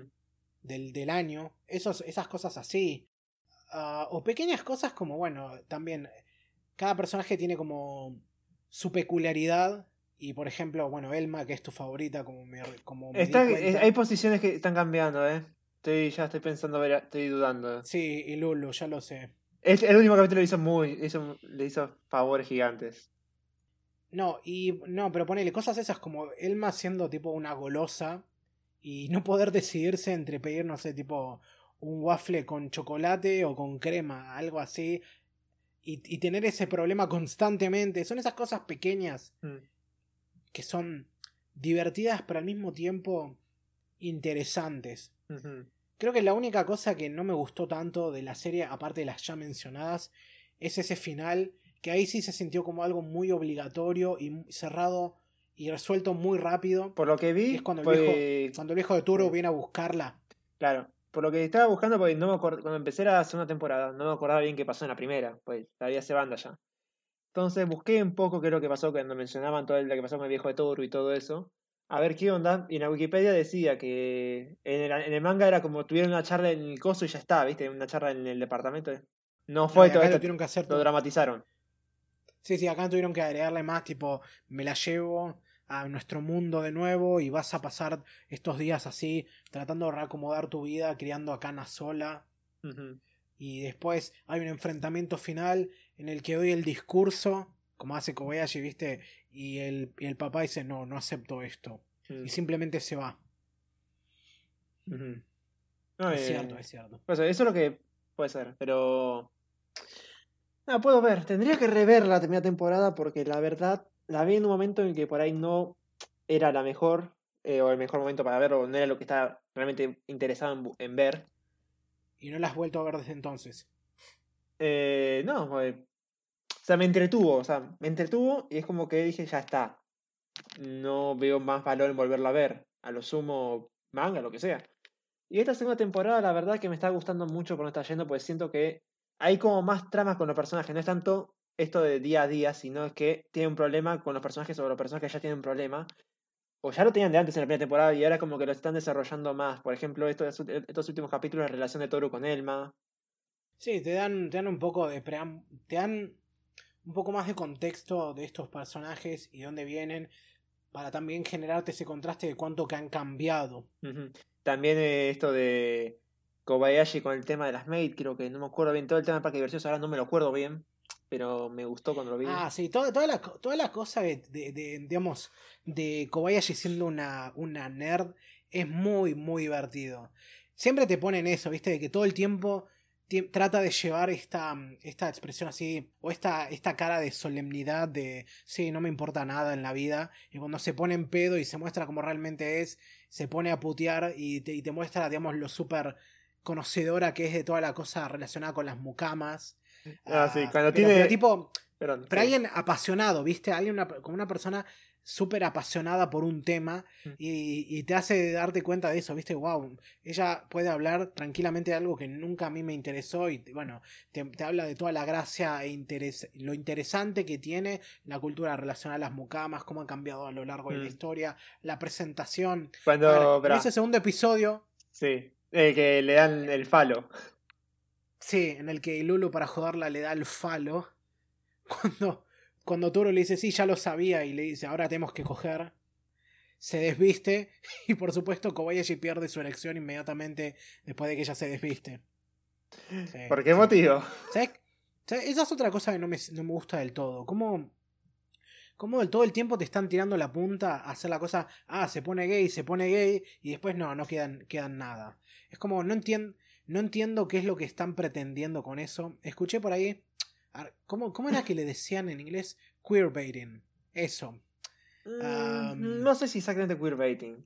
No lo veo del lado Yo- japonés. Yo me tiro, me tiro mucho para eso. Es como la cosa de. La cosa, el afecto de, de Toru por Kobayashi, por momentos se siente como una forma muy infantil así de amor, si se quiere, pero, mm, pero muchas veces roza por esa cosa más bien sexual y mm, me molesta que todo el tiempo justamente te están, te están tirando la punta así, pero es como que, como que te quieren llevar para ese lado, pero nunca te lo quieren ni confirmar ni no confirmar. Como que todo el tiempo simplemente te están tentando con la posibilidad y se vuelve muy molesto en muy poco tiempo. Para mí, no porque digo que tiene que ser necesariamente de esa manera, no porque no estaría bien que, que su relación terminase siendo más platónica que otra cosa y no necesariamente romántica en ese sentido, ah, pero todo el tiempo te están tirando para eso, ¿viste? Como para como para generar ese romance y nunca concreta nada como por, porque por, por eso, como que no quieren que como que quieren tirarte y la cosa se pone medio Es gay, como- pero no para tanto. Es como un arma de Chekhov en cierta forma. No, no tanto como eso. Por eso digo, creo que eh, justamente no sé si hay un término en español para decirlo, pero sé que, digamos, los angloparlantes le dicen así, queerbaiting, Ujú. y mm, escuché por ahí que KyoAni lo hace constantemente. No tengo pie para, para, mm, para refutar esa idea, pero no me sorprendería. Creo que, creo que lo dicen también porque, si mal no recuerdo, en Violet Evergarden pasa, en la película, ¿Con quién? ¿viste? Cuando te- Ah, con Amy. con la piba es. Sí, que todo, que todo el tiempo te están tirando para medio para eso, como una relación armándose de esa manera y después no pasa nada. Podría hacer cosas equivalentes para vender, porque no hay un protagonista masculino, entonces usan el que tienen. Igual, eh, Kobayashi está muy, está hecho muy. Los diseños del tipo creo que son casi siempre iguales, los de Kyojinja. Eh, Kobayashi es como que no, no, es tan, no es tan mujer, entonces creo que aprovecha un poco eso. Sí, no sé, tiene, tiene esa cosa de que tiene como una. Androcismo. Tiene un aspecto bastante andrógino, si se quiere. No sé si andrógino sería la palabra correcta, pero. Pero no es, digamos. No es convencionalmente femenina como lo es Toru. Ujú. Es como que, sí, si pones tipo como el cliché de la relación de lesbianas, es como que Toru es la más, mascul la más femenina y de por sí cumple con el rol más Mm. tradicionalmente femenino de ser justamente la ama de casa. Y Kobayashi es la, la que tiene la, digamos, la más masculina, si se quiere, y es, cumple el rol de proveedora. Que más que queerbaiting, yo diría que es un. Lo, lo hace más por el fetiche que por el tema del lesbianismo. O sea, por el fetiche de lesbianas más que por el hecho de ser gay o otra cosa. No sé si. Bueno, es lo, es lo que estoy diciendo. No, lo sí, trata sí. más como un fe. es que yo. Es que que como- queerbaiting yo lo veo más por el lado. Mira, tenemos gente homosexual, ¿ves? Somos progresivos, ¿viste? Como que esto lo siento más como más de queerbaiting. Eso me suena como. Eso me suena como que es un aspecto de, de- Puede serlo. de lo que podríamos llamarlo. Queerbaiting, si quiere. Porque aparte también te hacen. medio que te hacen lo mismo, pero. Pero está mejor manejado de la relación con, de, de Kanna con Saikawa. Pero eso lo puedes entender con más como eso. Más, no sé si mejor hecho. Más visto con una inocencia más de, de justamente una piba que chiquita que gusta de otra piba. Y, no, no lo y sí, lo comunica constantemente de esa manera. Es muy tierno la manera en la que lo hacen. Y muy graciosa al mismo tiempo. Porque es como que se derrite cada vez que Kana le habla o le, la toca. Y es- resistiré, es muy- resistiré. Ah, ¿sí? Sí, sí. Ah, hablando de eso, antes de pasar la segunda temporada, ¿podemos hablar de Georgie, por favor? La hermana de Saikawa. Yo, es raro que alguien tenga ese fetiche. No, el fetiche de, de mate perfecto. No, no, que, tiene, tiene. que alguien quiera es ser una- mate es otra cosa, me es increíble. No es una enferma, es, es una, una, es otra otaku así de mucamas, pero que, pero tan, tan comprometida que vive jugando en un juego de rol en el que todo el tiempo es la mucama a tal punto de que no responde nunca a su nombre real y solo responde cuando le dicen Georgie. O sea, siempre está en personaje. Mm. Y vi por ahí que la actriz que hace de, de- de ese personaje es como una veterana así que está desde hace muchísimo tiempo. Y su voz funciona, pero es súper molesta. No sé si a vos te pasa lo mismo. Me es dulce a un nivel como ya medio genérico, pero no me, no me molesta. Pero es muy extraña. Ni siquiera sé cómo, cómo describirla porque... Suave, delicada, frágil, no sé. No, pero es, pero es como una voz, mira, ¿viste cómo se ve el espectro? ¿Cómo se ve la forma de onda de una grabación como las que estamos haciendo acá? Que, que una voz tiene, digamos, todos estos picos y altibajos cuando se van mostrando de esa manera visual. Es como que su voz es una línea recta, como que no hay matices. ¿Me entendés? Mm, Sí. Eso es muy extraño. Lo no- mismo no- no Kana. sabría cómo- En todo caso, Kana es parecida. No, no, Kanna tiene, tiene más matices en eso. Esto es. No lo sé, no sabría cómo describirlo. Monótona. Acá estoy diciendo. Monótona, sí, creo que monótona sería una buena palabra para decir. Estoy viendo acá y la actriz se llama Yuko Goto. Pero estoy viendo acá su portafolio y no conozco mucho de lo que hace. Yuko Go- Goto. Goto. Goto, sí. Eh, A ver, vamos a ver. Eh, Disappearance of Haruhi. Ah, sí, es conocida. Ah, el personaje lo conozco. Eh, ¿Quién más? Eh, Lelouch no. Happy Sugar Life tampoco, eso que la vi. No, no me acuerdo quién era la que está hablando ahí. Drone tampoco de Interspecies Reviewers. Sí, la, mm, la bruja. La bruja del slime. Ay, me la olvidé. Te- Tengo que repasarlo, a ver si me disculpas. eh, Madoka Kaname. ¿Cuál era Kaname? Ah, la vieja de. La vieja de. mm, de Madoka. Ya es la- Ah. esta, esta, ah, esta mujer hace la vieja de, de, de Madoka. Ahí me acordé. Eso de. Eh, eh, tiene papeles conocidos. O sea, he estado en series conocidas, pero no conozco ninguno de estos personajes. ¿Te hace falta más anime? Ah, no, para. Bueno, acá, te, acá lo veo. Es la voz de Asahina en, en Haruhi. Eso tiene sus papeles. Eh, No, sí, seguro, seguro. O sea, una colega, una colega regular de, de Kyoto Animations. Claro. Sí. Eh, no me molestó, pues a mí no me molestó tanto.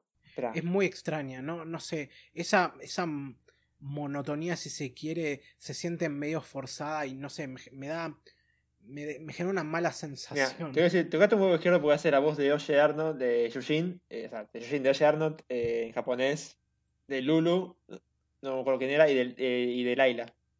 Ah, sí, sí, tiene, tiene el perfil perfecto para hacer la voz de, de Laila. No de Yushin.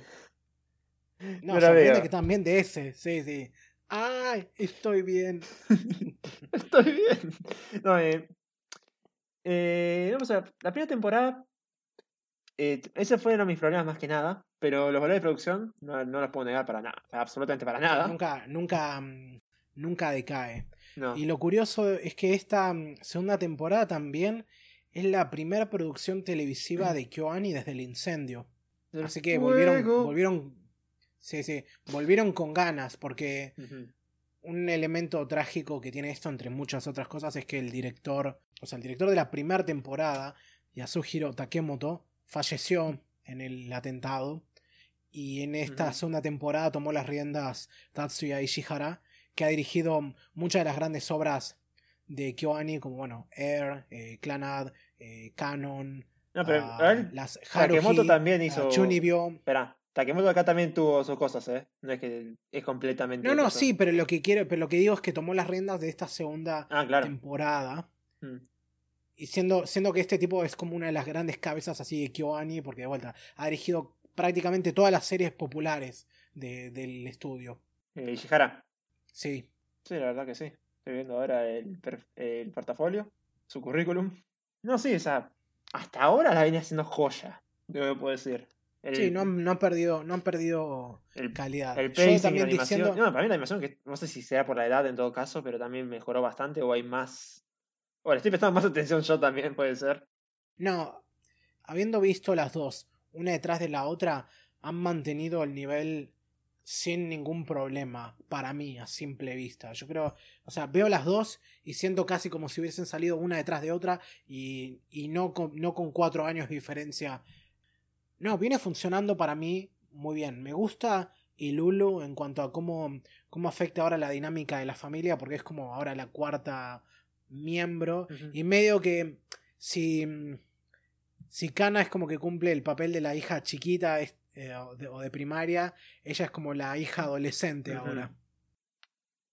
No sé, eh, con todo el pasado que conlleva también, eh, cómo un poco trata de Sí. adaptarse al mundo después de todas sus creencias de que no, los humanos son malos, son malos. Sí, sí, una, una, una trama súper cliché, pero no Pero menos está- está interesante. bien, más allá de cliché, para mí la están llevando bastante bien. O el, No, personaje me, el personaje me atrajo bastante más allá de lo físico. Sí, Eh, y, es tu, y es tu waifu de, de turno. O sea, es que antes tenía, era, como si, Elma, y después entré Lulu, pero Lulu como dije, tenía, tenía su trasfondo, sea, tenía su personalidad, lo que sea, sus dos personalidades también. y, pero era más allá, era, era algo que tenía. Pero ahora con este último capítulo que muestra de lo que le gusta, o sea, eh, jugar con los niños, eh, todo el tema este del trabajo, viste, Y se Oh. encontró ahora a su, a su interés romántico, que es el, el nieto el nieto de la dueña de, del local en el que labura. Sí. Eso, y todo eso, Sí. y todo eso que va llevando, o sea, todo eso que. El trasfondo que va teniendo, que. Creo que con. Ahora Emma también está desarrollando. Emma está desarrollando también un poco más. No es tan. Con todo este tema de. Cómo ella se. Sí, soy la. Va, soy oficinista. Soy, soy la, la cadete que le sirve el café a Mm. todos los ingenieros. Ya nomás. Pero ahora, ahora también de- resulta que ella también sabe programar. Estudió. Así que. Sí, sí, se estudió No, lo que eso, le dio es, que, es que en la primera temporada era solamente. Era eso, ¿viste? Y es como que no tenía más profundidad más allá de eso. Y ahora, con estos últimos capítulos, como que le están dando un poco más y me atrae más porque. Por lo que estoy pensando, igual, repito, tengo que rever la primera temporada, por ahí es más. Hay más cosas que no le saqué yo de. No le saqué más de profundidad. Era solamente eso, era la chica de que es que es súper legal, buena legal, en términos de Dungeons Dragons. Eh, es todo, Sí, sí, las sí. reglas, eh, no Full Good en todo caso. Es- sí, las reglas sí o ¿Dijiste sí. Imagine Dragons recién? No, Dungeons and Dragons, Ah, Calabozos y Dragones. claro. Eh, Sí. Que tiene que seguir las reglas, que es así, que tiene su cosa de glotona, que bien, pero digamos el estilo me gustaba bastante, era como la más madura y todo esto. Pero ahora como le están metiendo, hay más trasfondo, y eso es lo que más me gusta. Me están gustando, por ahí lo- la diferencia de la segunda temporada con la primera, que la segunda es más sobre personajes, la primera es más sobre situa- situaciones. Y es algo que por ahí no me cope tanto. Igual, repito, Mm. por ahí no lo compartas, pero es también que por ahí no leí tanta bola yo en la primera temporada. Sí, yo creo que deberías darle, de, darle una repasada. Eh, No, eso, continúa la cosa, continúa la cosa como está y quiero ver para, para dónde vas a ir construyendo. Am, en un principio eso, no me gustaba mucho que aparezca el Lulu y de repente, digamos, se, se cambia un poco el foco, digamos, de esta dinámica familiar que tienen porque así las tres, eh, Kobayashi, Toru y Kanna funcionan muy bien. Y agregarle otro personaje más al principio me hizo pensar que tal vez no funcionaría o no me gustaría tanto cómo va o en qué dirección va, pero ¿Vos pensabas que se iba a No, convertir en un harem, en un harem, viste? O todo ese tipo de harem. no necesariamente, no para nada, pero Mm. mm, está funcionando. Mm, No sé, sí. viene, viene en muy buen nivel y quiero ver para dónde va a seguir. Ahora de repente ya estoy fan- ya estoy fanatizado. Ahora yo soy un fan de Kobayashi Mm. y quiero ver cómo continúa la historia. No, eh, lo que sorprendió ahora. a ver, eh, los openings y los endings son bastante pegadizos. Me gusta más el segundo que el primero, o sea, de la segunda temporada. Y Sí. ahí me, YouTube me recomendó un video de las idols que hicieron una versión ahora, o sea, de este año, de creo del primer opening, pero con los trajes, todo, viste, como interactúa, eh, o sea, como un poco dramatizando la vida de ellas, eh, la vida usual. Y es como Y que. ese, video tuvo, y, y ese video apareció referenciado en la serie. Además, ah, pues lo viste también. Sí, sí, no, sí, en, un cap- en, en uno de estos capítulos ves que están mirando la tele y aparece ese video. O sea, animado también y todo, pero sí. No, pero acá están todas las cantantes vestidas de como de la serie. Sí, sí. O sea, unas de Kobayashi, otras de Iluru. Eh, Toru peleando con Iluru en un ahí medio de fondo, que creo que Iluru casi nunca canta tampoco, o a Kobayashi no. O sí cantaba. No, eso sí. es- Y no, o sea, me sorprende también cómo está pegando ya en Japón. Ya dijimos, hay un arquetipo de Yu-Gi-Oh! que es basado en ellas. Sí, la... aparte, bueno, Cool, Kyo... Cool Kyojin la estaba levantando con pala. No sé cuán- No recuerdo otra ocasión en la que una misma temporada un autor tenga tres adaptaciones de su obra al mismo tiempo. Porque es esto, es Peach Boy Riverside y es Idaten. Uno rece por el hentai de Chichi Chichi. Chichi Chichi. Se llama así. Ah, sí, sí, lo conozco, pero no lo leí. Sí. Eh, Vamos a ver. Mientras no sea, mientras no sea Queen Bee. No sé, no sé, hay un momento que el tipo dijo, mira, estoy... Está... Esto no pensé que iba a durar tanto, más que nada lo hice para una excusa para dibujar este tipo de cosas, pero ahora estoy pensando para darle algo más dramático, un final más malo, y es como, no, no lo hagas, Ya estamos hasta los huevos. no quiero un gordo bastardo, no quiero un gordo bastardo. Sí, sí. Imagínate, todo está piola y de repente este bastardo feo aparece. ¿Viste? Es que toda la historia de, de ese manga es como que este de todo empieza tierno y luego es como que está ahora en un ciclo de paisuelis constantemente. Eh, sí, y sí. es como que hay una trama de, de fondo, pero está mu- es como a los. No, ni siquiera es como a los Dark Souls, es como que nadie revela completamente lo que está pasando o, o qué vivió cada, cada persona, cada personaje. Y te tira con eso y decís, no, esto va a terminar con el protagonista, el, el protagonista pasándola mal, o un mind break, o una escena de violación, aunque ya la sabe creo, pero reverse. Y todas esas etiquetas que no queremos ver. Claro, y es como, no me lo. Empezaste bien, empezaste bien, eh, wholesome en cierta forma, o adulto wholesome. No me lo cambies de ahí, por favor. Eh, pero no, eh, me, sorpre- me sorprende y me agrada. Igual, como dijiste, tu waifu es Lucoa. Eh, De una. Best Girl, en todo caso. Ah, no lo sé. Es difícil. Todas. Creo que, creo que no, creo que, que, que diría Kobayashi porque me encanta, su, me encanta su arco de personaje, me encanta ver cómo, cómo cambia ella. No, eh, yo Best Girl mm, también no sé, me es difícil. No es, Sí. dirá que por ahí Toru, pero es- porque es adorable en todo lo que hace. Sí, es un Eh, personaje muy interesante aparte. Pero en waifu con alguien que yo ya me gustaría, digamos, casarme, que esa es la idea de waifu, no digo antes de lo sexual, es decir, la idea es vivir con No, ella. yo, para mí, para mí, waifu es, vamos, eso, una amante barra novia barra esposa ideal. No, está bien, pero es como que no es solamente un pedazo de digo, hay más cosas, es como vivís con ella, entonces. Por eso, para mí, Bueno, pero Antes- por eso, o sea, eh, o sea, por eso lo dec- decís, ¿en qué, qué la calificás? ¿Amante, novia o esposa? ¿Me entendés? Ujú. No, sí, pero vos, o sea, otras, me quedo otras sesiones pas- pasadas de que el de la que te ganas de coger, ¿viste? Y es como, no, para mí no solamente eso es como muy, muy soso. Eh, Sí, necesitas, necesitas un poco más de acción. No puedes coger sin involucrarte emocionalmente. claro. Si no, no te Eh, da nada. Estoy a un paso de ser eh, pansexual. Nah, eh, serio? Nah. No, eh, pues en la primera temporada antes era Emma, pero más que nada porque era el arquetipo que me gustaba. Un estereotipo, un estereotipo que me gustaba. De entre todos los que había, eh, Luca no tenía absolutamente nada de personalidad. oficinista. Claro, es, eh, Luca tenía, estaba en- entre Luca y Elma. Y Elma y Luca era como, como dijiste vos, eh, es la Onesan y nada más. Ahora, viene la segunda temporada y eh, estos, estos, últimos, estos últimos capítulos desarrollaron más a los estos, a, a Irulo y a Elma.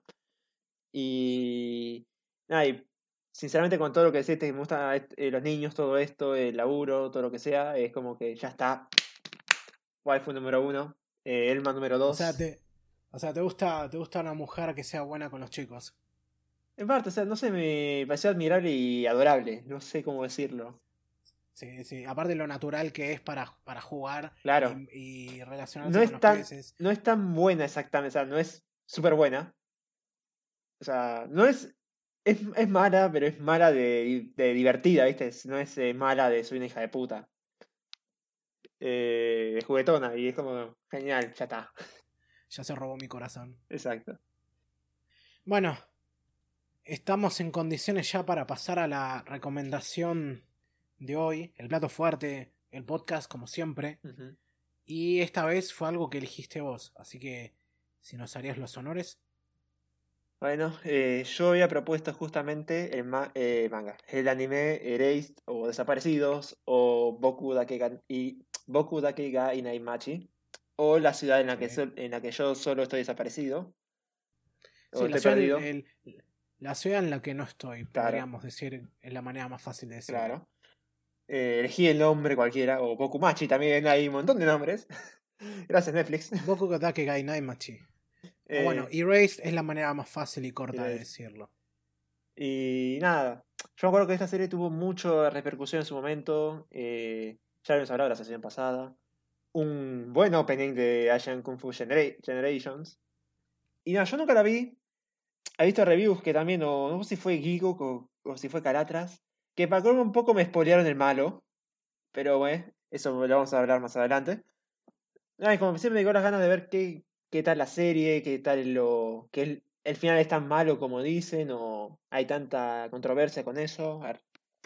Y nada, yo la propuse y después me enteré que el director, eh, Tomohiko Ito, hizo, tuvo grandes trabajos de por sí. Fue director asistente en Death Note, eh, es algo parecido entre todos. La chica que. Sí, a ver, tiene- ha trabajado, eh, digamos, en varios puestos distintos, en muchas series, pero no ha dirigido muchas series en general. O sea, de las que dirigió fueron series importantes.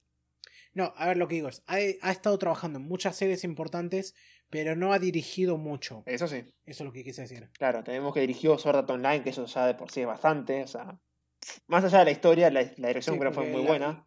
Sí, sí, porque labura para A1 Pictures y esta serie también es una producción de ese estudio. Cyberspawn tendría que verla porque es, del, es de, de la mangaka de Fullmetal Alchemist también. Y bueno, Sword Online 2.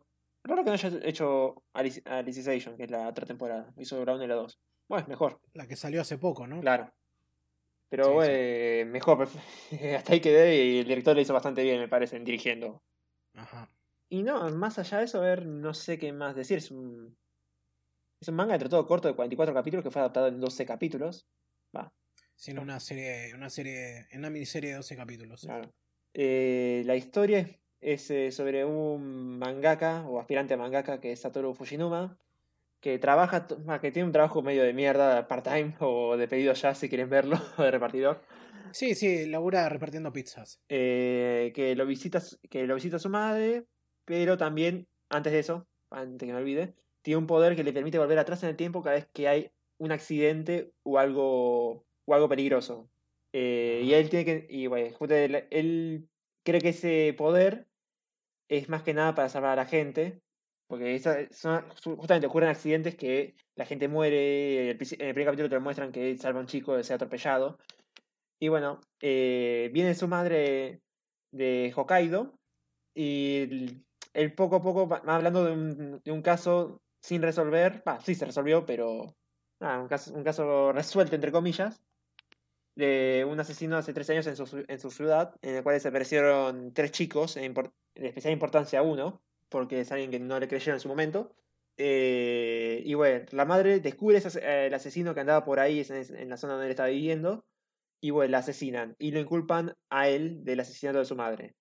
Pero en medio de que la policía lo estaba a punto de atrapar, él vuelve en el pasado, eh, cuando tenía 10 años, y él cree que es- vuelve al pasado justamente para, para poder salvar a su madre. Para prevenir Claro. eh, Tiene que evitar el secuestro, el secuestro, el- asesinato sí. de dos de unos compañeros eh, suyos de clase y otra piba que fueron víctimas justamente de este asesino en serie Ujú. que nunca fue atrapado y que marcó fuertemente tanto la vida de su pueblo como su vida, porque él desde entonces siempre se culpó de no haber podido ayudar a mm, esa compañera Mm. por De- eso, porque, porque estuvo, estuvo ahí cerca y no pudo. A la no pudo- compañera y, tan- y al amigo. Sí, sí, no poder, no poder haberles ayudado, sintiendo que él podría haber resuelto, podría haber hecho algo al respecto. Algo que ocurre muchísimo en situaciones de esta índole, gente culpándose por una cosa que ocurrió, porque cree, pensando, bueno, viste, ¿qué podría, qué harías si pudieses volver atrás y cambiar las cosas? Es un poco una, una, una interpretación alternativa más o menos de la historia de, ¿De qué raza el mi efecto vida? mariposa. Mm. No, el efecto mariposa. Tengo que ver la película. Bueno, Mm. pero y no, y no es casualidad que cada vez que mm, Satoru siente que va a tener un revival, que es ese, eso cuando tiene ese momento en que vuelve atrás en el tiempo, ve a una mariposa. Mm. Sí. Y, lo, y justamente es un poco parecido a, a la película esta, El efecto mariposa, que es en la que sale Ashton Kutcher, pero sin, sin la cosa tan camp, si se quiere, porque tenés, porque tenés a este personaje justamente de golpe volviendo a su, al pasado, a su yo de 10 años, encontrando, pero reteniendo toda la inteligencia y recuerdos de su yo de 29, Ujú. tratando de resolver este misterio y, para, y salvar a, a sus compañeros. O sea que es más o menos eh, efecto mariposa versión anime. Ponele, es, es muy fácil compararlo con esa historia por eso, y no sorprendería que haya estado inspirado en algún poquito, pero obviamente va por otro lado. No lo trata de la misma manera y pero tiene ese mismo componente de, de fantasía si se quiere aunque en el efecto mariposa está más tratado como una forma como una especie no sé si tanto como algo sobrenatural pero algo más como de ciencia ficción si mal no recuerdo. Pero no me acuerdo muy bien de esa película así que no podría decir así inmediatamente. Bueno eh, vos por qué decidiste ir por esta serie Habíamos, creo que he dicho, que una se me ocurrió algo corto. Justamente se me ocurrió alguna película de Ghibli, pero no, no daba, como habías dicho, de, de, de ver algo de Ghibli y seguir con algo de Ghibli. sí Y bueno, Sí, muchas sí. opciones tampoco tenía. o sea, hay un par que tenía también, pero era no tenía sinceramente muchas ganas de verla en su momento.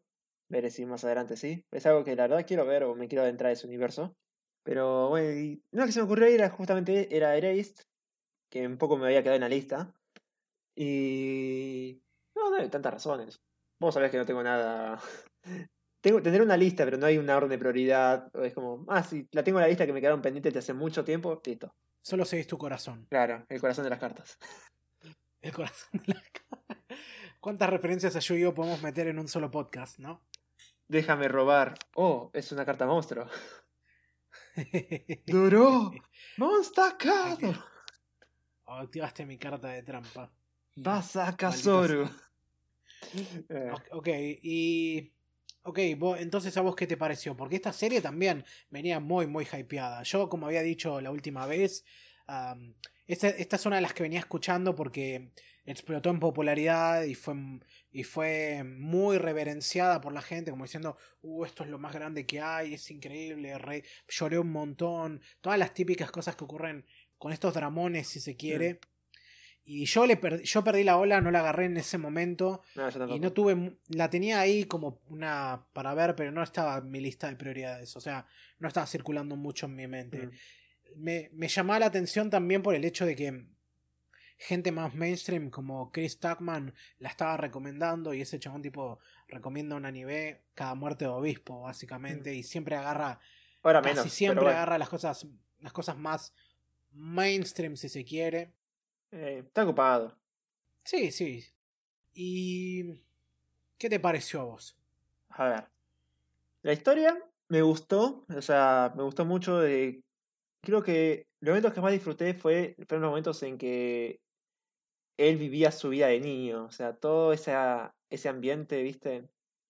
Es como que había mucha, mucha los nostalgia. Momentos en los que estamos en el, los momentos en que estamos en el pasado. Claro, eh, cuando era, era niño, está en la escuela, que vos ves como un poco era la vida o un poco los... O sea, obviamente no es tan niño porque tiene una mentalidad de 29 años y te das cuenta por cómo habla, por cómo hace todo. Pero... Nada, es como que me hizo... Me dio mucha nostalgia todo este tema de la escuela, ¿viste? Como mm, entre todo normal, no tan íbamos a lo que usualmente se ven en los Slice of Life, que no, la escuela es re buena, todo esto, y acá es como, es buena sí, pero es normal. No es, la, no es una experiencia ultra, no, ultrasensorial sería. No sé, qué milagrosa.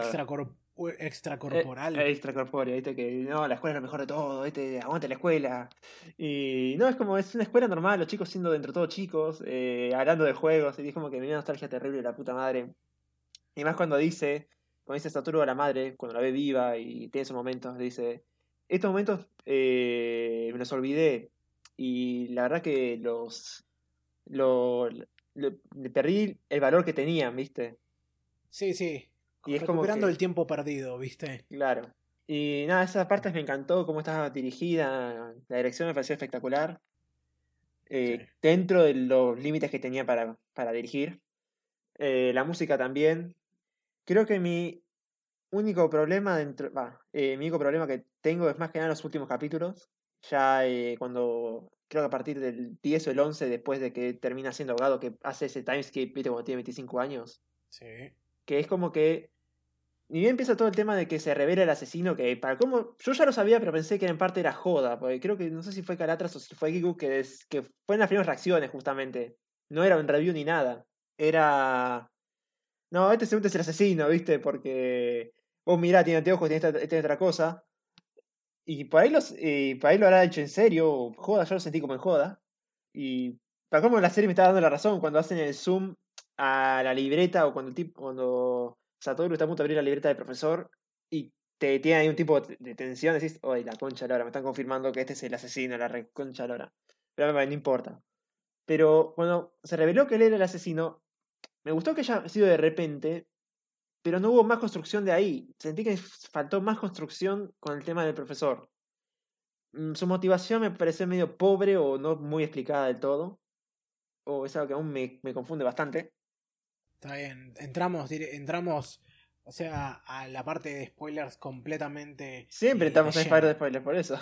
No, no, ya lo sé, pero digo, fuiste por la, fuiste con toda la carne al asador de una. Más o menos. Y. Y por eso, o sea, mi problema más que nada son justamente los últimos capítulos que se siente que rayaron, porque ya cuando empecé a ver, eh, creo que empecé, ojeé el manga intensamente, pero no recuerdo para ver qué escena exacta. Eh, Ahora, para, cuando, cuando hablas de ojear intensamente, vos decís, agarrás y te pones a pasar entre hojas para ver cómo va avanzando. Ahí no fue tan intensamente, pero sí. Eso se dio intensamente. Acá fue como a ver por qué parte están, qué pasó, esto es así, o no creo exactamente qué quería ver en ese momento. Y bueno, me di cuenta que estaban por el capítulo 27 de 44 y en el capítulo 9, 10, ponele. Justamente faltan dos o tres, capítulos y no me voy a adaptar todo eso. Eh, todo lo que faltaba de los capítulos de manga. Y se nota que fue, hicieron el final eh, original que es como que lo sentí como medio otra cosa, no sé. O sea, tendrá que ver, pero no lo sentí tan sólido. Eh, tanto por los motivos, dije, del asesino, eh, cómo un poco se resuelve todo, un poco las relaciones, que las relaciones, no sé si hubo tanto quilombo con que con quien se quedaba. Creo que lo hubo, pero la verdad que a mí como que, eh, pues, puede ser, el tipo estaba en coma. Y... No, no sé. Pero más allá de eso, hasta, esos, hasta esos últimos capítulos, la verdad la disfruté bastante. Sí, sí, creo que, creo que dijiste muy rápido todas las cosas que en cierto sentido yo quería decir. Oh. no, está bien, no, no, no hay problema con eso. ¿Notaste cómo cambia la relación de aspecto de la imagen sí. entre... Cuando es niño y cuando es adolescente. Sí, no, cuando es adulto y cuando es chico. claro, cuando el tiempo. Sí, sí, 29 años. Sí. cuando estamos, cuando arranca la historia, vemos la imagen en, digamos, en 16.9, así lo, lo, que sería lo normal, pero cuando viaja en el tiempo, a cuando tiene 10 años, cambia a, un, a lo que sería tipo 2.35, creo que así se llama, o sea, cambia esa relación aspecto, creo que no llega a lo que sería Letterbox, pero sí sería algo que sea como más cinematográfico o convencionalmente cinematográfico. Y es, una, es un recurso muy simple, pero muy efectivo para marcar por la diferencia. Y, por creo que poco usado. Y se ve bastante bien. No, sí, más creo que poco usado. Nunca lo vi mucho. O así de esta forma. Lo interesante de la relación de aspecto es que en general es uno de esos detalles que la mayoría de la gente ni nota. ¿Viste? O sea, mm, es muy, muy sutil y no siempre. Es un recurso que, curiosamente, no es, no mucha gente usa de una manera tan deliberada. O sea, yo pienso, por ejemplo, se me viene a la mente como, a, ver, algunos ejemplos así en cine, es por ejemplo la escena famosa en Mami de, de, de Xavier Dolan, que es muy bueno como está usado ahí, o bueno, Trey Edward Schultz en sus películas lo usa muchísimo, en la última que creo que se llamaba Waves, sí, Waves, ahí es bastante notorio. Después puede ver, no sé, tipo Michael Bay en Transformers 5 hace una, una mamarrachada con eso que te duelen los ojos de verlo, más de lo que ya ¿En ¿Qué película? En Transformers 5. Ah, menos mal, no la vi. Sí, sí, yo tampoco la vi, solo vi un video que reseñaba eso y mostraba cómo, cómo la arruinaba de esa manera. Pero no, es un recurso muy simple para mostrar esa diferencia, pero muy efectivo y aparte ese tipo, esa relación de aspecto para la imagen le da un toque muy cinematográfico. A pesar de que esta es una serie televisiva. pero tiene que ver un poco con todo pero tiene que ver un poco con esa idea, además de cómo él ve los recuerdos, ves, vos ves cómo funciona, ves, ves como el núcleo de su poder, viste todo el tema o de su mente, que está como, todo enlazado como película, con film. No, también, pero no lo había pensado de esa manera. no, yo lo, pensé ahora. podría decir que es una manera también de marcar como cierta delimitación de su perspectiva. Claro, es como que está reviviendo sus recuerdos como si fuera una película, ¿viste? Algo así. También, también es cierto. Es una buena. No lo había pensado de esa manera. ahora que lo mencionaste, eh, me vino a la mente. Eso que lo hace más cinematográfico. Y es como, ah, mira, película. Bueno, por sí, como, como mostraste, cada vez que, que lo ves. Eh, digamos, repasando sus recuerdos, siempre te muestran una tira así de película en un, en un menjunje y siempre estás escuchando el sonido de, digamos, el cinematógrafo, si se quiere, el viejo sonido, el así que hace cuando pasa la película. Ah, porque por sí, bueno, hay mucha iconografía así relacionada a cine. El mismo opening arranca con, con Satoru chico y Satoru adulto entrando a una sala de cine. Eso mm, está, está muy bien logrado, toda esa, toda esa cuestión visual. Ahora, concuerdo con muchas cosas que dijiste y creo que debería aclararte algo que descubrí después de haber terminado de ver la serie, y no sé si vos sabés, pero la razón por la que el final se siente tan apurado, si lo queremos llamar de esa manera, es que el manga terminó de publicarse en marzo de 2016 y esta serie se transmitió entre enero y marzo de 2016. Sí, me acuerdo que fue el mismo momento o algo así. Sí, o sea, esta serie sufrió algo parecido a lo que le ocurrió a, bueno, este año a The Promised Neverland y a Horimiya, que agarraron y la adaptación se puso en producción para que saliera simultáneamente con el final del manga para poder agarrarse de esa ola. Y eso, bueno, trajo el problema para mí de que el final se siente apuradísimo. Porque como vos dijiste, creo capítulo 9 o 10 del, del anime equivalen al capítulo 27, algo así del manga. Y todavía faltaban eso, 14, no, casi 20 episodios, casi 20 capítulos más. Claro. O sea, todo lo que ocurre en lo que sería el tomo 6 al 8, o sea, del capítulo 31 al 44, queda comprimido en esos últimos tres episodios del anime y se nota de sobremanera. No, sí. Pero de un modo que no es que el final es malo en cuanto a que está mal, en cuanto a que, no sé, ocurre algo así como, como un Deus ex máquina que resuelve la historia de golpe y se siente como que terminó ahí de manera cortante, seca y no, y no hay ningún tipo de, mm, de cierre emocional. O sea, todo ocurre y lo que ocurre es entendible y va bien, pero va tan rápido que no, no, no, mm, no te da la misma satisfacción, la forma en la que avanza, como, con- sobre todo comparado con el nivel de detalle y tiempo y la manera en la que dejan que la historia fluya Mm, en todo el resto de la serie. Claro. No, Porque mm, no- yo no estoy insatisfecho con la conclusión. Me parece bastante, bastante sólida. O sea, me gusta. Pero eso. Siento que me que, que algo, faltaba algo, ¿me entendés? yo siento que faltaba más desarrollo de del profesor, eh, de Gaku. Porque, Sí. O sea, o sea, si hubiera tenido un par, de ma- par más de capítulos, más allá de que no seguía el final del manga, creo que algo más se pudo haber desarrollado. O más que nada Que basado. cambiaron. O sea, cambiaron el final. Sí, sí, el final dicen que es distinto, que está mucho mejor el manga. Y puedo ver por qué. Eh, No, porque una de las cosas que. Otra de las cosas también que hizo que, que, no, que no me hizo comprar del todo el misterio es que mm, yo creo, creo que para el capítulo 3 yo ya decía el asesino es el profesor. mm, Y lamentablemente tuve razón. mm, Pero eso, no... Trato de pensar cómo está construido el misterio y lo cierto es que aún, a pesar de que mi sospecha ya estaba puesta en ese personaje, y a pesar de todos los otros esfuerzos para tratar de... No, yo también. De decir, no es tan obvio, no. otras alternativas, Claro. yo me decepciona un poco que haya sido el, el que resultaba que, que haya haberme dado cuenta tan rápido, porque yo te, te digo, otras cosas que estaba barajando es que mm, Yuki, que es el que termina siendo inculpado y todo el tiempo in- insiste en Ah. que es inocente, sea, fuese realmente... Puede, no, puede haber sido, pero me parece. No. No lo veía tipo. Y la otra, sí, bueno, a ver, la cosa esta, viste, te quieren tirar una punta en un momento cuando, cuando Satoru va a visitarlo a la casa y por accidente ve que tiene ahí las, la- los videos porno. Y bueno, viste, te tiran medio la idea porque si te fijas con cuidado algunas de las, algunas de los, de los lomos de esos, o sea, el costado donde están los títulos, Sí. ves que tiene algunas cosas de, de, digamos, de colegialas Mm, y pensás, "Mm, este tiene alguna tendencia pedofílica, viste. Porque aparte, también, perdón, entre esos VHS hay algunos, algunos eh, VHS vírgenes, o sea, hay grabaciones caseras. Eso es Mm. medio lo que te pone ahí en decir, mm, eh, te pone en esa sospecha. No, pero se lo prestó un amigo, no te se lo prestó un amigo. Guiño, guiño.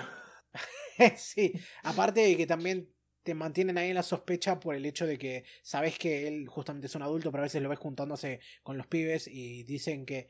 Y Satoru le llama la atención en algún momento de que dice que se ve con Kaio. Mm. pero nunca dicen del todo qué es lo que ocurre. Y después yo en algún momento pensé que Kenya era también como un viajero del tiempo o algo así como, Yo como también. Satoru. Pensé que era como un mensajero o algo más eh, de otra dimensión. Era como el revival o el quien le dio el revival a Satoru o algo por el estilo, ¿viste? Algo así, porque lo que tiene ese personaje que me molesta mucho es que es de todos es el personaje que menos se porta como un pibe. Mm, ¿Me entendés? Satoru, entendés que tiene sus cosas raras y lo ves que. porque, porque se hizo soliloquio. Pero, pero porque justamente porque es él con su mente de 29 en su cuerpo de 10. Y el resto de los pibes en su mayor parte se comportan como esperarías de- a pibes de esa edad. Pero él tiene esos momentos en los que habla de un, habla de un modo y razona de una manera que no, es, no sé si decir que es como que es demasiado inteligente para su edad, pero es como Y un poco. el- Se siente, mira, se siente como los pibes. ¿Vos, vos ves? ¿Vos viste alguna película de Shyamalan? eh, la aldea. Bueno, nada más. Mm, no, no me interesa mucho más allá de eso. Está bien, bueno. Algo que hace Shyamalan y a mí siempre me jode, pero me hace reír, es que su- los, los pibes en sus historias nunca hablan como pibes. Siempre se portan eso, como, como adultos en miniatura, si se quiere, salvo el pibe de- del sexto sentido.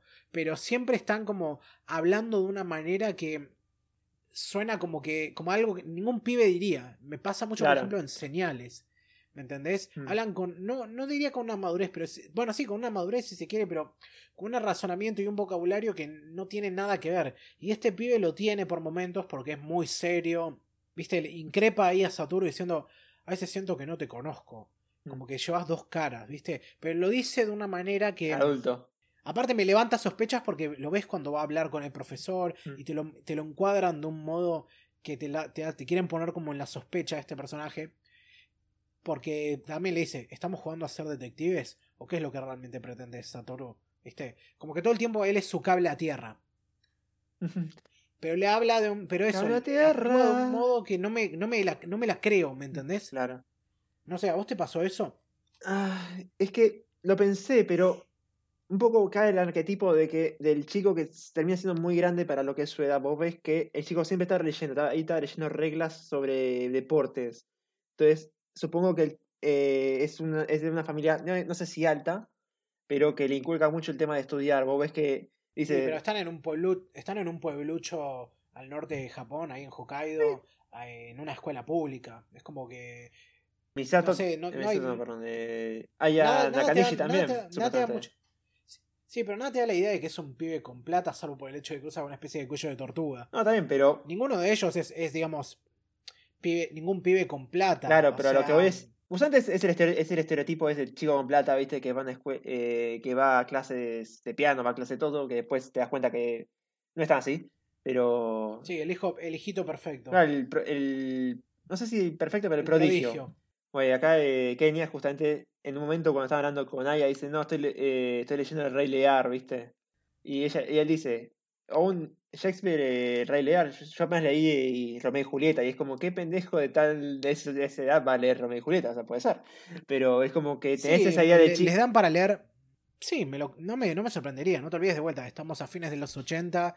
Y a pesar de que escuchás a algunos pibes, viste, como para sitiarte en que estás en el 88 diciendo, che, jugaste a Dragon Quest. No, sí, soy mal fan, soy no, nivel soy mal 30". Final Fantasy.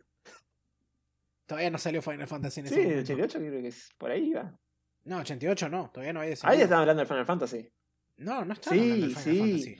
Dice, hay poca gente que, que conocen eh, lo bueno del Dragon Quest. Eh, creo que Hide- eh, no creo Kazu es más de Final Fantasy o, o el otro.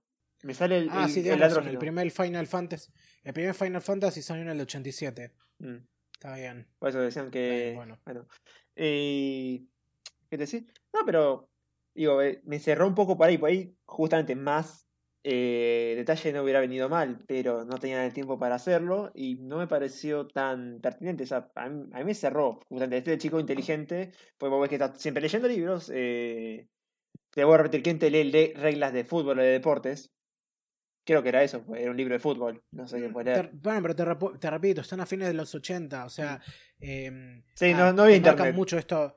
No hay internet, la tele es una mierda. Am, ¿Tenías ganas? lee, lee mucho porque leer es una, es una fuente de entretenimiento muy importante en general y en ese momento imagínate, porque cuando a pesar de que todo el tiempo están jugando juntos, me encanta eso de que tienen un escondite, Mm. ¿viste? Que El- Pero tienes el contraataque de Jar. Era buena esa cuando van a hablar se burla, se burla de ellos, ¿viste? Ah, sí, qué inmaduros, ¿viste? Tienen un Mm. escondite, por supuesto. Yo desearía. Siempre tienen. Sí, yo quisiera. ¿Cuántos escondites tenés, envidiosa? Sí. No, pero. Kenia, la verdad, más allá de eso. Me gustó, o sea. eh, yo yo le, pondría como el best pro. Best friend. Best of friend, Sí, no sí. sé. Eh, Alto, alto amigo, sí, olvídate. Y. No, pero. Más allá de eso, viste, no sé. Los personajes en sí no me jodieron tanto. Yo pensé que ¿Cómo era este que el que termina siendo víctima de asesinato en algún momento, pero después no? El que se casa con Kaio. Hiromi. Yo pensé que Hiromi era una mina, en serio. Sí. Yo me, eh, yo me, yo vi que estaban jodiendo con eso, pero el momento que empecé a escuchar escucharle decir Boku, ahí me di cuenta de que no.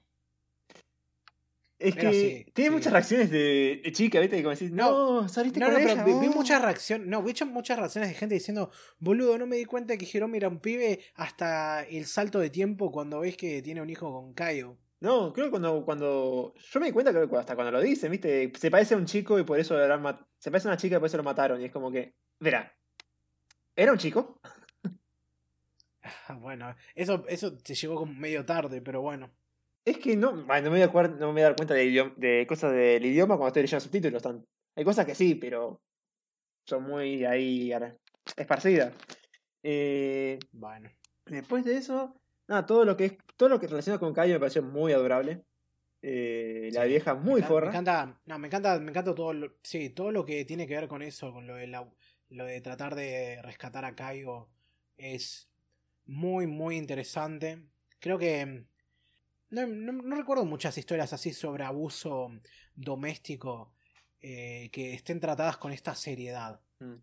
O sea, están todas las marcas ahí y es muy interesante cómo lo lleva medio que te das cuenta al toque, pero igual la manera en la que van construyendo para mostrarte en qué situación es la que, en la que se encuentra es muy interesante y bueno, por supuesto, la manera en la que en la que Satoru se va involucrando para tratar de resolver la cosa, porque tienen que hacer memoria para saber cómo, cómo fue que murió, cómo la encontraron, cuáles fueron las cosas, y bueno, obviamente en, la, en su línea de tiempo hay un asesino y eso es lo que se cree que fue lo que le pasó a Kaio. Después, bueno, como terminamos viendo en el primer giro grande, cuando intenta cambiar la historia, resulta que es su mamá la que y el novio de su mamá la que la terminan matando a golpes. No, no fue su mamá. bueno, dejándola. No, es su mamá y su novio, y el mm. novio de su mamá. Mm. Que la, la, la, le pegan hasta dejarla básicamente medio muerta y se termina muriendo de frío cuando la, tiran ahí en el, en el pórtico. Mm. El momento en que la descubren en el pórtico es muy, muy fuerte. Que dice, no me mire, viste, encerrada, viste. Sí, sí, sí, sí, cómo y cómo te marcan también la relación que tiene con la vieja. Es todo. Es fuerte porque se siente todo muy, muy real. O sea, no hay. Lo de la vieja me pareció no hay tanto. O sea, poco para ir a la vieja me pareció como medio exagerado. O sea, puede ser que haya sido así. No, no estoy tan informado de este tipo de casos en todo caso. Eh, es como que sentí, no, sos una forra, sos siempre una forra, ¿viste? Y es como, no, yo, eh, vos sos un nene, yo soy adulto, tenés la razón. Y es como, me pareció un poco caricatura en ciertos momentos, pero. ¿Para qué cosa? La, la, actitud de la vieja, por ejemplo, eh, un poco cuando le están recriminando sobre la hija también, es como que. La vieja es siempre agresiva con ella, que es probable, es posible, pero es como que nunca es como un poco, es como la mala, es como siempre la mala agresiva, pero que no tiene como, no tiene más allá de eso, es como que no es mucho más allá del personaje. ese es el tema, te la pintan de esa manera al principio, o sea, madre soltera en un, en un lugar de mierda, sin muchos recursos, justamente se desquita con su hija y todo lo que ocurre.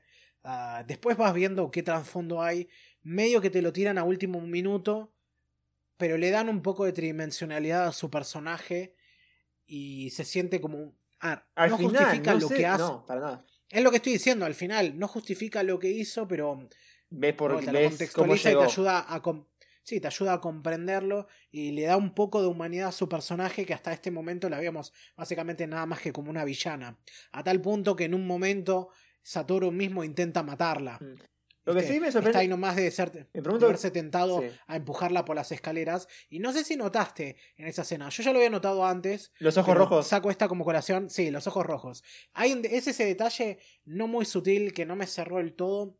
De que cada vez que ves que un personaje tiene alguna tendencia asesina, le ponen los ojos rojos. A mí me pareció tan mal porque justamente, o sea, te mostraron ya un poco la cara del asesino con los ojos rojos. Pero no te mostraron casi nada, ese es el tema. No es suficiente como para poder discernir a ningún personaje que Está bien, pero si vos no mostrás otra vez intención asesina con ojos rojos, eh, y después me decís que, que el profesor era el asesino cuando no tiene ojos rojos, Es como que. Pero no tiene, pero no tiene los ojos rojos todo el tiempo. Se ponen rojos cuando van, están por matar. Claro, pero. Si ves, que pasa lo mismo con la vieja. Ves que pasa lo mismo con la vieja de Kaio también. Mm. Ves que ocurre lo mismo. Pero vos decís justamente. escena. Pero vos decís que ahí es, que no es sutil el ojo rojo o esa escena solamente. No, el ojo rojo. No me, no me gusta mucho el recurso del ojo rojo. Siento que es como una manera muy. muy. es como un atajo muy fácil para decirte. Ah, mira, este personaje va a matar a alguien. ¿Me entendés? No, yo te- a mí me hicieron bien porque te tienen que significar justamente ocultar más el hecho de que el asesino de tal forma y que todos eh, pueden serlo en cierta forma. Y te te lo muestran con los ojos rojos para un poco tapar más esta idea de que no quede tan mal el que haya tenido ojos rojos al principio, ¿viste? O que no te muestren ya los Bueno, colores pero asesino podrían de no haberlo puesto para. Pero podrían no haber usado ese recurso para empezar. Pero si te muestran al asesino ya con los ojos rojos, o sea, sí, ponle que el asesino te muestran con los ojos rojos, esos son ojos marrones, ya te están dando una pista. Entonces vas a ver todos, los- todos los que no tengan ojos, ojos mar, todos los que tengan ojos marrones, para ver quién es el asesino entre ellos. Que hay muchos, pero bueno. Pero es como que te saca un poco el misterio de que pueden ser todos. Ah, puede ser. No lo sé. Después, personajes. ahí, la un personaje que por ahí no me cerró del todo, más que nada al final, eh, fue Airi. Es algo que. O sea, me gustó que fue como el apoyo moral de Satoru. Pero después al final es como dije, ¿qué hicieron acá? ¿Por qué la mariposa? No sé. Bueno, Airi tiene un papel importante en Tiene- todo eso. en- no nos eh, olvidemos que. Sí. No nos olvidemos que es ella medio la que le lo pone en. pone a Satoru en. ¿cómo decirlo? Lo pone de vuelta en la vía cuando vuelve, digamos, al presente en el capítulo 5. Viste, le dice, ¿por qué, por qué me. ¿Por qué crees en mí?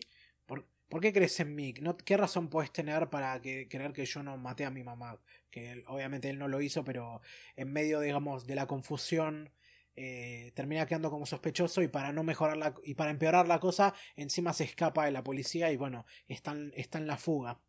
Lo más cómico es que la, policía ya lo, la policía tiene como asesino, perdón. La policía ya lo tiene como asesino, ni siquiera. No, pero Bueno, pará, lo que- pero, sido- pero porque pero porque las circunstancias se dieron para que él se vea sospechoso y les, les confirmó cualquier sospecha cuando salió corriendo.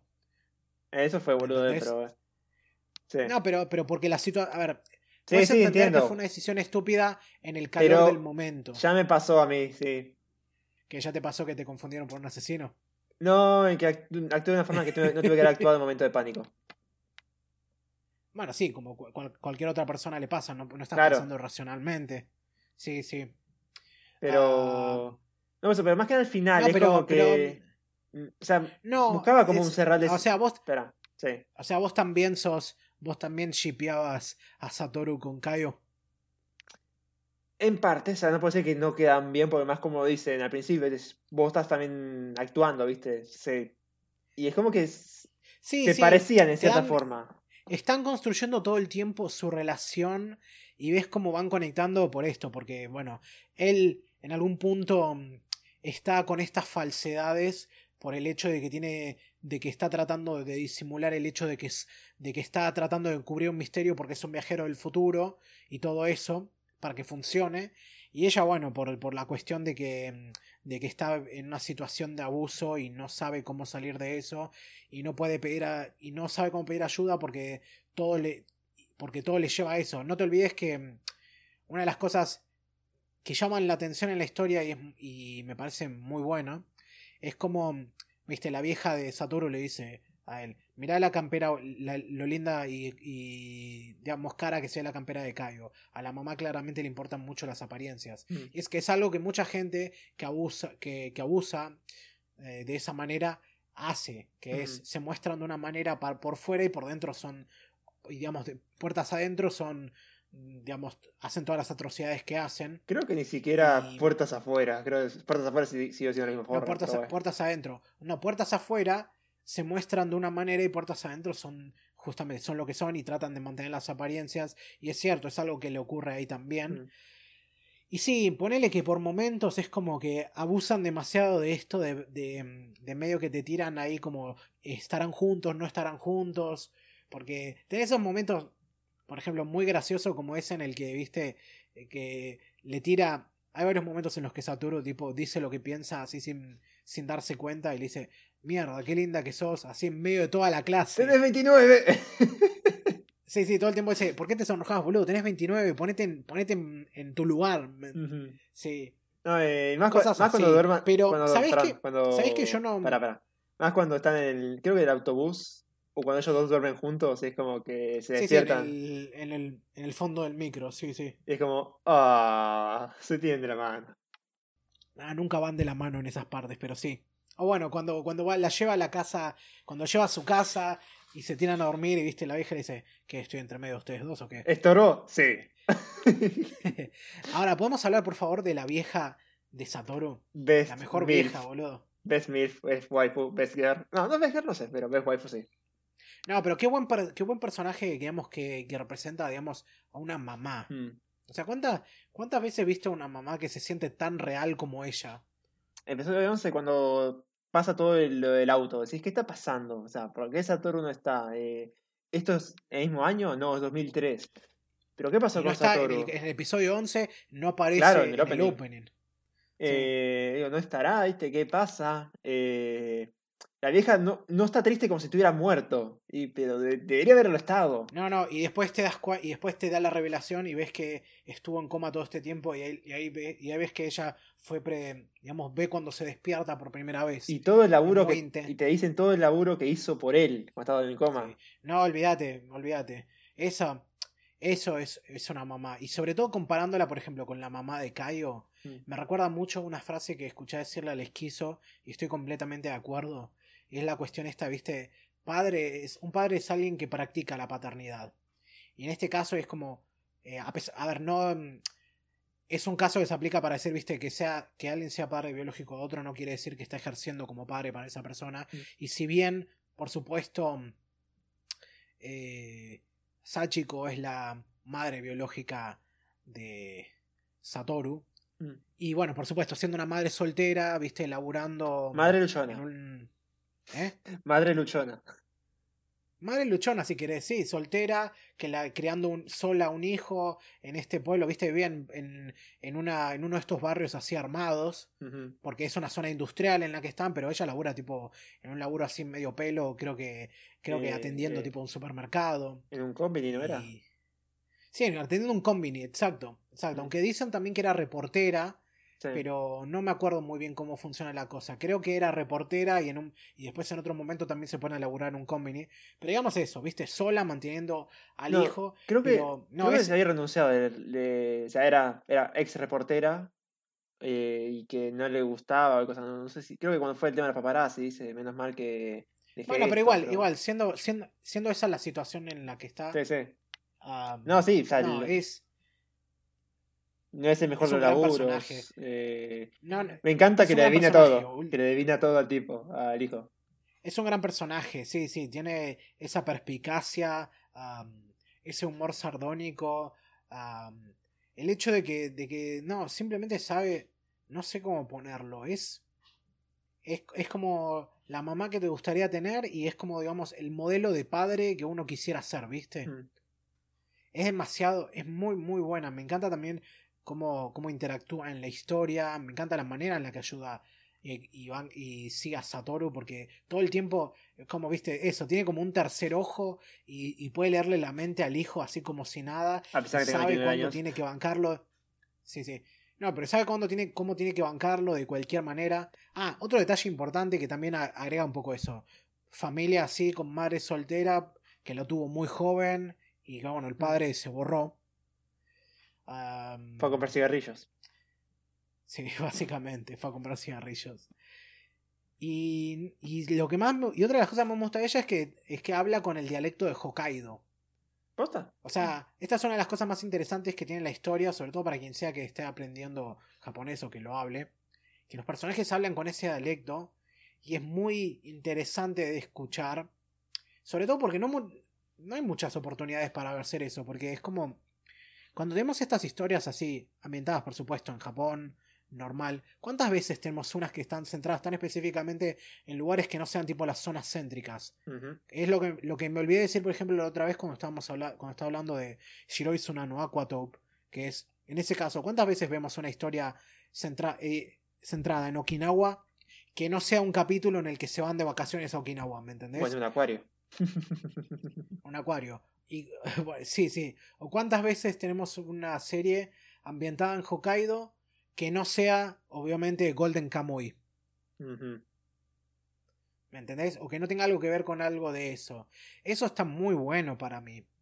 Ah, No, es algo muy divertido de escuchar y de es, aprender. eh, todo lo que es eh, referencias a ese momento. eh, que te dicen el tema de las Olimpiadas, del Mundial, ¿viste? No, Olimpiadas más que nada, Sí, no sí. Mundial. Eh, Ahora, retomando algo que. que ya se vivió no, mucho la época. lo que Sí. decir. Sí. Ahora, retomando lo que yo quise decir antes y terminé cortando a esta vertiente, es que mm, respecto a este final, que bueno, mucha gente puteando, diciendo por qué Kaio no esperó Estaba en coma. a Satoru. Exacto, por un lado estaba en coma, viste, 15 años, ella ya había crecido y era una adulta y podía hacer lo que quiera con su vida, no tenía por qué esperarlo. Después por el otro lado, la relación que él tenía con ella era por sobre todo platónica, por eso, porque, al- porque él en principio, a pesar de que termina formando una amistad real, Nunca fue algo romántico exactamente. Claro. nunca fue roto- eh, pero estoy explicando por qué. Sí, sí, porque, sí. A ver, a pesar de que desarrolla una, una amistad con ella, su primer pre- preocupación era eso, preocuparse por lograr que ella viva. Y después, eh, el simple hecho de que para mí es mucho más significativo que mm, ella tenga un hijo con Hiromi, porque es la manera de mostrar cómo de algún modo Creció. eh, Satoru, Satoru trascendió todo, Mm. en cuanto que logró, con- salvando estas dos vidas, trajo una nueva al mundo de dos personas que en, en la otra línea en la otra línea de tiempo estaban muertas. No, más allá. Eso para mí es, es mucho más impactante. No, y además, más allá de eso, vos ves que por ahí al principio, cuando están en el, en el bondi, el micro, eh, Sí. vos ves que Hiromi poco se relaciona con Kaio y te le dice, no, léete este libro que está bueno, ¿viste? y como que hay algo, no es que fue totalmente de la nada. Es muy, está, está muy tirado así de a poquito. No te, no te, no te, Sí. no te tiran nada que te Mm. pueda hacer pensar que va a, deli- va a derivar en eso Mm. más adelante. En comparación a la cantidad de momentos que tenés de Kaio y Satoru, viste, como van a estar, no van a estar, así. No, eh, ¿Sabes? más allá de y eso. otra pará, cosa- sí, sí, termina. No, termi- que- decía lo que ibas a decir. No, eh, quería volver también al tema de Airi que habías dicho que no te cerraba. No, es como que yo en un momento todo el tema de lo que era el asesinato me dejó, no me importó tanto. Además es como que ya en un momento de la serie no hay tantas pistas. O sea, te tiran un par de pistas, pero no, no es, no es vayamos a buscar quién es, es más tratar de evitar lo que pasa. Entonces es como que no, la trama ya deja de girar tanto en el asesinato, sino en las personas, eh, en los problemas que cada uno tiene, en la soledad que cada uno va sufriendo.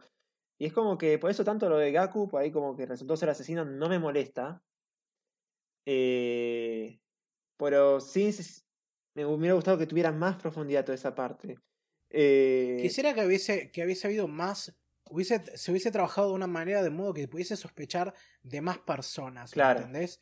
Como que, como que pudiera, que hubiera alguna posibilidad que te haga pensar que podría haber sido incluso alguien completamente ajeno a todo, no que fuese, no, no sé, porque de vuelta no, no sé cómo explicarlo, pero es como que sospeché del profesor y de, muy, creo que desde el principio y terminó siendo cierto. cuando ya te dice, cuando ya te muestran el zoom de él tratando de abrir la libreta y el profesor saliendo de atrás y como evitando un poco que la lea, es como si ya estaba, ese profesor. Y las paletas ni hablemos. Y las, las paletas, ¿viste? Los, los Sí, lo- chupetines. los, los chupetines y toda esa cosa. Ponele también al- la cosa del dedo. Eso también Mm. te lo hicieron ver muy claramente. De cómo, cómo empieza a, mm, hacer eso, viste, de tocar. ¿Cómo se, cómo se llamaría este gesto? Eh, de, Eh, digamos, ¿De Diar? no creo que exista de diar, pero. Ah, digamos, ¿no? Qué mala traducción de esa palabra, boludo. Eh, Sí. Mover el dedo. Alto no sé. spam. Alto Sí, sí. ah, Tic. Hace un gesto con el Un dedo. tic, hace un gesto con el dedo. Tiene un tic. Hace un gesto con el dedo que te lo da a entender. Ahora, lo que. Eh, Volviendo también a otro punto que había más allá de. ahí. perdón, y- más allá de cuando, te- cuando vuelve él al tiempo presente, que vos ves que él está Nishizono, o sea, el profesor, que tiene la misma voz, nunca te muestran la cara, que lo ves, ya está. No, pasó. ese es el tema. No tiene la misma voz. Tiene una voz avejentada. Pero es O parecidísima. sea, no, no es tan parecida. Además de que. cuando escuchás por bueno, segunda vez te, cuando volvés, te- sí. te metía, tenía, te metían el misterio con este concejal, ¿viste? Pero él tenía un nombre falso. Y pensabas, ¿cómo puede un concejal tener un nombre falso? Mm. No puede ser así. Y ahí te lo explica todo y te lo da en bandeja, pero eso sí no lo había visto venir. Claramente, Mm. cuando no te muestran la cara del concejal que está ahí visitando eh, la pizzería, ahí te dan la idea, claro, este es el asesino. Mm. También. Pero no sabes quién es realmente en ese momento. Ahora, lo que iba a decir con, con Airi, que a vos no te convencía. El final, más que nada, Es o sea, que- es como que no necesité que estuviera en pareja con ella porque nunca los vi de esa forma o, es- o, sea, o- a lo sumo que me muestra que siga trabajando y me gusta, me gustó que se lo encontrara todo Pero- bien, pero siento que no con esa intención de lo correcto, no sé. Pero no queda, pero no queda con eso, ese es el tema. Lo que tiene inter- lo que me gusta de Airi, y en ese sentido, si tuviera que haber terminado una relación justamente romántica con él, a pesar de que viste en un momento la abeja le dice, dale, le tira onda a esta mina. Tiene o, 17. O, algo por Sí, a pesar de. Pero en, en este, en este presente, este nuevo presente, en e- del final, que están en 2010, ella ya es, ya es mayor de edad Ahí sí, ahí legal. también. Sí. Lo que pasa es que, digamos, que sea pareja con ella es como más lógico porque es ella es la que, la, digamos, la primera mujer en algún punto que le pone ahí como que siempre estuvo, Con él. estuvo Siempre con él y siempre lo, siempre lo bancó porque te porque remite de vuelta a esa escena en el capítulo 5 cuando le dice, viste, ¿por qué me estás ayudando? ¿Qué, qué, qué por razón puedes tener para creer en mí? Y le dice, yo creo en vos porque elijo creer en vos y le dice y le cuenta la anécdota de su papá de cómo básicamente lo funaron porque se rehusó a confesar un crimen que no cometió que fue robar un chocolate Yeah. Es un pueblo chico. Pueblo Esa- chico, infierno grande. pueblo chico infierno grande y entiendo eso pero es como que la situación a ver Para llegar al divorcio me parece demasiado. a ver, la situación es tan absurda que en algún punto hasta me cre- mm, creo que podría ser real, pero igual no, no quita el hecho de que, mm, a ver, su viejo, digamos, no, no, no se dio en ningún momento, o sea, nunca, mm, Por eso. Sí. digamos, justamente perdió todo por, por, por no, por no, por no, por rehusarse a, a, a ceder ante toda esta presión, todo porque cuando salió del, del combini eh, resulta que tenía el chocolate en el bolsillo y él dijo que nunca, que no lo puso ahí. Y por supuesto, eh, Airi le creía y todo, y fue un evento muy trágico. Y bueno, en ese momento, viste, la, la vieja Airi vuelve y le dice, ¿sabes qué? Mientras más lo veo, más me doy cuenta de que me equivoqué y debí haberle creído. Mm. Y por eso es que yo confío en que vos vas a hacer lo correcto. Le dice así a su hija. Así que, No, creo que lo además de que- que por eso, por- por- No sé, creo que lo que sí menos me cerró por ahí es el símbolo de la mariposa. Es como que. No, no sé. por el efecto mariposa. Eh, no la vi, así que puede ser por eso en parte. Bueno, pero entendés el concepto del efecto mariposa. Sí, un cambio trae muchos cambios. Sí, la cuestión de esta de la teoría del caos que dice que un pequeño cambio en un lugar puede, eh, puede causar un cambio enorme a gran a Está bien, pero O sea, la- ya el pasó. el- la- la- No, pero ese es el punto, justamente. Un pequeño cambio que hace en el pasado termina creando un futuro completamente distinto, como es justamente la primera vez que intenta salvar a Caio. Mm. Y bueno, ese momento, viste, lo malo de estar viendo series de misterio, cuando ya se terminaron de transmitir, o sea, cuando la estás viendo con, eh, con todos los episodios ya estrenados, es que cuando ves que parece que el, que el problema se va a resolver en el capítulo 4, ya sabes, no, no se va a resolver, cuando quedan 8 capítulos más. Mm. Eso es lo triste, ¿viste? Eh, puede pasar algo en O medio sea, que ya mm. lo resuelven en el 6 y que siga de más adelante. No, pero bueno, pero es que ya te da a entender eso, ¿viste? No, claro, no va a resolver acá. Claramente va a pasar algo malo ahora que va a cambiar la historia. Es que por eso siento que acá el misterio no. Acá no me importó tanto el misterio. O sea, me gustan lo que es el misterio, pero. El foco. No, ¿cómo en que El juego misterio es lo es la- Sí, el- sí. El foco es el Lo misterio. empieza, no, lo empie- empieza la trama el misterio, pero después más adelante es como que. eh, como que deja de importar, lo dije ya. eh, te importa más el hecho de salvar a esas personas que el misterio. Por eso no me molestó tanto lo de Gaku. Eh, o sea, me, hubiera, me, hubiera gustado, me hubiera gustado mejores motivaciones del, del, del Es que no pueden salvar, es que no podían salvarlos sin primero encontrar, sin encontrar el asesino, porque ese era el tema. Podían cambiar la cos, la historia y protegerlos de algún modo, pero podrían darse las cosas de la misma manera. Mm, Que eso es lo que pasa la primera vez.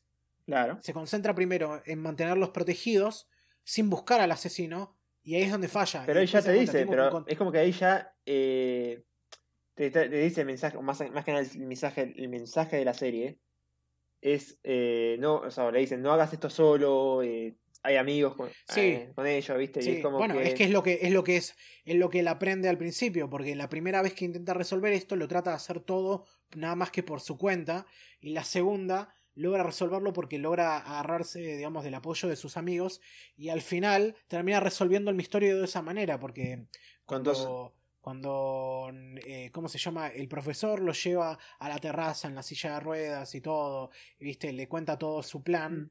le dice, ¿viste? que vas a tratar de, de acusarme de esto cuando aparentemente la, digamos, en Japón y algunos otros países así, las leyes o los crímenes tienen así como un periodo en el que supuestamente se pueden, no sé, sí. acusar o Pasa ese plazo y y no aparte- y pasado ese plazo ya no se puede alguien que sepa un poco de esto tal vez lo podrá explicar mejor. Algo había leído. lo que estoy tratando de decir. Algo había leído de las Sí. leyes de acá y creo que hay algo parecido.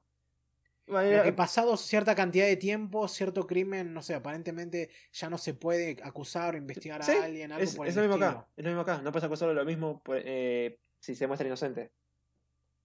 Sí. Y bueno, eh, y, por, y se está jugando. Y aparte, porque le dice, ¿de qué me vas a acusar? Si no come- yo no terminé cometiendo ningún crimen. O sea, todas mis víctimas que tenía en mi blanco, vos me las quitaste de ahí. Tenemos la ciudad Y- anterior. ¿Qué? No, no, no venía a otra ciudad antes. No, es. El, no, repor- no, no, el reportero le dice, eh, está pasando lo mismo que en la otra ciudad, ¿viste? No, no, en la línea temporal original, el tipo primero atacó en ese pueblo y después se fue a otros pueblos a atacar. Mm, Acá, como no pudo hacer esa, no pudo atacar en esa primer tanda, después de, de mandar a Satoru ahí al, al auto y vio todo eso, sí. sí, se escapa y arranca de nuevo con su vida y no hace nada en esos 15 años porque él, él está todo el- estuvo todo ese tiempo pendiente de ver cuándo se despertara Satoru para poder vengarse. No sé si, no sé si vengarse, o sea, Sí, es lo que, es lo que, es lo que es lo que decían ahí. Vengarse, no sé. Yo lo veí como. No, Sí. yo lo quiero ver crecer y porque a él le gusta esa analogía de trepar una cual de tratar de salir del infierno y luego caer de vuelta a él, perder la esperanza. Aunque mucho, no sé, es algo que no me cerró del todo porque con Aya no lo vi, con a Hiromi haber sido para, fue más que nada para enmascarar todo. Lo puedo tener con Kaio. No, el punto, el punto era ese, como que no podía, no podía mm, escapar de estar obsesionado con Satoru por eso, y Mm. que él era como su razón para seguir adelante. claro, él sigue escalando. Y- sigue escalando el sí, hilo. sí. Él sigue escalando el hilo y bueno, ahí te muestran simbólicamente cómo se le corta esa telaraña cuando, mm, cuando termina... sin porque justamente cuando, cuando, cuando Satoru le dice, si yo me suicido, vos no- ya no vas a tener razón para seguir con esto. Y todo resulta que era un plan de un modo que se siente como medio tirado de los pelos Mm. cuando ves que el chabón se tira desde la terraza del hospital y El tipo no ve el trampolín afuera. Sí, sí, el profesor cree que lo mató, pero ve que ya estaban, sí, eso, estaban todos ahí y ya habían preparado esa, esa, ¿cómo se llama? Esa bolsa. ¿eh? Esa bolsa inflable, viste, para, para que cayera sobre eso. No, a pesar de todo lo que dije, yo te había dicho antes que me había encontrado con que esta serie tenía, digamos, había generado muchas opiniones polarizadas. Gente que la adoraba absolutamente y la consideraba una obra maestra, y otras personas que mm, les parecía que era una mierda, y gente que, mm, gente que cuya opinión respeto mucho, que decían que no era muy buena. Yo viéndola ahora, medio que entiendo un poco, supongo que fuera del hype y, habiendo pasado cinco años de todo esto, ahora viéndolo en esa, con esa perspectiva, siento que, mm, donde falla esta historia es donde dijimos al principio. Que ese final, a pesar de que en cierto sentido es satisfactorio porque es un final feliz y digamos, a ver, Satoru se vuelve manga, acá todos sus amigos sobrevivieron, mantienen esa recupera el Kokoro. formaron Sí, recupera el Kokoro, eh, su vieja vive también. sus amigos formaron, no solo continuaron con su vida, sino también crearon nuevas vidas, con, bueno, formando familias. Sí, en contacto no con él. Es un autor, Sí, no solo es un autor publicado, sino que también su mangas es un anime, un anime y todo, o sea, está viviendo la vida y, para, y encima la historia termina con que lo que parecía que no iba a ocurrir, resulta que termina, digamos, el destino, si querés llamarlo, lo termina reencontrando con Airi. ¿Cómo decir esto? Airi será un viajero también. Una viajera. viajera. Eh, ¿Qué te iba a decir? No, eh... yo creo que. Sí. no, para. Yo creo eso, que. Mm, ahora reflexionándolo, no me arrepiento de haberlo visto. Fue, un, fue un viaje en todo sentido, nada más que quisiera que se hubiese tratado mejor y ahora bueno, tengo curiosidad por ver cómo es el manga, así que lo voy a tener ahí para leerlo en cuanto pueda, porque quiero ver qué, en qué difiere el final. Ay, vos, no, vos lo ojeaste, ¿no? No, no vi el final. Solo ojeaste eso que habías dicho antes. Ojeé eso para... para ah, este, si se me acuerda para qué carajo era. Eh... Para ver en qué, en, qué, en qué punto estaba la historia. Ponele. Siento que fue por otro motivo, pero me olvidé. Estoy. Aún no reconecté Revival, perdón.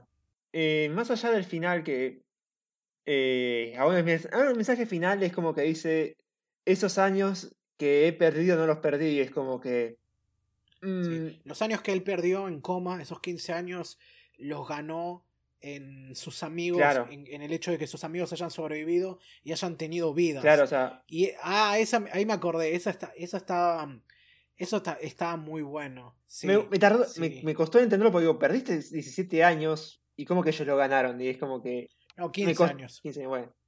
No acuerdo. Y es como que me, costó entenderlo. Eh, pero sí, después pude ver por qué, pero no es como que digamos que me encantó. Y es por eso que. Fue un precio, fue un precio a pagar, si se quiere, por todo todos los otros sacrificios que tuvo que hacer. No, sí. todos los sacrificios que, se fueron, que, que, fueron necesarios, si se quiere. Me dio mucha pena Yuki, que era el inocente. Y bueno, y de ahí viene, ahí para, y de ahí viene las maneras en las que se referencia al título de la, de la historia. Primero por ese, ese cuento que escribe eh, Cayo. Cayo sobre no querer estar en esa ciudad para poder alejarse de su mamá y de todas las cosas que tiene y poder ser libre de verdad. Y después por el hecho de cómo justamente la ciudad en la que Satoru no estuvo, simplemente pudo seguir adelante.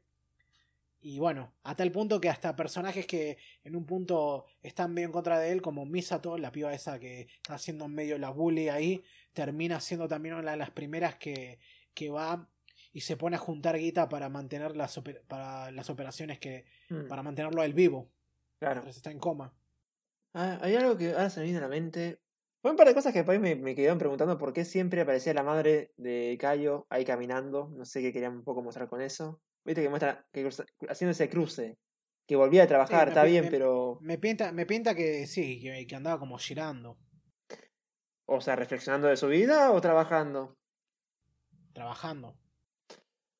Es probable, no sé. Eh, nunca menciona nada del coso de Cayo, de la madre de Cayo. Eh, el viejo, o estaba en un bar o trabajaba en un bar al viejo, el novio. Eh... Sí, no te, no, te dan, no te dan mucha información, solo te dan la suficiente para ver cuál es la situación. No, claro, pero es como que me la mostraban y es como, ¿qué me quieres decir con esto? ¿Viste? Eh... Bueno, yo creo que era bastante obvio que era lo que te querían decir. Sí, pero es como que. Bueno, voy un poquito más de explicación o un poco más explícito, no sé si no digo que haya el acto, pero no, sé, es como que yo creo que era bastante, yo creo que era bastante obvio que no hacía falta más nada. No, sí, pero es como que lo pensé, pero dije, o será eh, cosa de un bar. Eh, no sé, o sea, me, me cabe en la pensé en varias, en varias cosas que puede haber sido. Un poco lo de que dice, vos Gaku no puedes vivir sin mí porque yo soy tu razón de vivir. O yo te conozco, viste, yo te comprendo. No, sí, yo te conozco, viste, yo sé cómo pensás. Y eso es como que me pareció medio también. Por ahí un poco más de. Vos podés verlo a través de la serie porque él eh, Satoru siempre se adelantó a los pasos del profesor de Gaku. Yashiro, ahí, Yashiro no salía. En todo lo que hacía y puede decir, bueno, hay como una relación entre él, que sabe cómo piensa el otro, que, cómo, cómo es su mente. Pero es como que cuando se lo dice es como que no siento que haya sido la mejor frase o el mejor motivo. No sé. No creo que haya sido por el tema de la venganza. Ahí. Es como. Nunca, no sé si lo pensaste. O no sé si me estoy expresando bien. No, no le di tanta vuelta. Yo creo que mm, a mí me pareció que, que estaba claro. No sé, es como que digo, eh, es como que fue muy de la nada, sí, yo sé cómo pensar, yo te comprendo, y es como, no, nunca hemos, más allá de que vos sabés, vos sabés cómo iba a actuar, no veo cómo esta relación se pueda dar. Viste, no sé. ¿Conclusiones? No, es más allá de lo que yo dije, viste, muy nostálgica, en cierta forma, después para mí. Y eso que no soy del 88. Eh, mm, buen misterio entre todo. Bueno, no sé, ahí no sé si fue la mejor forma llevado. Eh, ¿Qué más? Eh, buenos personajes, muy buenos personajes. Salvo por por Kenia, que vos no te agrada. ¿O ver por qué? No, no, no es que me disgusta el personaje, siento que, que no está bien trabajado en eso. No, decían que el manga tiene muchas más. Eh, explica muchas más cosas. Toda la escena que vos ves que. No me sale. Hay una escena que. Cuando Satoru está. Viste que agarra un disco en un momento como. Lo pasa muy, muy rápido. Está agarrando un disco, Sí, de, disco- de música del programa de él que le gustaba. Bueno, ahí tiene, ahí tiene en el manga cuando ojeé, vi que tiene una conversación con Yuki con todo eso. Y es como que se nota. Sí, la cuestión de. No, que- acá también tiene la cuestión esta de- del superhéroe y qué es lo que significa Mm. eso. Eso estaba ahí también. Estaba el que decía de. No, pero habla- hablaban del disco. Dice que no, ¿cómo te hace este disco? ¿Viste? O algo así era. Eh. Y es como que hay más desarrollo en el manga. O sea, eh, repito, cortaron bastante para, para meter todos los capítulos en dos. Todos los capítulos del manga en estos 12 episodios del, anime. Mm, Así que. No, o sea, yo supongo. Como dice de ser el manga debe estar mejor, pero la verdad es que el anime está muy bien dirigido. Más allá de los límites de tiempo que tuvieron. La música está muy buena. eh, el ending no me copó tanto. El le poní sí. Es hacia Kung Fu Genera- Generation. Asian Kung, Kung Fu, Asian Kung Fu Generation, así que. Hay calidad. Sí, temazo, temazo. Lo busqué en Spotify y tiene miles de versiones. Una de 5 minutos, otra de 3 minutos. eh, otra- Sí, sí, está la versión, está la versión corta y la versión larga, y aparte hay reversiones porque mm, eh, el disco de 2004 creo que justamente hicieron una reversión en 2016 para la salida de este disco, sí, sí. Ah, espera, ¿el tema es del 2004? Sí, creo que es de uno de los primeros discos de la banda. Ah, Y mierda. hicieron una nueva versión, sí, porque creo que regrabaron todo ese No, disco. sí, lo- sé que regrabaron, porque te das cuenta, dice Remaster 2016 o Recorded. No, no, remaster, no, justamente no es un remaster. No, Recorded, perdón. ahí grabaron, Ah. sí, gra- grabaron el disco de nuevo. O sea, grabaron todas esas canciones de nuevo. eh, hicieron nuevas versiones. Sí. Eso, pero la más versión allá. larga de este tema está muy buena. Mm. Sí, pero más allá de por ahí los cortes que hicieron a la serie, eh, se entiende bastante bien. eh, Repito, mi único, mi mi único problema es el final, pero después todo lo que fue en medio, la verdad me gustó bastante. Sí, sí, sí. Ah, lo único que no me, no me gustó, no me termina de cerrar es, boludo, ¿qué onda con esos diseños de los labios de algunos de los, de los personajes mujeres? Más que nada De, de la vieja. Sí, de la vieja de, de Satoru, boludo. Se ve re mal. A mí no me molestó. Por algún motivo no me molestó. Parece como que tiene un ombligo por boca, boludo. ¿Más donde morder? Uh, No sé. eh, o sea, lo vi raro, pero tampoco es como que dije, esto es horrible. Mm, No, es como que le dio como. Sí, sí. Por ahí yo pensé algo más como, viste, típico de Hokkaido, o no sé, no soy japonés, no sé cómo. No, no, es un detalle, viste, los personajes en general no suelen tener mucho el detalle de los labios. O sea, o sea, los únicos personajes que tienen tipo labios muy prominentes en general en cuanto a animación que suelo ver, si no es justamente una mujer con bastante sexualizada, con los labios pintados y todo eso, es, no sé, diseños tipo de Matt Groening en Los Simpsons que tienen un labio superior enorme y un labio inferior ahí medio chiquito y no tienen mentón.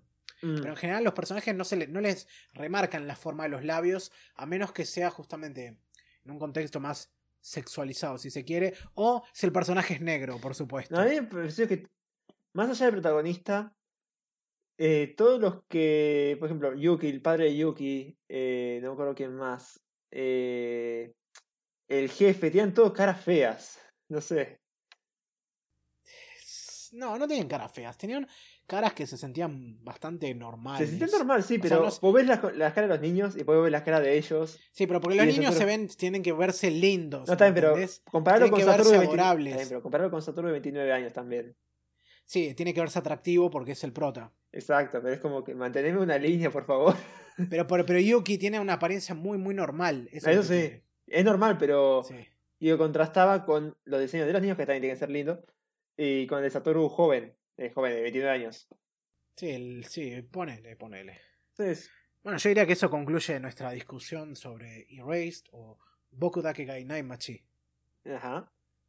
Eh, ¿vos, la, ¿Vos que te la recomendarías? O no sé si vamos a con eso. Sí, yo supongo que sí. Sobre todo para alguien que esté estudiando el idioma, viene muy bien, sobre todo para exponerse un poco a un dialecto distinto y, bueno, hacer las comparaciones. Eh, ¿Cómo era Shi- eh. Take? ¿Cómo era? Shitake. Eh, Chau. Ah, eh, ¿Cómo era que decían? Shitake, así. Mm. Shitake, matashitata. Ese es Hokkaido. Sí, sí. Sí, Que incluso el profesor se lo corrige, Gaku. No, no digan eso. sí. Se dice sayonara. Mm. Sí, profe. Shitake. Centrista de mierda. Sí, sí. ¿Qué quieres, ¿Qué dejarnos sin nuestro dialecto? Sí. Bueno, me toca a mí recomendar y una vez más es una ocasión especial porque el próximo episodio va a salir en vísperas de lo que va a ser el primer año de Mate y Matcha. Y originalmente estábamos planeando algo más elaborado pero y queríamos invitar a alguien pero bueno la persona esa lamentablemente no nos devolvió las llamadas así que va a ser un- una festejación regular. Y queríamos celebrarlo, o por lo menos yo quería celebrarlo, recomendando algo que tengo desde hace mucho en el tintero. Y bueno, justamente era la ocasión por esto y porque de algún modo va a traer un poco de clímax, o va a ser el clímax de muchas de las discusiones que hemos tenido todo este año. Y es que vamos a estar reseñando los ovas de Jojo los Oh. primeros ovas de Jojo. O sea, no, no así habló Kishibe Rohan, o sea, no los que, los que salieron en esta época, sino lo que fueron las primeras adaptaciones animadas de Jojo. Voy a ver esa. Y eso va a incluir. Voy a revivir la parte ¿Qué- de Iggy, tal como fue en el coso. ¡Ay, boludo! ¡Spoilers! Sí, spoiler. ¿Quién no vio coso? Eh, hay bastante gente. Pero sí, Me esta va a ser, digamos, la versión. Pero esta va a ser la versión comprimida de Stardust Crusaders. Y por supuesto, no, se, ve- no vamos a estar viéndolo en orden. En el orden de, de publicación, sino en el orden cronológico de la serie. Primero el OVA de 2000, que retrata todo el viaje a Egipto. Y después el OVA del 93, que te muestra todo mm, el conflicto en Egipto. Así que sí, va a ser un especial yo-yo espectacular. El especial yo espectacular de los. No cómo era ese, ese tipo de chistes. Eh, Vamos a darle. y acá está, No, los yoyos. Sí. Ah, ¿viste? Un- Así que bueno, los vamos a estar esperando en eso. Estamos Aunque muy- creo que una mejor conclusión de eso sería que yo vea la parte 5. Eh, ¿quién dice que no podrías hacerlo? Pero bueno. Es muy poco tiempo, muy poco tiempo. está bien, está bien. Alguien necesita parar el tiempo por acá. Qué chiste más malo. Así que No sé, sí. tengo- tendría que volver atrás, me parece. Mm, sí, sí. O podrías saltearte un poco algunas cosas. No, eso ya. No, ya no, no. está- Perdón, ya, no, me, creo que ya sé, ya me estoy ya sé a quién te referís, me parece igual. ya me estoy adelantando. No sé, a mí Bueno, basta, basta. me voy a escuchar a Queen. demasiados chistes malos. Me voy a escuchar a Hasta Queen si me hoy. dejas. Sí, sí. Demasiado, demasiados chistes malos. Hay un tema que me Acá encanta que llegamos- te van a escuchar ahora que es Another Bite the Dust. Demas- demasiados chistes malos. Hasta acá llegamos por hoy. Jamás. Ah, como siempre, like and subscribe. Eso nos ayuda bastante, a pesar de lo cliché que suena, pero es cierto. Ah, tenemos un cafecito. Si quieren que este podcast vale algo, pueden invitarnos a un que otro cafecito ahí si quieren, valga la redundancia. Estamos también en Spotify, en Apple Podcasts, en Google Podcasts, en eBooks, en Anchor y otros lugares más. Ah, pueden seguirnos en Instagram, ahí a veces compartimos algún que otro meme, a veces ponemos anuncios de cosas que ocurren, si hay algún cambio de agenda, etc. Y bueno, hasta la próxima, gente. Bye. Jane.